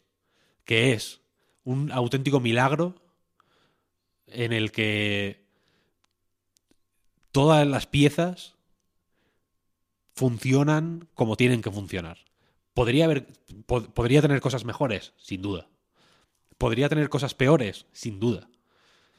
¿Podría tener cosas... Podría, podría no tener, y aquí es- y esta es la parte importante, My Way de Frank Sinatra en varios puntos del juego, porque, mm, spoiler, no suena solo una vez. Eso es lo más guapo, suena varias veces.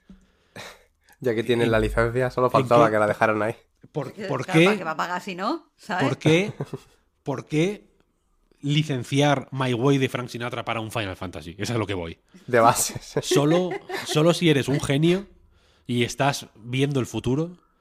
Esto es lo típico de un viajero en el tiempo que de pronto, eh, yo qué sé, hace algo inesperado y todo el mundo es como, pero bueno, ¿qué estás haciendo? Porque esta, esta cosa ridícula, ¿por qué la haces? Y luego, ¿no? De- de- haciendo eso ha evitado la tercera guerra mundial, ¿sabes?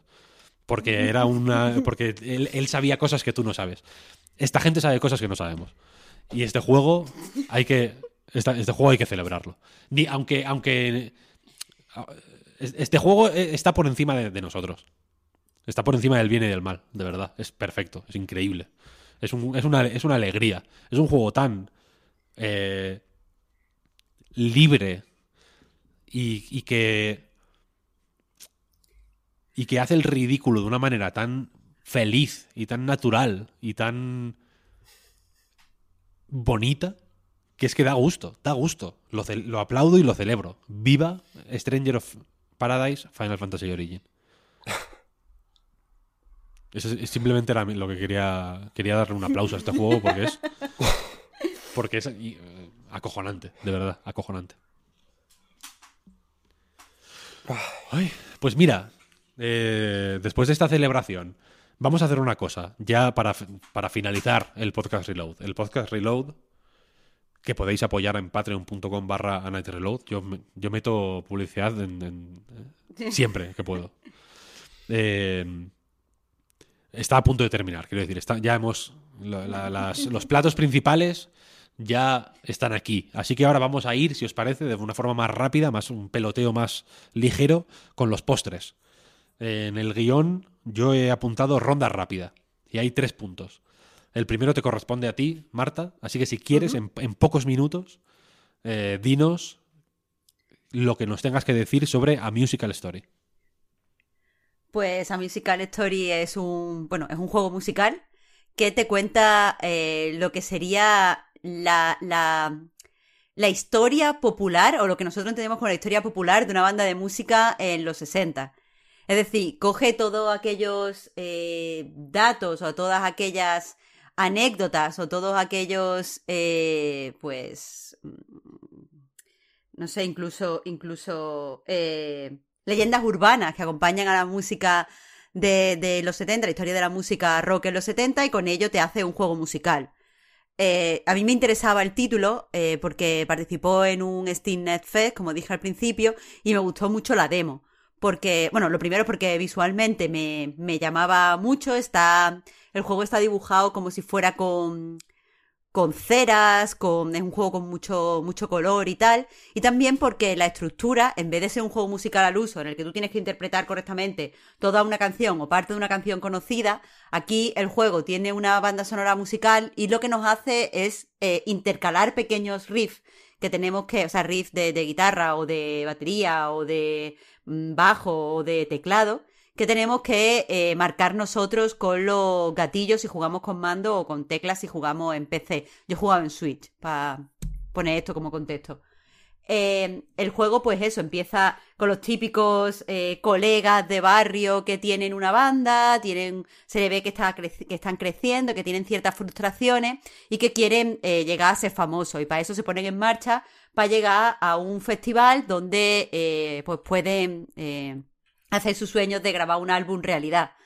Y básicamente eso, nosotros vemos parte de la historia y enseguida tenemos que reproducir un riff. Vemos parte de la historia y tenemos que producir un riff.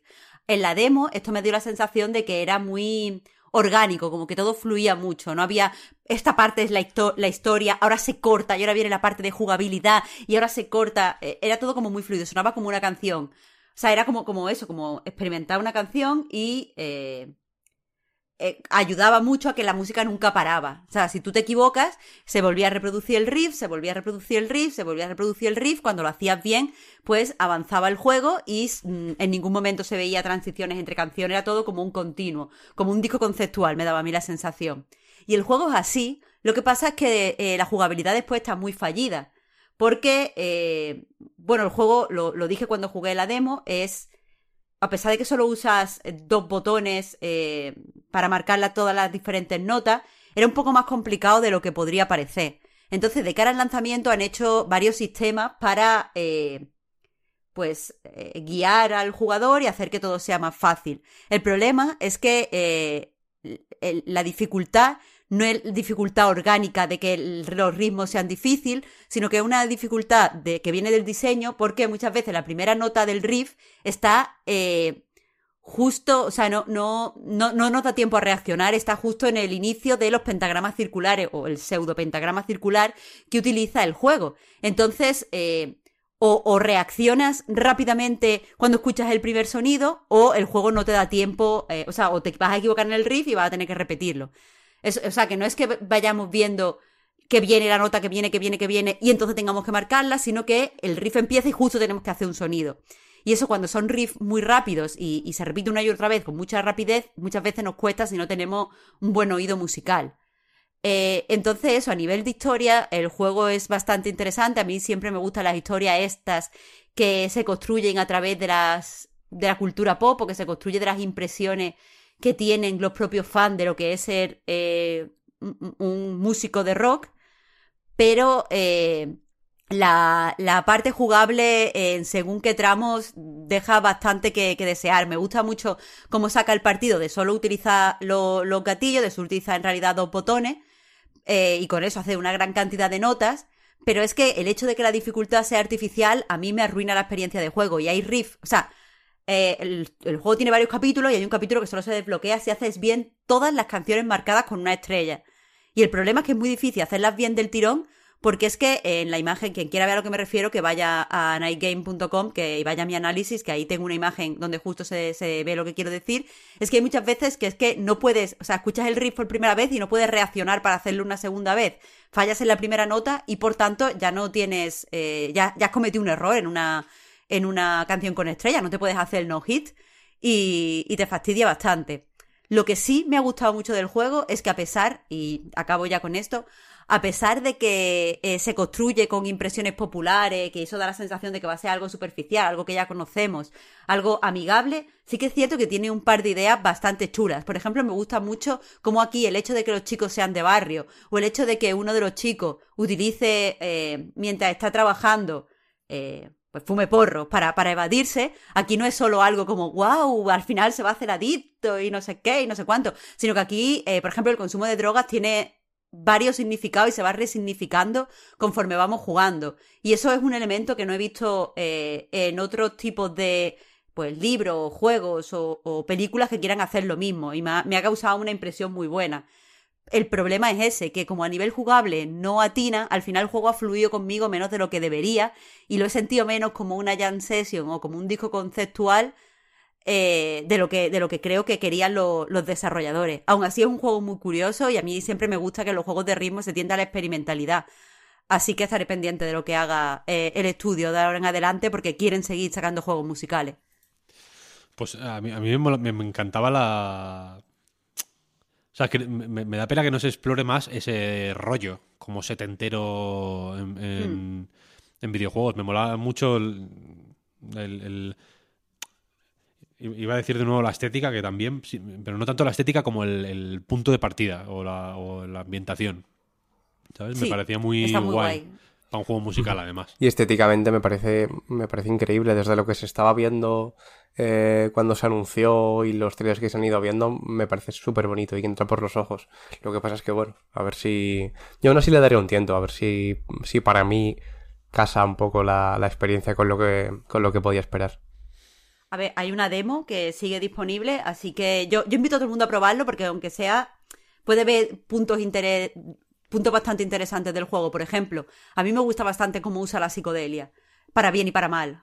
Así que ahí hay un... No sé, hay como, como algo que te mantiene en el juego, aunque al final toda la parte jugable no sea sobresaliente.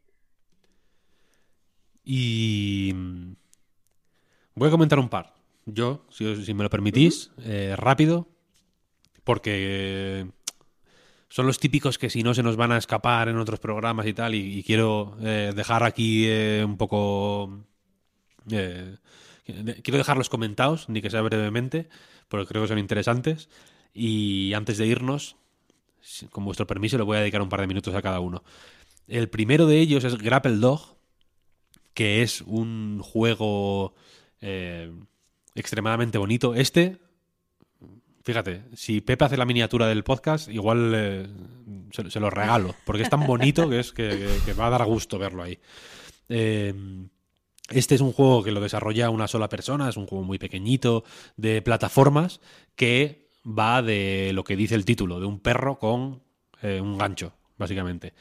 Eh, quizá os suene si estáis escuchando esto y tenéis Twitter, porque es el típico juego que, que se viralizaron algunos GIFs. Típico que yo conocí, de hecho, también eh, por GIFs de Twitter, ¿no? Porque es muy. tiene un pixel art extremadamente bonito. Y básicamente es un juego de plataformas en el que eh, eres un perrete que tiene que salvar al mundo de, un, de una gran amenaza y para ello tiene un gancho que le permite eh, engancharse a, algunas, algunos objetos marcados en azul. Eh, Hay zonas de los niveles que tienen eh, te- techos, por ejemplo, que son azules, en los que te puedes enganchar. Hay algunas... eh, eh, algunos enganches flotantes que también puedes ir con el gancho. Hay como cañones, tipo los barriles del Donkey Kong Country, pero que son como unos cañones flotantes que también puedes llegar a ellos con el gancho. Y, y es un juego de plataformas en, eh, más o menos tradicional, eh, que sigue con bastante buena cabeza y bastante buen gusto la pues la, la forma de trabajar nintendera de la mejor Nintendo. Quiero decir que eh, lo básico es el salto y el gancho, como ya decía, pero luego cada nivel tiene un gimmick alrededor del que gira, que luego, pues en, en algunas ocasiones, eh, piezas que formaron parte de un gimmick en niveles anteriores vuelven eh, pues, a aparecer de vez en cuando sirviendo otras utilidades, por ejemplo, ¿no?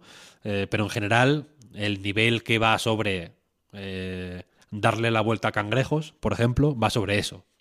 Quiero decir, hay unos niveles en los que descubres que si haces un culetazo en el suelo, otra marca de la casa de Nintendo, eh, los cangrejos se dan la vuelta y puedes saltar encima de ellos y sal- salir rebotando para arriba.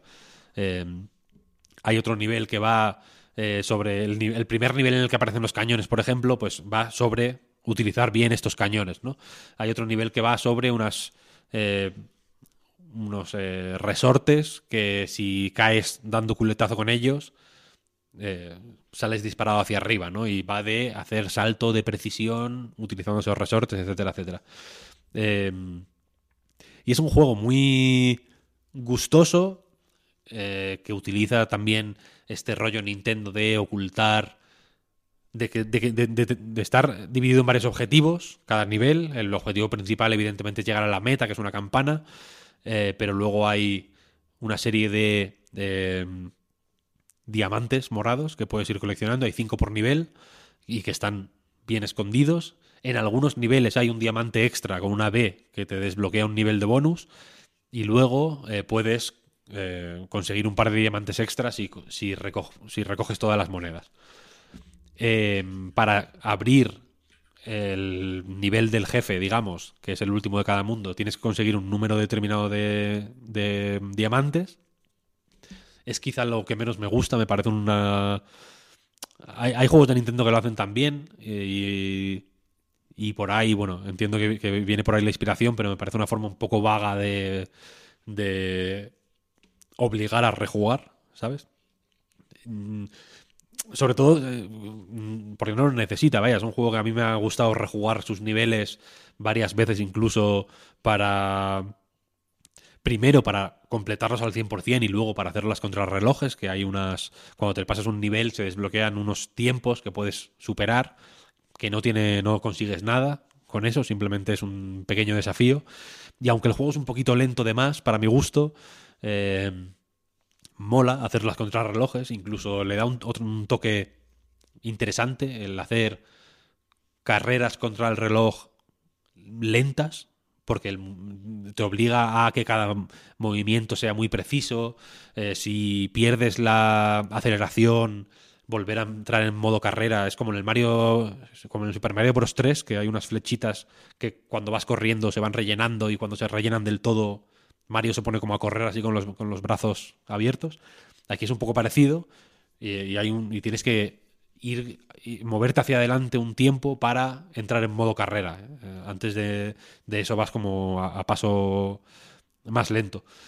Y, y ya digo que me parece un poco sucio, entre comillas, eh, obligarte a o ponerte barreras artificiales cuando porque me parece una manera- como una me da la sensación de que no confías en ti mismo no sé si me explico como que no confías en que el juego es suficientemente divertido como para que vayas a volver atrás a, a- simplemente por, el- por el gusto de, de encontrar las cositas que te han ocultado pero bueno más allá de eso es un juego que está que para eh, fans del, del plataformeo creo que es una, una buena elección. Porque fuera de mm, pues, ciertos estudios y ciertos ámbitos, eh, pues el plataformeo creo que no se suele hacer muy bien y este tiene un gusto que es muy que es muy agradable y aparte visualmente es increíble y la banda sonora es exquisita, exquisita. Yo te, te agradezco la, la mención porque también lo tenía en la mira por haberlo visto en Twitter precisamente. Y lo, lo había perdido un poco de vista y, y me alegro porque me, me llamó mucho la atención desde el principio. Sobre todo porque eh, me recordaba mucho a los juegos de Nitrom. No sé si los ubicáis, Es los de... muy Nitrom, es muy Sí, Nitrom, ¿no? de hecho. Sí, Me, sí. me daba esa sensación tanto por lo visual como por lo jugable, porque tienden mucho a partir de plataformas y darle un, un girito cada uno a su, a su rollo, ¿no? Y, y, joder, me parece muy guay. He visto que está en Switch. Mientras lo comentabas, lo he mirado a ver si estaba en Switch. Y, y para ratitos de descanso muertos está, está bastante guay. Yo lo he jugado en Switch también, de hecho. El rollo es muy Nitrom también en. Pues Nitrom también se fijan mucho en. Pues en, est- en estas. En, en las estructuras nintenderas, ¿no? Que son sencillas pero mm, eficaces. Y qui- quizá los de Nitrom son un poco más ágiles. Este ya verás que a veces se echan falta un poquito más de velocidad. Pero. Pero vaya, ya digo, es un juego muy, muy guay. A mí me gustan mucho los juegos de plataformas, vaya. Y me ha gustado mucho jugarlo. Y el otro que quiero comentar, y ya terminamos, se llama Pom Pom The Great Space Rescue, el gran rescate espacial, porque está, de hecho, si lo pones en español, en la pantalla de título sale eh, el título traducido. Y es un juego que sale hoy. Creo que mientras estamos grabando esto no ha salido todavía, es lunes 14 de marzo. pero para cuando publiquemos el podcast ya debería estar disponible. Creo que está solo en Steam este. Y es un juego muy curioso, porque es un juego eh, de plataformas en el que ni saltas ni controlas, de hecho, al personaje principal, sino que lo que haces es ir dibujando el nivel a medida que avanza Pom Pom, que es un hámster. Es un rollo hamtaro. eh, que, y, y- y él básicamente avanza por los niveles automáticamente, saltando hacia su muerte si no haces algo por evitarlo. Y tú lo que tienes que hacer es eh, colocar las plataformas. Es un juego retro.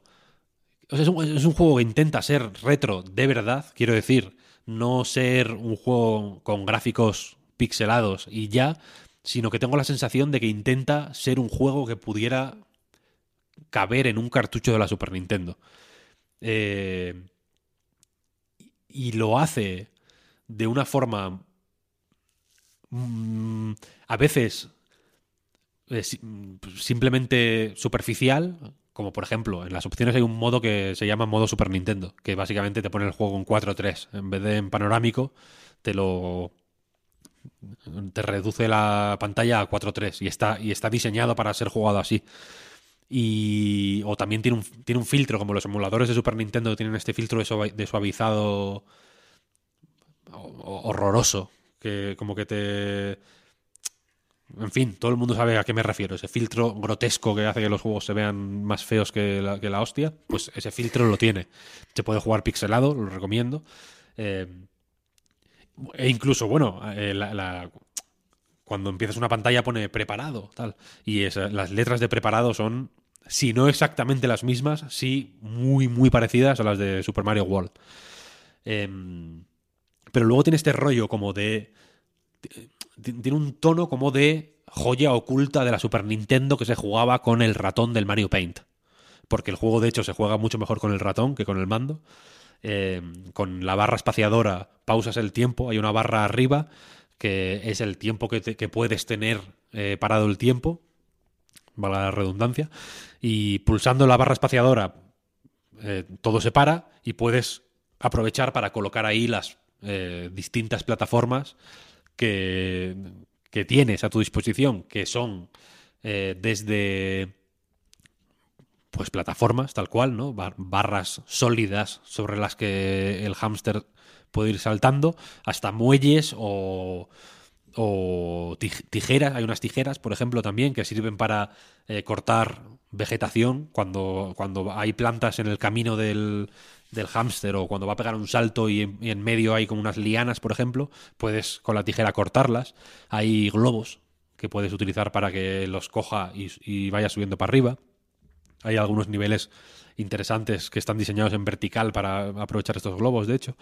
Y, y es un juego muy, muy guay porque tiene eh, una primera capa que al principio, al principio puede ser eh, difícil de dominar, ¿no? El rollo de ir colocando los, eh, las plataformas. eh, hay, que, hay que acostumbrarse un poco a cómo se mueve el scroll, a cómo a cómo salta el hámster, que tiene una trayectoria un poco un poco loca, pero el juego es bastante generoso con cuándo se cae y cuándo no el hámster eh, si solo pisa un poco el borde de la plataforma, por ejemplo, no es especialmente mm, eh, estricto con eso, ¿no? Sino que da la sensación de que quiere que experimentes y que, y que, y que vayas al límite un poco, ¿no? Y que juegues así un poco a arriesgarte. Y, y- y básicamente, pues llegar al final del nivel eh, vuelve a ser el objetivo principal, ¿no? Eh, conseguir, digamos, que el hámster llegue vivo al final. Pero luego tiene otra capita que a medida que vas avanzando se va eh, desarrollando más y mejor, que es la de ir consiguiendo las monedas y los coleccionables. Hay unas. eh, en cada nivel hay una zanahoria, básicamente, que es el coleccionable principal, es el que más. eh, no más escondido, sino el que más difícil de conseguir es, y unas monedas. Y lo guay de esto es que, claro, tú no controlas al hámster, entonces el juego no te esconde los coleccionables. Mm, Porque tú no puedes moverte, ¿sabes? Para decir, "Ah, hostia, pues si salto aquí arriba igual encuentro algo, ¿no? Tú no puedes explorar. Entonces los coleccionables están a la vista y el- la gracia pasa a ser cómo llegar a, ellos. En algunos casos hay algunos que están eh, muy lejos, entonces tienes que utilizar las plataformas de una forma menos intuitiva eh, con, la, con la rueda del ratón. Puedes ir eligiendo las eh, utilizas, ¿no? Si coges, por ejemplo, cuatro plataformas normales y, tres muelles, puedes elegir eh, haciendo scroll si, si pones plataforma o muelle. O sea, el orden en el que consigues las cosas no es el único orden en el que puedes colocarlas.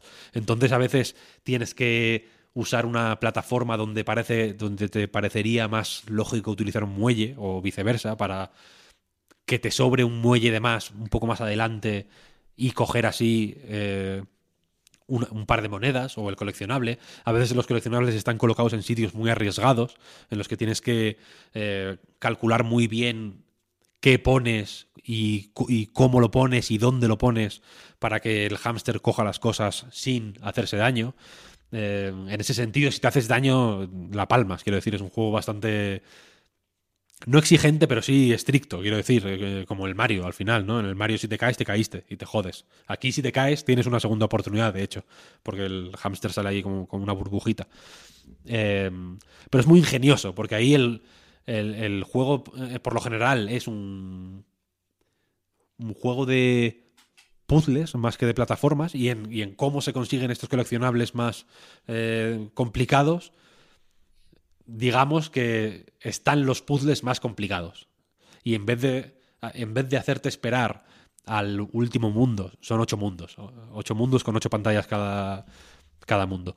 En vez de hacerte esperar al final del juego para presentarte los niveles más complicados, por cómo está diseñado, te integra ya puzzles muy difíciles o, más o mucho más difíciles o avanzados de lo que has visto hasta ese momento, en niveles más sencillos. Eh, y, joder, y, eso hace que desde el principio le veas el potencial al juego, ¿sabes? Incluso cuando es muy sencillo, hay X puzzles, de pronto en el nivel 4, que dices, joder, qué fácil está siendo esto. Y de pronto te, en la segunda mitad del nivel te ves eh, tienes que usar técnicas que el juego no te ha enseñado de forma orgánica hasta ese momento, ¿no? Eh, y no sabes si te las va a enseñar siquiera, en realidad. Y entonces te dices, vale, joder, pues eh, con estos elementos que, que yo tengo, sé que puedo conseguir esto, pero ¿cómo lo hago? ¿no? Entonces le vas viendo un potencial a, a la- a esa mecánica de colocar plataformas que, que, joder, que, que, no es, que no es tan evidente y que, y que, y que, mol- y que mola mucho cómo está metida, ¿no? Es un juego muy, ya digo, muy interesante, más o menos. Es un juego humilde, es un juego poco... eh, no, no es un vende Steam Decks, por así decirlo, pero dentro de su... Eso, de, que, de que no es muy... es discreto, esa es la palabra que quería buscar, ¿no? Es un juego más o menos discreto, pero, joder, que tiene una inteligencia y un saber hacer que me han, que me han resultado sorprendentes y que me han, y que me han gustado mucho. Eh, y, y- y eso es, eso es lo que quería comentar. Estos dos juegos protagonizados por animalitos pixelados. Que, es- que ¿Cómo son los mejores este? juegos, sin duda. Los, los, los protagonizados por animalitos. Este se llama Pom Pom. P-O-M-P-O-M. Pero junto, porque lo estaba buscando antes, pero claro que también estaba buscando Pong Pong, como si fuera el fin Pong. Pero Claro, a mí me salen ¿Se pompones. escribe junto? Si pones pom pom, claro, eh, te salen pompones. Creo que es todo junto, sí. Es pom pom, dos puntos, The Great Space Rescue. Es un juego muy difícil de encontrar en Google.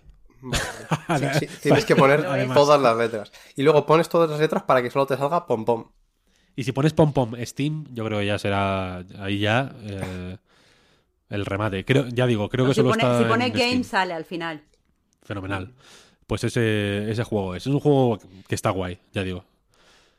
Es- y es otro. Es uno de estos que, que he jugado de chorra, porque había- recibí un mail relativamente sospechoso. Porque, porque era, era como phishing, de pronto. Eh, porque parecía un mail de verdad, pero estaba como raro maquetado, ¿sabes? Como. No, no- no sabía muy bien qué. No, no tenía párrafos, era, era, todo, era un bloque de texto, como hello, tal, tal, tal, ti. y abajo y en el, en el bloque de texto había un número de teléfono y todo, en- por el medio, americano. Era como una locura, como era el típico mail como de príncipe de Nigeria que te, que te quiere dar Al el final secreto. te, te pedía tu- tus datos bancarios para poder enviarte una clave. Y me mand- claro, y le di el número de mi tarjeta de crédito y me mandó. No. En medio, en medio, es que luego os voy a mandar una captura para que veáis que no exagero. Vaya, en medio del bloque de texto había un código de Steam. Joder. o- o- oculto, prácticamente. ¿eh? Yo la primera vez que vi ese mail no vi el código de Steam, de hecho. Eh, y, y- y el viernes, de hecho, lo, lo- lo vi y dije, "Ah, hostia, me lo voy a mirar. Y, me- y es un juego más o menos cortito, pero que, que está interesante, la verdad. Recomendado. Y, y hasta aquí el podcast Reload, ¿qué os parece? Llevamos es- si, si- si la gente ha llegado hasta aquí ya se merece una explicación. Va a destapar Me, el ima- pastel. me imaginaba que dirías eso. Eh, quiero decir, ya, eh, eh, eh, confianza. Ya, ya eh, hemos entrado en el momento confianza. Estamos grabando esto antes que la primera parte del podcast. Entonces, cuando he dicho lo de los adultos se han ido y, y tal, no sé qué, no sé cuál, era una, era una, era una puta mentira. No era- Era no era- performance todo. Víctor, tú eres el príncipe nigeriano. Yo, eh, aquí en esta, en el- claro, en este podcast, si hay, si tiene que haber un príncipe nigeriano, soy yo. Y aunque, aunque me dijeras que no lo soy, reclamaría ese trono porque me encantaría ser un príncipe nigeriano. Pero eso es lo- que lo estamos grabando eh, al, al revés, en desorden, en realidad, ¿no? Así que ahora tendremos que eh, o sea, co- conectar con Pep dentro de un rato para grabar la otra parte y tal y cual, ¿no? Vamos a hacer un pequeño descanso, si os parece. Por eso sabemos, por lo que has dicho, Víctor, que llevamos hablando solo de juegos casi dos horas y media. Eso O sea es, que llevamos dos este va a durar cuatro horas. Es un podcast de estos que. Hostia. Que al principio vamos a tener que recomendar que la gente se. que, que tenga una cantimplora de estas o un, ¿no? un termo con agua. Así que nada. eh, destapado el pastel.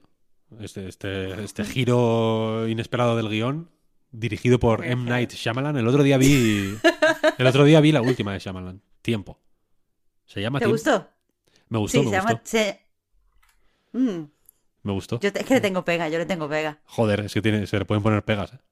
Pero. Sí, ya te digo. Eso, eso es un- una discusión para otro. pa- Para otro. Para un choque juergas, igual. a ver si Eh, viene un día. sí, Se acabo de ojalá, poner un compromiso, en directo. cuando me, cuando me digáis. Eh, la cosa es esa. Mm, Después de todo esto, muchas gracias a todo el mundo por, eh, por escucharnos. Quizá eh, este consejo ya llega tarde, ¿no? Pero igual si escucháis este en tres partes tampoco, tampoco pasa nada. Ahora estará la gente ya sudando en plan, Dios, ¿por qué no me lo dijiste antes, Víctor? ¿Por qué?". he perdido, he llegado tarde al trabajo y me han echado por vuestra culpa. Eh, pero nada, muchas gracias eh, Marta y Oscar por haber aguantado estas chapas eh, absolutamente infumables. Gracias a Muchas ti, gracias, Víctor. Víctor, por no hacer chapas infumables, sino Ha hablar con mucho interés sobre juegos. Súper Muchas divertido. gracias, muchas gracias, muchas gracias. Y al resto, eh, si nos apoyáis en patreon.com barra a night reload, muchas gracias y recordad que ahora tenéis un ratito extra en forma de prórroga. Eh, si no nos apoyáis en patreon.com barra a night reload, eh, pues nos gustaría eh, animaros a apoyarnos en patreon.com barra a night reload. Eh, esta, esta es, esta es una de esas semanas guays en las que hay dos podcasts, porque yo no me... eh, hoy es lunes y el viernes grabamos otro, así que si, si nos apoyáis en podcast... En, en podcast... barra a night patreon.com eh, tendréis dos esta semana, un- es un regalo. Y nada más, nos escuchamos, si no, la semana que viene. Muchas gracias y hasta luego. Chao, Hasta gente. luego. Chao, chao.